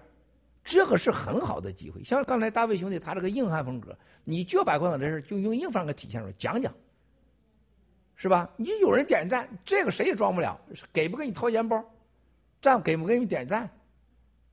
全球的各地的农场，如果你有任何创意，你有任何常识，你应该在未来的盖特上实行打赏的节目，哪怕拍鱼啊，鱼跟鱼亲嘴，大家不愿意看，但是你要拍到鱼跟蛇亲嘴，鱼和熊瞎子亲嘴，这个视频一定火。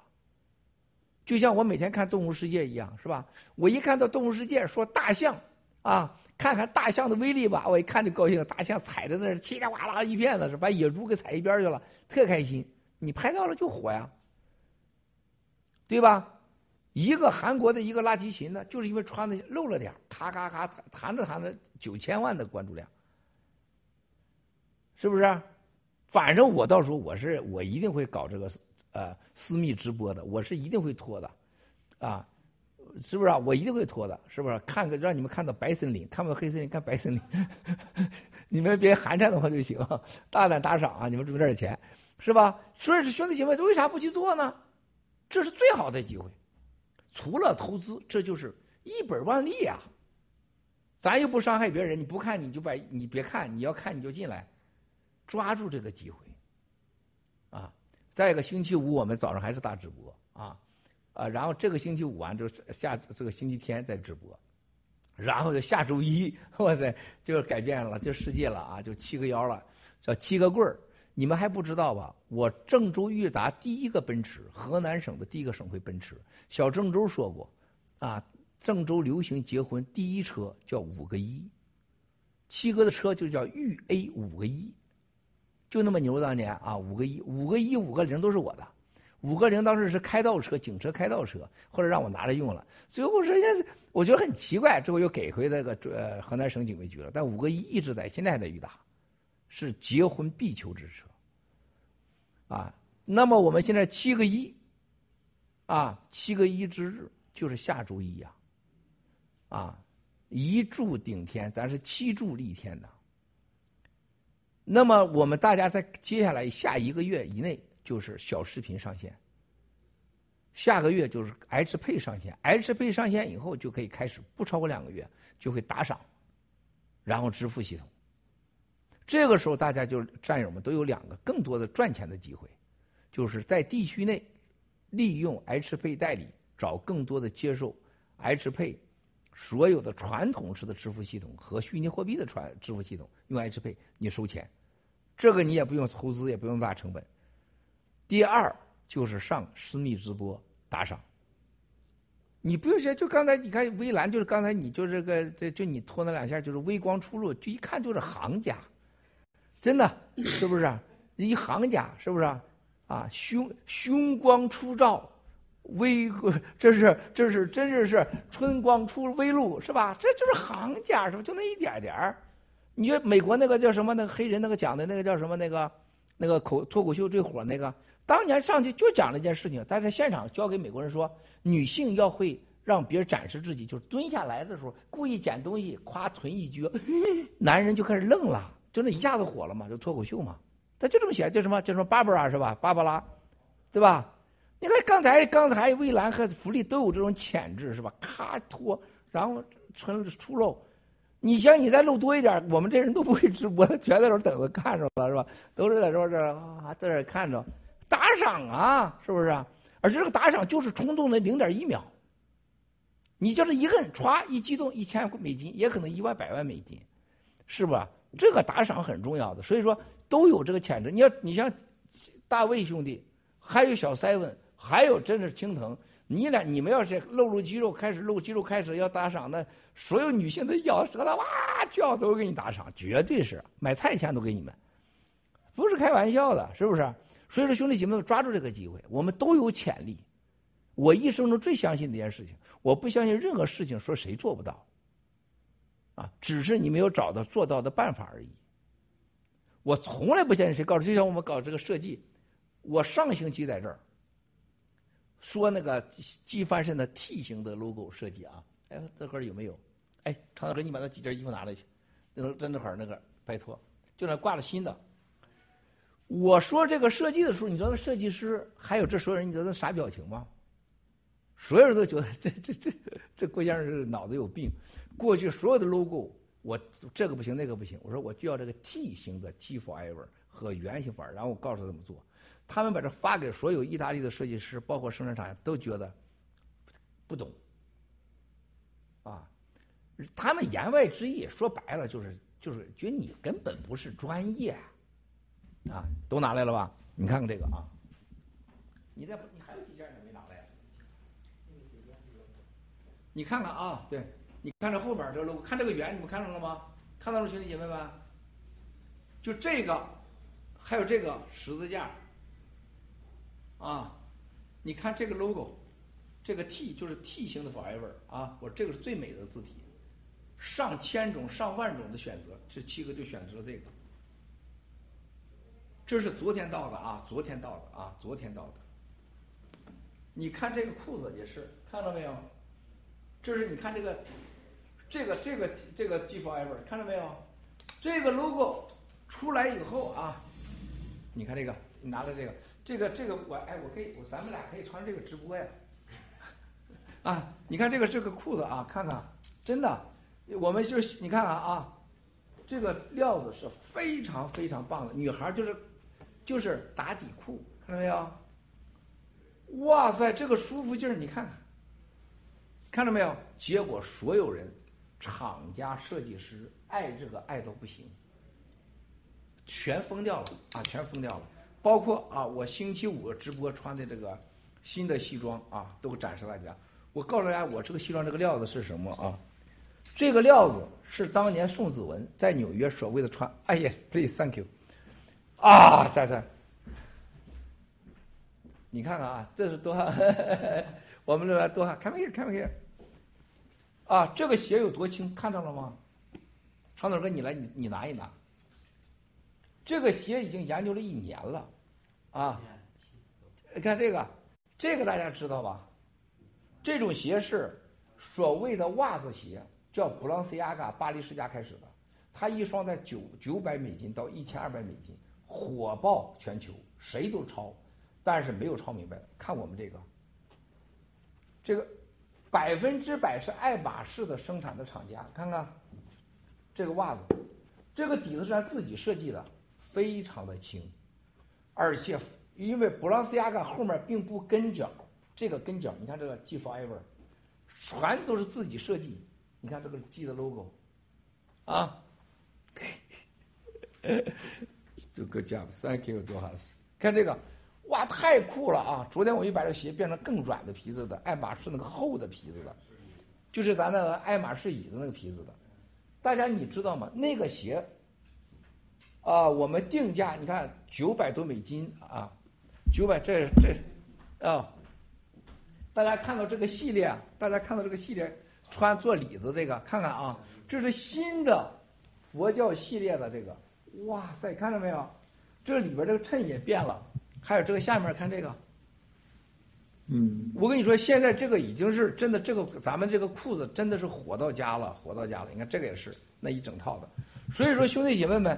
七哥说做翻身，人家相信吗？人家不相信。人这些大师们谁看到你呀？几个大牌子现在都是到我们这来的，都是现在拼命往这来。我们为什么能成功？这个是上次你们看到看着一样，但是你看整个这个新的，哇，这个太性感了！我要穿这直播，你说打赏的得多少人？真的，咱不仅咱不一黑森林，咱录这个行不行？穿这个，七哥穿这套衣服。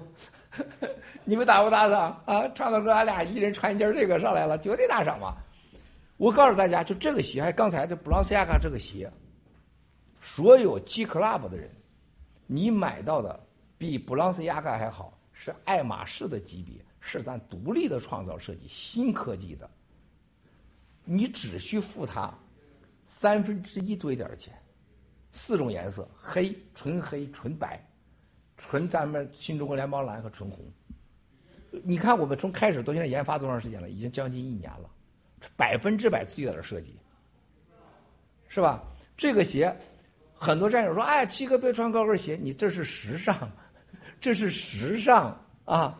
这个都防扎，很轻，很软，而且穿跟那个现在今年流行的锥形裤，它是形成时尚风格的。”而且我把这个这个是这个是非常好的，这是小牛皮，我让它改成牛的腹部的软的皮子，然后这块你看，这都是咱 G Forever 的 logo，是吧？这都是这个 logo，金属的，这是七哥做到了，所有人昨天到了都傻眼了，爱的简直是不行了，每个人，包括我们昨天那个呃盖特的那个所有的国外团队的时候都想要，昨天没办法了，拿了两件这个样板样件给他们。也也这个样样品付给他们，我想告诉战友们的，不要在乎任何人怎么看你，不要认为你做不到，你能做到。就这个鞋，你看这个是布朗西亚嘎的这个，看像吗？这个你看，这个我不喜欢，我说扔掉，我要我们百分之百的那个。这个鞋，战友们，你想想，你不可能你在布朗西亚嘎，在爱马仕，爱马仕是一千三百美金。你们买到手最多最多这个不会超过四百美金，三百多美金，你们就你们就有了。而且你是最好的质量，同一个厂家，这就叫这个鞋最起码是一千八到两千六，一千八到两千六，你看，你看长岛哥拿来了，你看，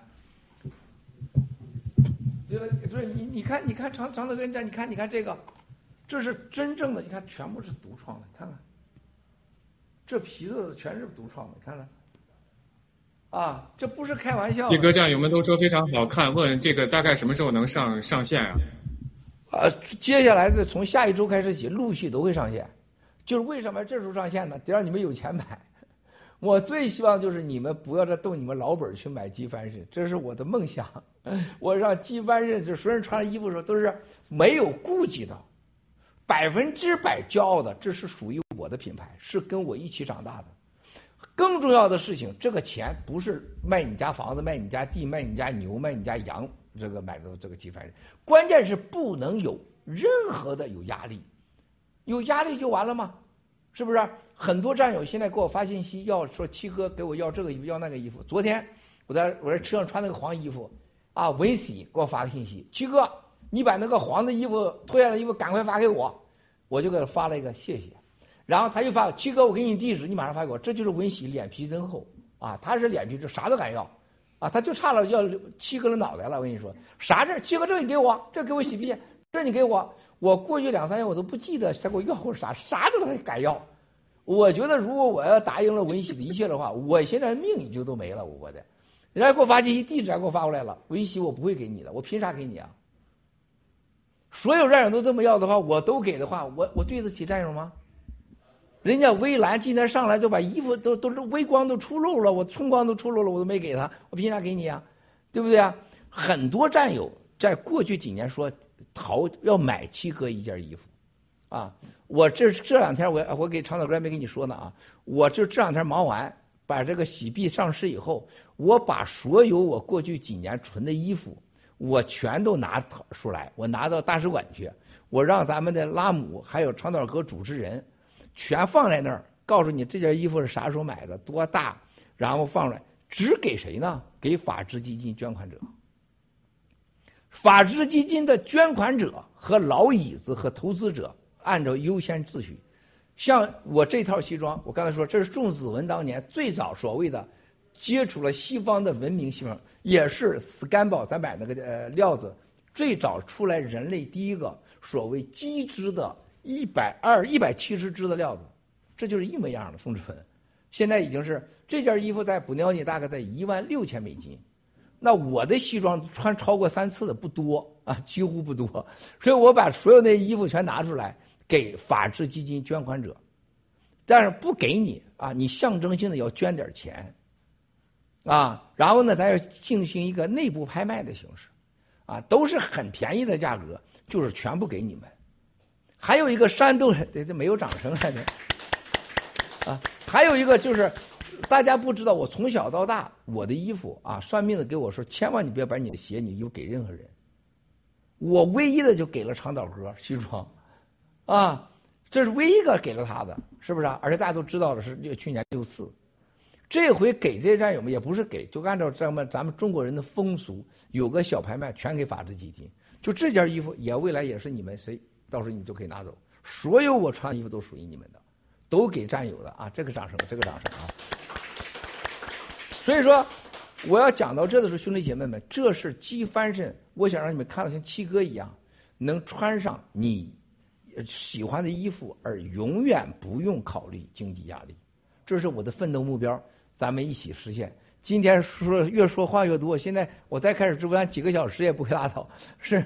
是吧？我这刚才王一平告诉我那边已经有一个会在等，晚了已经。现在我要我要去开会去了。这个再次感谢所有的团队，今天小白、墨镜、Rain 啊、长岛哥，还有所有的青藤、我们小 seven、小福利、微蓝、大卫，所有的兄弟姐妹们，万分感谢和所有做 PPT 的所有兄弟姐妹们，谢谢。星期五见，再见再见，感谢七哥。太棒太棒太棒了！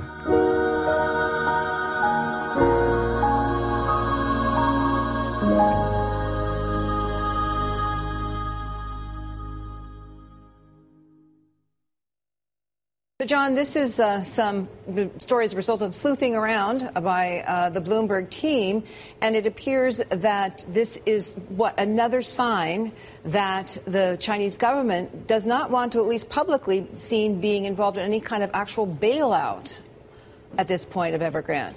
I think that that's right. Uh, I think there's a lot of concern in Beijing that if the government were to step in and to, to bail out Evergrande in some form or fashion, that that would be uh, advocating the sort of borrowing and uh, uh, the sort of debt buildup that, that has underpinned the problems at that company. And so uh, this is just another sign of uh, how the regulators uh, are going to push for any solution other than that as if they can get it the chairman Hui, he, according to the Bloomberg Billionaires Index, is worth about just shy of eight billion U.S. dollars at the moment. Most of that money coming from uh, the dividends he's collected from Evergrande. Uh, he does have a controlling stake in the company. he's collected about eight billion U.S. dollars over the last decade in terms of dividends. Obviously, we don't know how he's invested that money or how he's used it, but as we can tell, he's worth about 7.8 billion. That's probably not going to be enough for the company uh, completely. Uh, Evergrande obviously has liabilities of about 300 billion at this point. This, in a way, fits in with common prosperity, redistribution of wealth, right? If you make a CEO, a founder, responsible for the debt of their own company. Uh, it does, and I think it also speaks to the idea of uh, personal liability, personal responsibility for, for what the company has done. I think uh, I think it would be politically hard to digest for Beijing to use taxpayer money to bail out this company at this point. And I think obviously we talked about the reasons why they wouldn't want to, but with the party congress coming up at the end of next year, it's another reason why Beijing is going to try to stay hands off.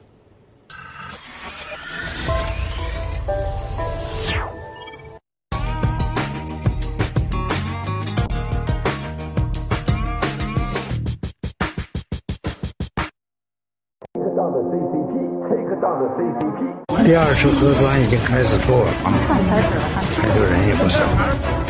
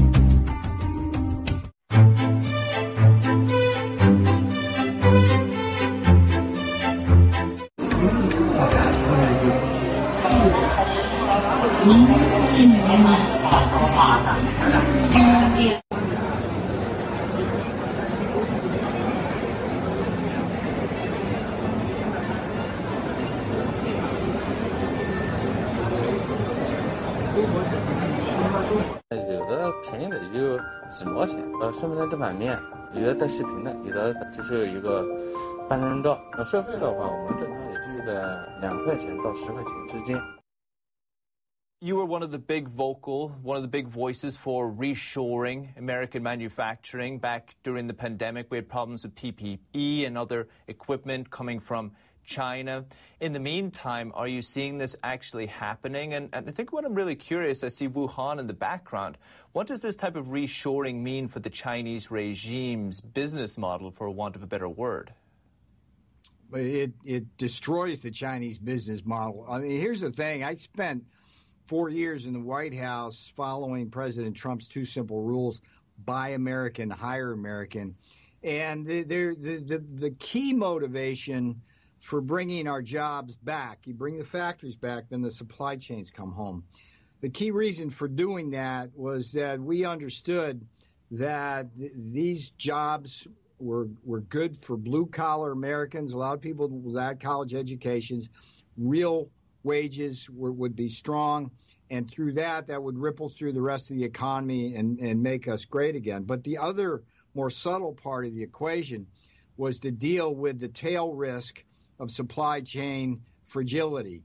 Um, we were sold a bill of goods by by the corporate media, by the corporations themselves, that it's better to send our jobs offshore and send them to the sweatshops of China, the pollution havens of China, uh, and thereby you get a little little few more pennies uh, and therefore more profits, right? But that tail risk actually becomes a huge risk when you have a global pandemic, and that's where we are at now. So you got ships like stacked off of Long Beach.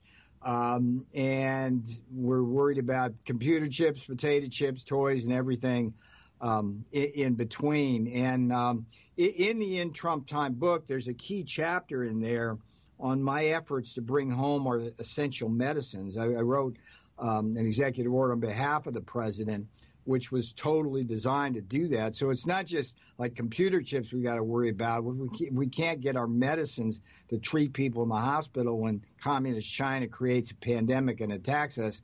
I, I don't, I don't know, uh, uh, I don't know what you do. The other thing I would say about the supply chains for your business audience, this universal vaccination policy, whether you support it or not from a health point of view, uh, and it's an insane strategy, and I could argue why. But whether even if you support it, um, I can tell you as an economist that it's doing nothing but exacerbating the worst labor market distortions and shortages I've ever seen, uh, even including the 1970s. Maybe to, to finish up, Peter, you can tell us why did you write the book? What was your motivation? The um, it, the book is based on my daily journal. I started early on in the in the administration, keeping a nightly journal. I go write things down. So it's not from memory; it's from the journal. And I did that for two reasons. One, I knew I would be in some small or large way a part of history, so I wanted to record that accurately. But I, I realized early on there were a lot of people inside the perimeter who were disloyal to the president. And I wanted to make sure I would uh, hold people accountable for what was going to happen. The mission of the book really is to get Fauci fired, to hold China accountable, get to the bottom of what happened on November 3rd and January 6th.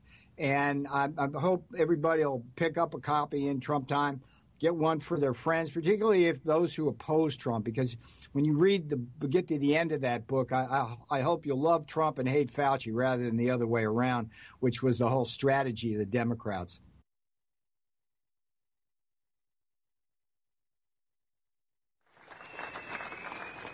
City workers have been given an extremely short time period to make terribly hard decisions. Nine days to grapple with one's sincerely held beliefs.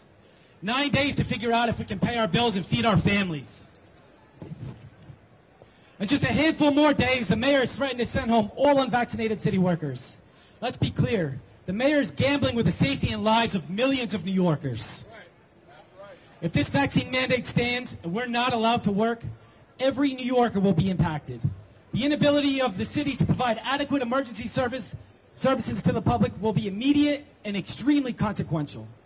Cleanliness and public safety will be thrown to the wayside. No one should be gambling with the lives of city residents. We will continue to work and care for this city as we swore an oath to do until the mayor himself chooses to send us home and negatively impact the fate of this city. We worked faithfully and diligently through a pandemic that affected nearly every facet of the world. We did so without question, many of us putting ourselves and our families at risk. But now, as the pandemic winds down, We've gone from the pots and pans of last summer, from the parade in the Canyon of Heroes, to ultimatums and pink slips. Today is a day in which we, the workers of this great city, stand up to unreasonable mandates. We, the workers, are the foundation on which this city stands. And without that foundation, would crumble.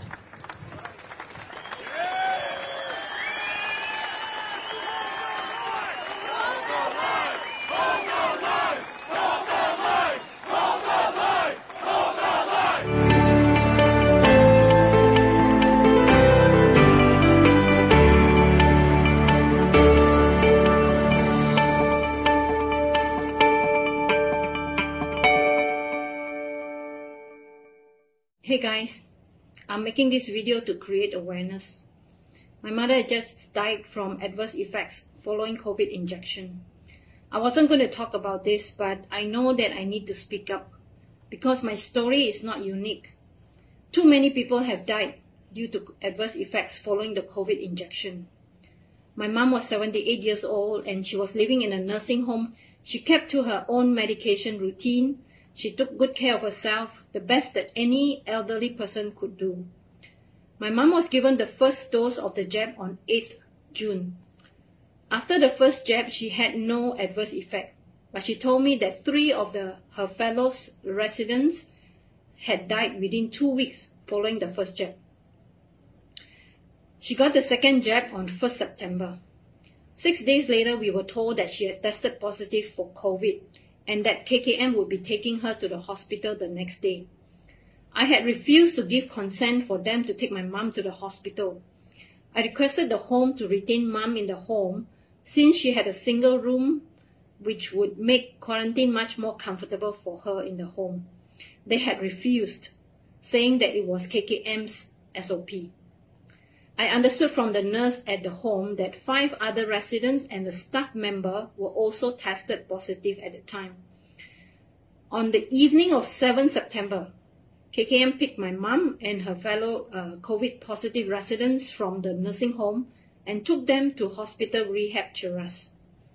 From the time that she was taken to the hospital, everything started to go downhill until the day she passed a week later. On the first night that my mom was in the hospital, a GP on duty called me and assured me that my mom was a stage 1 COVID patient and that she would, she would only be put under observation and that she would be fine. During my mom's entire stay at the hospital, I called her every day on the hospital's uh, phone on WhatsApp video up to the day before her death. Now I'm going to give you a quick summary of my mom's last days in the hospital. Listen to this and then you judge for yourself what really happened there at the hospital. On the first, second, and fourth day that I managed to speak to mom, I always check with her if she had any of the COVID symptoms. She said the doctors asked her the same thing and that uh, whether she had fever, coughing, or shortness of breath, and that she had said that she had none of these symptoms. Each time I asked her, she said she had none of these symptoms and she clearly didn't have any of those symptoms. The only complaints that she had was that she had diarrhea and that she had no appetite from the time that she was admitted to the hospital up to the day before she died. She said that they had stopped.